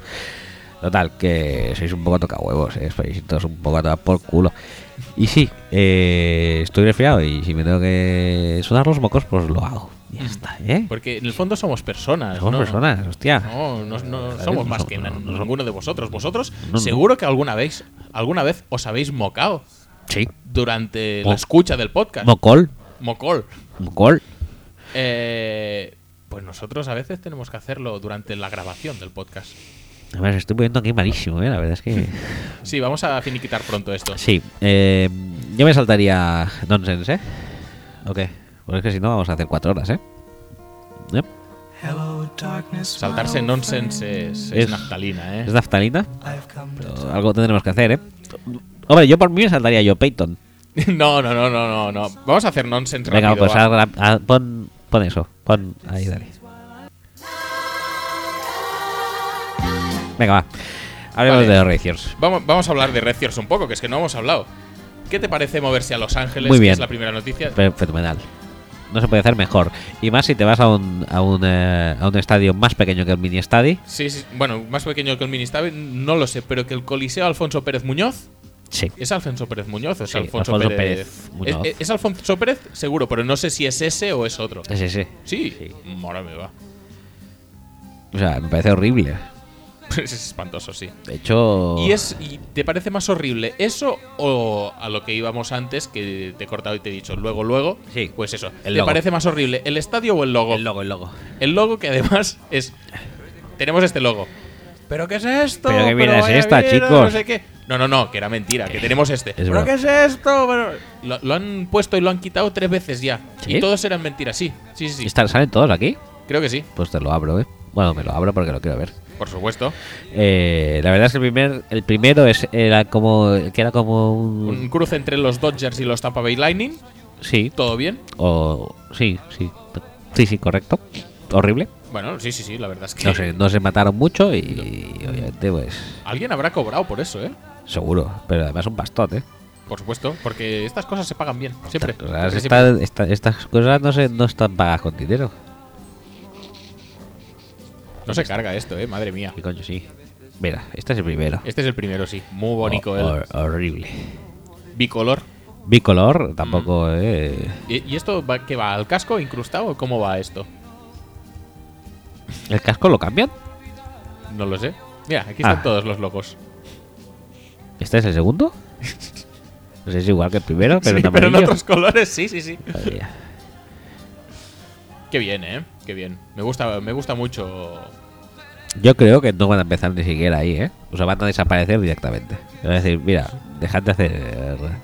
Dejad, de- dejad esto ya, que se ha demostrado que no se os da bien, familia hispanos. Bueno, no pasa nada. Son los owners. Como dijo Jet York, no puedes echar al owner, que soy yo. Hay que mejorar cosas, pero lo de echar al owner no. Sí, hay que mejorar cosas, pero. Eh, ¿Qué más? ¿Qué más? ¿Qué Eh, más? Eh, Sam Shields, que lo peta muchísimo y se ha conocido recientemente que eh, le- la policía fue a su casa a mm, buscar, pues, a hacer un registro porque sospechaban que había marihuana. Y sí, se ve que la había. sí. Había bastante. Lo bueno es que Sam Shields se ve que, según los reportes policiales, abrió la puerta con el porro en la mano. ¡Ey! ¿Qué pasa? Y la poli le preguntó, oye, ¿que podemos pasar? Sí, sí, por supuesto. Hombre, por supuesto. a, Venga. a peor no voy a ir. Ves dándole.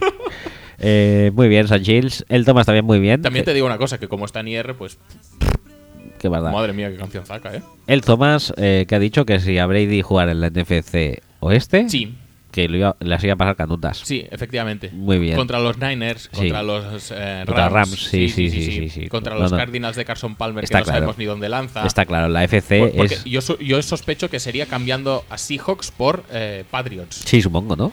Y tendría peores resultados Patriots en la NFC Oeste contra Rams y contra Niners.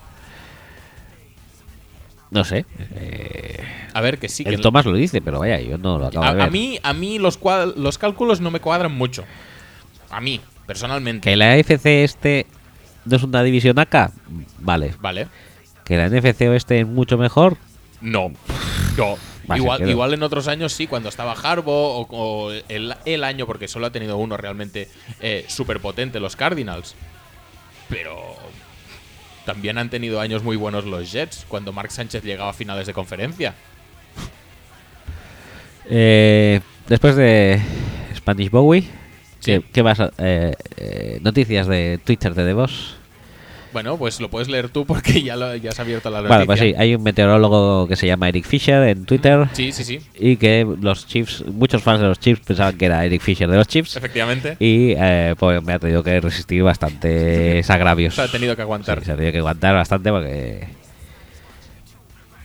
Porque sí, porque, Pues eso, porque han ido a pues- cagarse en todo por el holding. Eh, Sí, correcto. En plan, eh, Eric Fisher, todos te odiamos. Eric Fisher, esperemos que te, No te- vuelvas nunca por Kansas. Que no, que no pises Kansas. Vamos a matar a tu familia, etcétera, etcétera. Bueno, Oh, e- eso último te lo has inventado, eh, un sí, poco. pero bueno. Pero, pero- o igual no, igual no está recogido en la noticia, pero bueno. La gente en Twitter, bueno, hace lo que le pasa por los cojones un poco.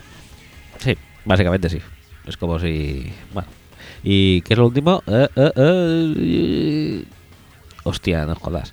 Eh, Esto último es la noticia estrella, probablemente, de, de este nonsense. Mansiel. Sí, Johnny Mansell. ¿Os acordáis de quién es Johnny Mansell?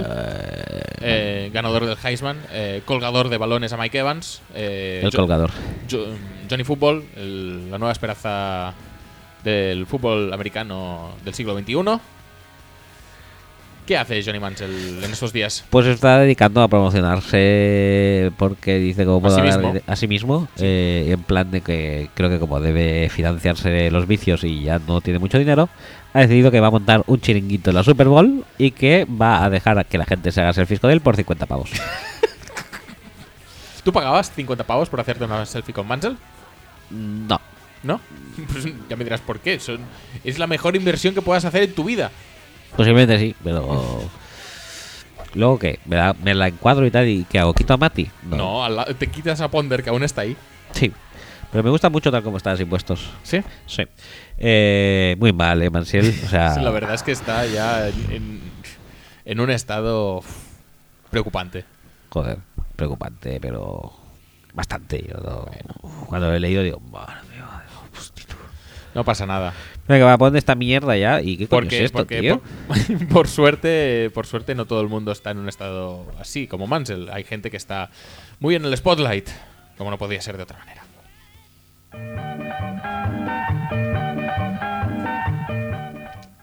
Vamos a hacer esto rápido, porque aquí hay 55 Sí. links. No pretenderás. Sa- sa- ¿Sabes cuál es el sabes cuál es la ventaja?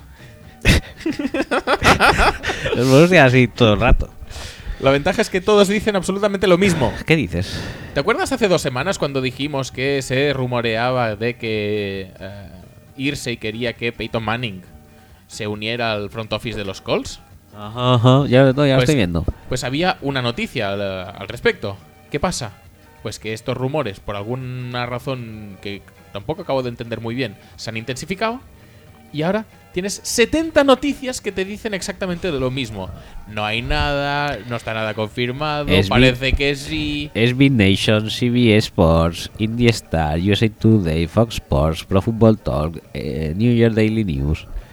Todos dicen lo mismo, ¿no? Todos dicen lo mismo. No hay absolutamente nada, pero se parece que me ha dicho el tío que me he encontrado por la calle que es amigo de un primo de un vecino de del tío que le vendió el periódico un tío hace 20 años a Peyton Manning que le han ofrecido un puesto en la front office y entonces esto eh, es noticia. Al Horrible. parecer.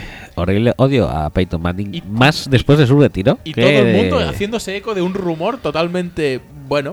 Mira que lo no odiaba. eh, pero- infundado, pero, pero, pero me muy estás, en el aire. Me estás haciendo odiarlo más. ¿Era necesario? Esta sección ya me está tocando un poco. Totalmente. huevos. Totalmente. Mira, ¿hacen Y- falta y- tantas noticias para decir lo mismo que dice tu guion? No. ¿Qué opinas del titular Calls owner Jim Irsay pushing to hire uh, Peyton Manning as head of football? ¿Qué coño es esto? Pues si, él si es el propietario, pushing a quién? No, vale, sí. Pero el, el puesto de Peyton Manning, ¿cuál sería?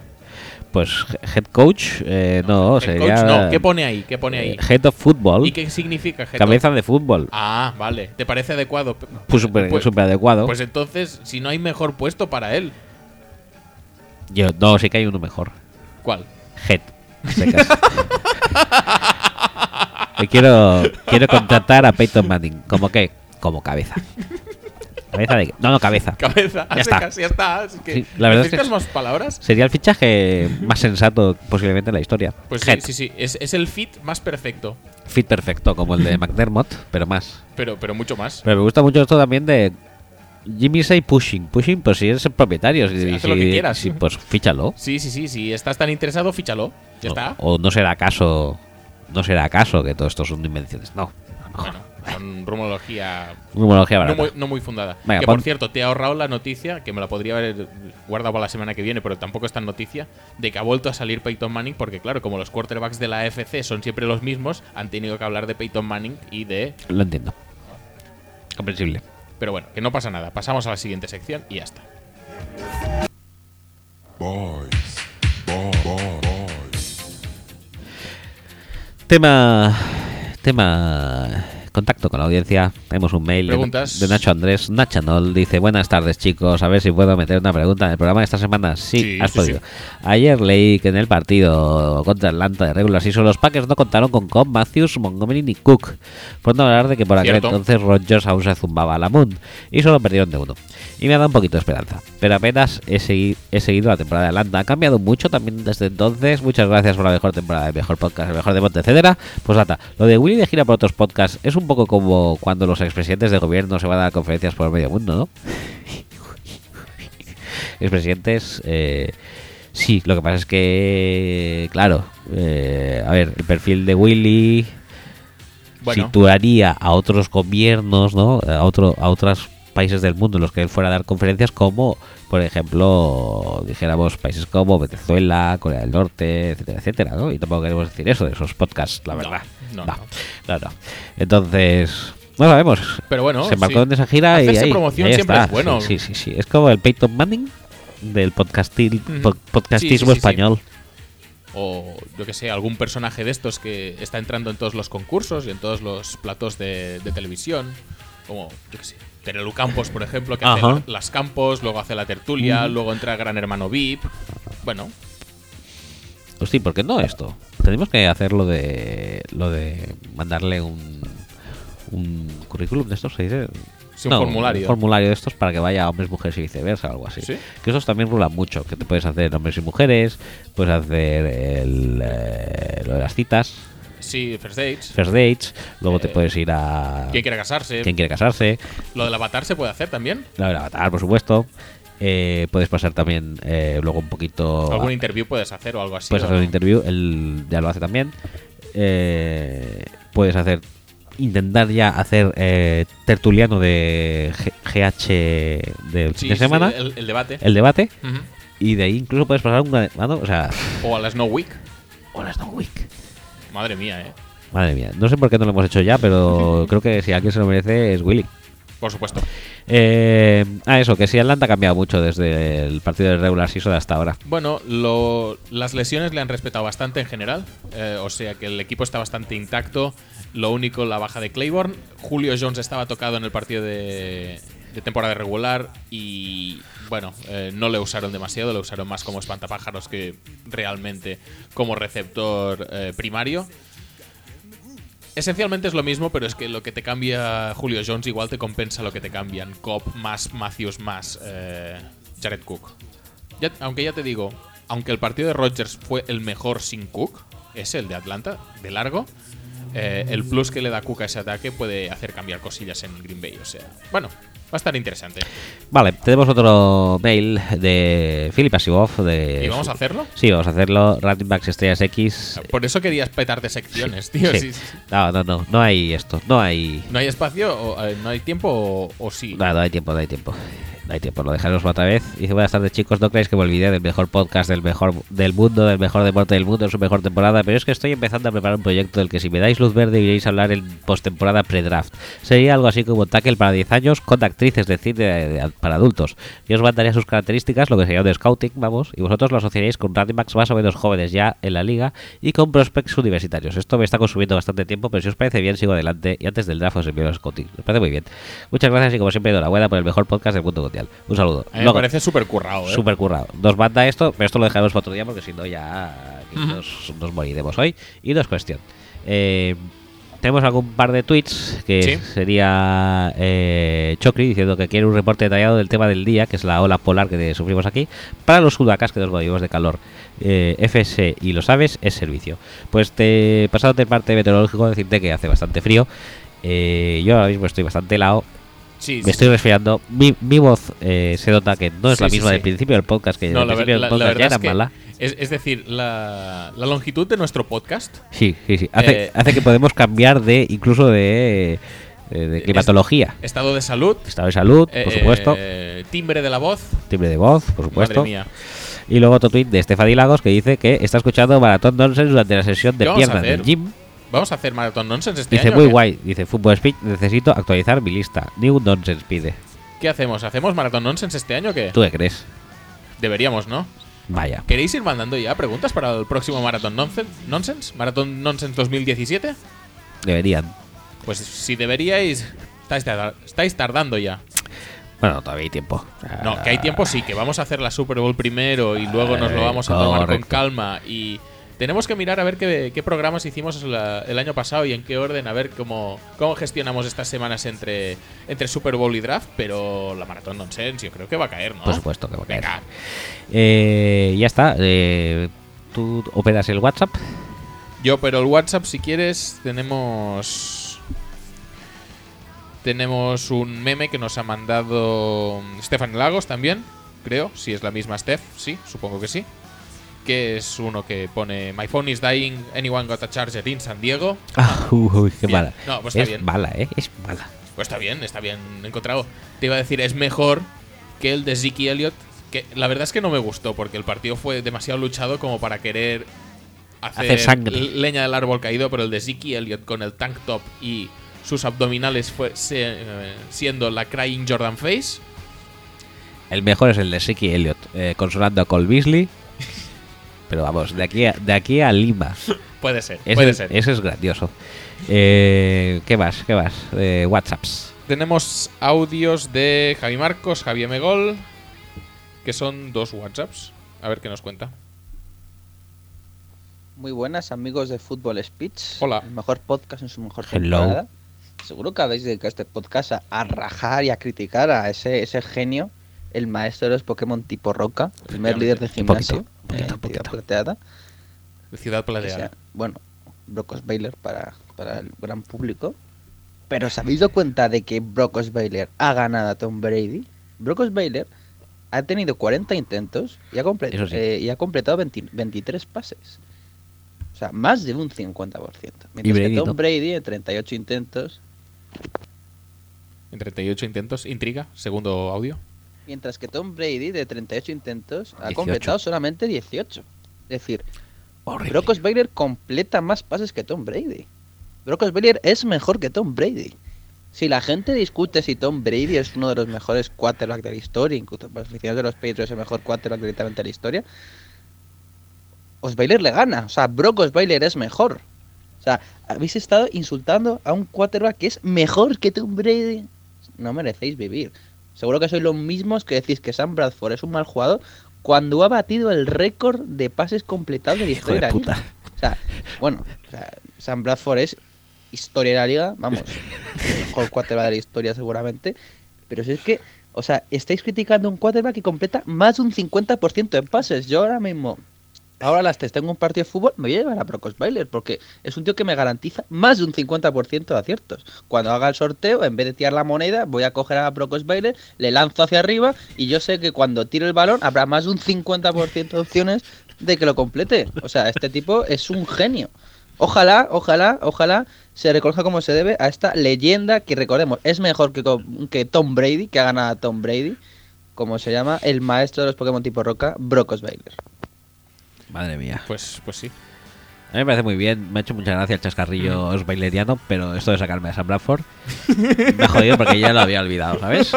Y realmente es el mejor quarterback en tanto por ciento de completos Sí, en una sí. temporada de la NFL. Qué bien. Cágate, ¿eh? cágate, Lorito. Qué bien. Dale las gracias a Adam Tillen y a Kyle Rudolph. Sí, tío, hijos de puta.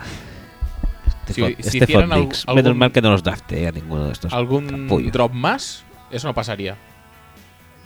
Es que, es que casi preferiría que, que fuera Alex Smith, ¿eh?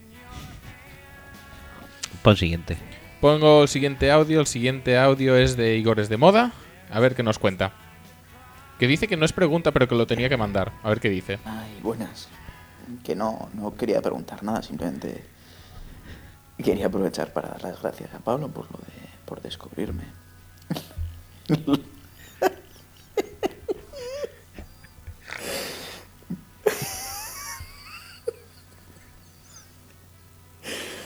Ay, qué bueno lo de Brock señalando al 54 en todas las jugadas, ¿eh? Qué hijo de puta.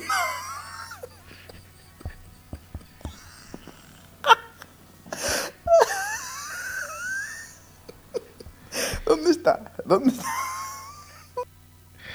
Ahí está, ahí está. Efectivamente, no era una pregunta. No, no, no lo era. Eh, y sí, sí, sí. Vemos un tema recurrente en todos los audios, que es, eh, bueno, destacar la gran labor de Brock Osweiler en el partido contra los Patriots. No es para menos, no es para menos. Es- ha sido la estrella. Acabamos con los audios de juzgado, uno de ellos de un segundo. Pon ese. ¿Ese primero? Sí. A ver, a ver qué, qué nos dice en el audio de un segundo. Tomlin, dimisión. Me lo esperaba, ¿eh? Sí, sí, no ha era- sorprendido. Era, totalmente previsible. No pasa nada. Juzgado no ha sorprendido otros. ahí, ¿eh? Vamos con los otros. Hola, ¿qué tal? Soy Fernando Juzgado. Eh, bueno, esta semana no voy, a, no voy a hablar de lo evidente, porque imagino que ya habréis hablado de ello. Poco más podréis haber dicho en, en, el, en el análisis del, partido de, de Pittsburgh. Pero bueno, en fin. Eh, la- de lo que quería hablar esta semana es, ya una vez dije que había rumores de que se podía estar hablando de una Super Bowl Green Bay, Pittsburgh y demás. Y, básicamente la duda es, ¿cómo veis esa Super Bowl Green Bay, Pittsburgh que me pondría a palote? Eh, ¿Lo veis bastante posible? ¿No? ¿No tanto? ¿Creéis que, que Pittsburgh no va a poder ganar a New England? Si juegan como el otro día, me imagino que no, pero si New England también juega como el otro día, me imagino que tampoco. No sé, ¿qué probabilidades veis? Y nada, pues eso, que paséis un- unas buenas finales de conferencia y enhorabuena por el programa y a los que no siguen a Roger, eh, me cago en la leche, seguirle en Twitter que no, que no tiene casi followers. Venga, a pasarlo bien. ¿A mí dice? Sí, supongo que sí. Me ha dicho Roger. Igual eres como Dios, por eso te ha dicho Rogers. Qué fuerte. Me siento súper halagado con esto, juzgado. Te iba a decir, eh, pues la vemos, al menos yo, la menos probable de todas. Yo veo más probable a, a ver a Steelers que a Green Bay. Es posible, sí. Es- A la vista de los partidos de la semana Fair pasada. enough. A la vista de los partidos de la semana Y a pasada. la vista de cómo se plantean los matchups. Sí, veo más posible que pase Steelers que no que pase Green Bay, pero tengo que decir que la pesadilla pasó. Tu final, tu Super Bowl Falcons Tengo- Chiefs ya no existirá. Tengo que darle las gracias a, a los Steelers y a la Steelers Nation. Gracias, chicos. Eh, Gracias, Tomlin. Gracias, Tomlin. Tomlin Forever. No Tomlin División. Y por lo menos poder vivir una final Con alguien con quien ir. con alguien con quien ir, sí. Sí, sí, sí. Y me siento muy feliz, la verdad. Pues nada, pasamos al segundo audio, es el de Tomlin Division. ¿Quieres que lo pongamos otra vez? Sí. Venga. Tomlin Dimisión. Y por el último ya. Tomlin Dimisión. Esto me lo voy a poner de nuevo de móvil al final, Sí, ¿eh? Yo de sonido de WhatsApp. División, división, divi- Venga, pongo el último. Ah, por cierto, se me olvidaba. Eh, quería saber si tenéis pensado la posibilidad de, aunque sea, si, si la final de conferencia se parece el game plan de Pittsburgh al del último partido, llevar aunque sea secuestrado a, a Ignasi, por favor, que nos podemos echar unas buenas risas. Eh, podéis llenar las tres horas de Ignasi hablando de, Pittsburgh un, poquito y, y de su staff y demás. Mm, Yo creo que es algo que la audiencia, sobre todo la Steeler Nation, lo, lo pediría lo pedirá a gritos. Así que solo, solo un- una idea para vosotros. El problema aquí es un problema material. O sea, quiero decir, si nosotros dos estamos tres horas, Sí. metes a, metes a Ignasi Sí. hablando de esto y a lo mejor Hmm, También te digo que con mejor- dos partidos igual hacemos menos, ¿eh? La semana que viene. A lo, a lo mejor. te voy a decir una cosa. Hoy ya habían dos partidos menos que la semana pasada, ¿eh? Sí, eso es verdad. Y aquí estamos. Sí, pero la semana que viene habrán cinco menos que hoy. Sí. Y quizás no tengamos ni que hacer previa porque si no, no sé qué haremos en la semana de entremedio. No, previa no haremos. ¿no? Pues, pues imagínate. Vamos a poder hablar. ¿Cuántos prospectos quieres hacer la semana que viene? Uno. Quiero, ¿Quieres- quiero quieres- hablar solo de este. Sí, pensaba que igual era una buena semana para hacer el prospecto marrón. Sí, se podría hacer pues, no, no. Bueno, lo vamos decidiendo. Vamos esto. diciendo. Bueno, pues eh, Pues mm, la verdad es que. Habiendo eh, cubierto yo, creo que está bastante complicado lo de invitar a Ignasi, simplemente Sí. porque ya nos bastamos nosotros para aburrir al personal, como para encima meter un elemento que lo único que va a hacer es alargar más los tiempos. sí, Eh, de Eh. forma interesante, ¿eh? sí, Pero pero cre- creo pues que ya damos suficiente al coñazo. Sí, nos gusta también dormir por la noche, Mm. colgar los podcasts si puede ser dentro del mismo día Sí. y esas cosas. Y ya habiendo llegado a nuestro cupo habitual de 210 minutos, Efectivamente. creo que podemos darnos por satisfechos, Sí. eh, congratularnos Vamos a pasar a. y em, desde mi punto de vista personal eh, empezar a lo que viene a ser eh, volver a int- intentar entrar en calor, Sí, tomarme una sopita, intentar cuidar tu salud, sí, esas cosas. esas cositas. que la semana que viene hay que grabar y no podemos permitirnos estar enfermos ahora mismo. ¿Es que no? Pues No venga, se puede, no se a cuidarse. Venga, chicos, Eh, Hasta la ¿al- semana ¿Alguna que viene. canción interesante que quieras poner? eh, no, dale al haz un random. Lo que salga todo es bueno, si todo es canela fina ahí. Vale, pues voy a poner esta que hace tiempo que no sale, ¿eh? Venga, me parece muy bien.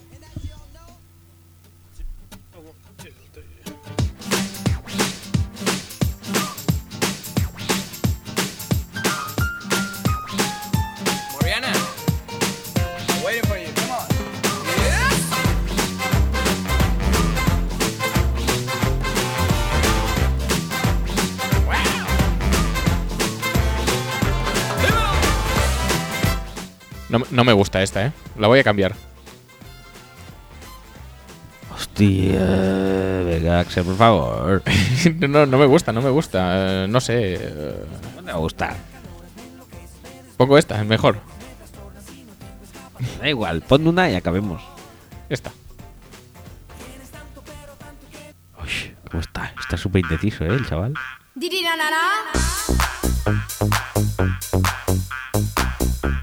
Ahora, ahora sí que lo peta más esto. Esto, es- esto está a la altura. esto está a la Venga, pues nada, así nos despedimos. Hasta la semana que viene. Hasta luego. Saturday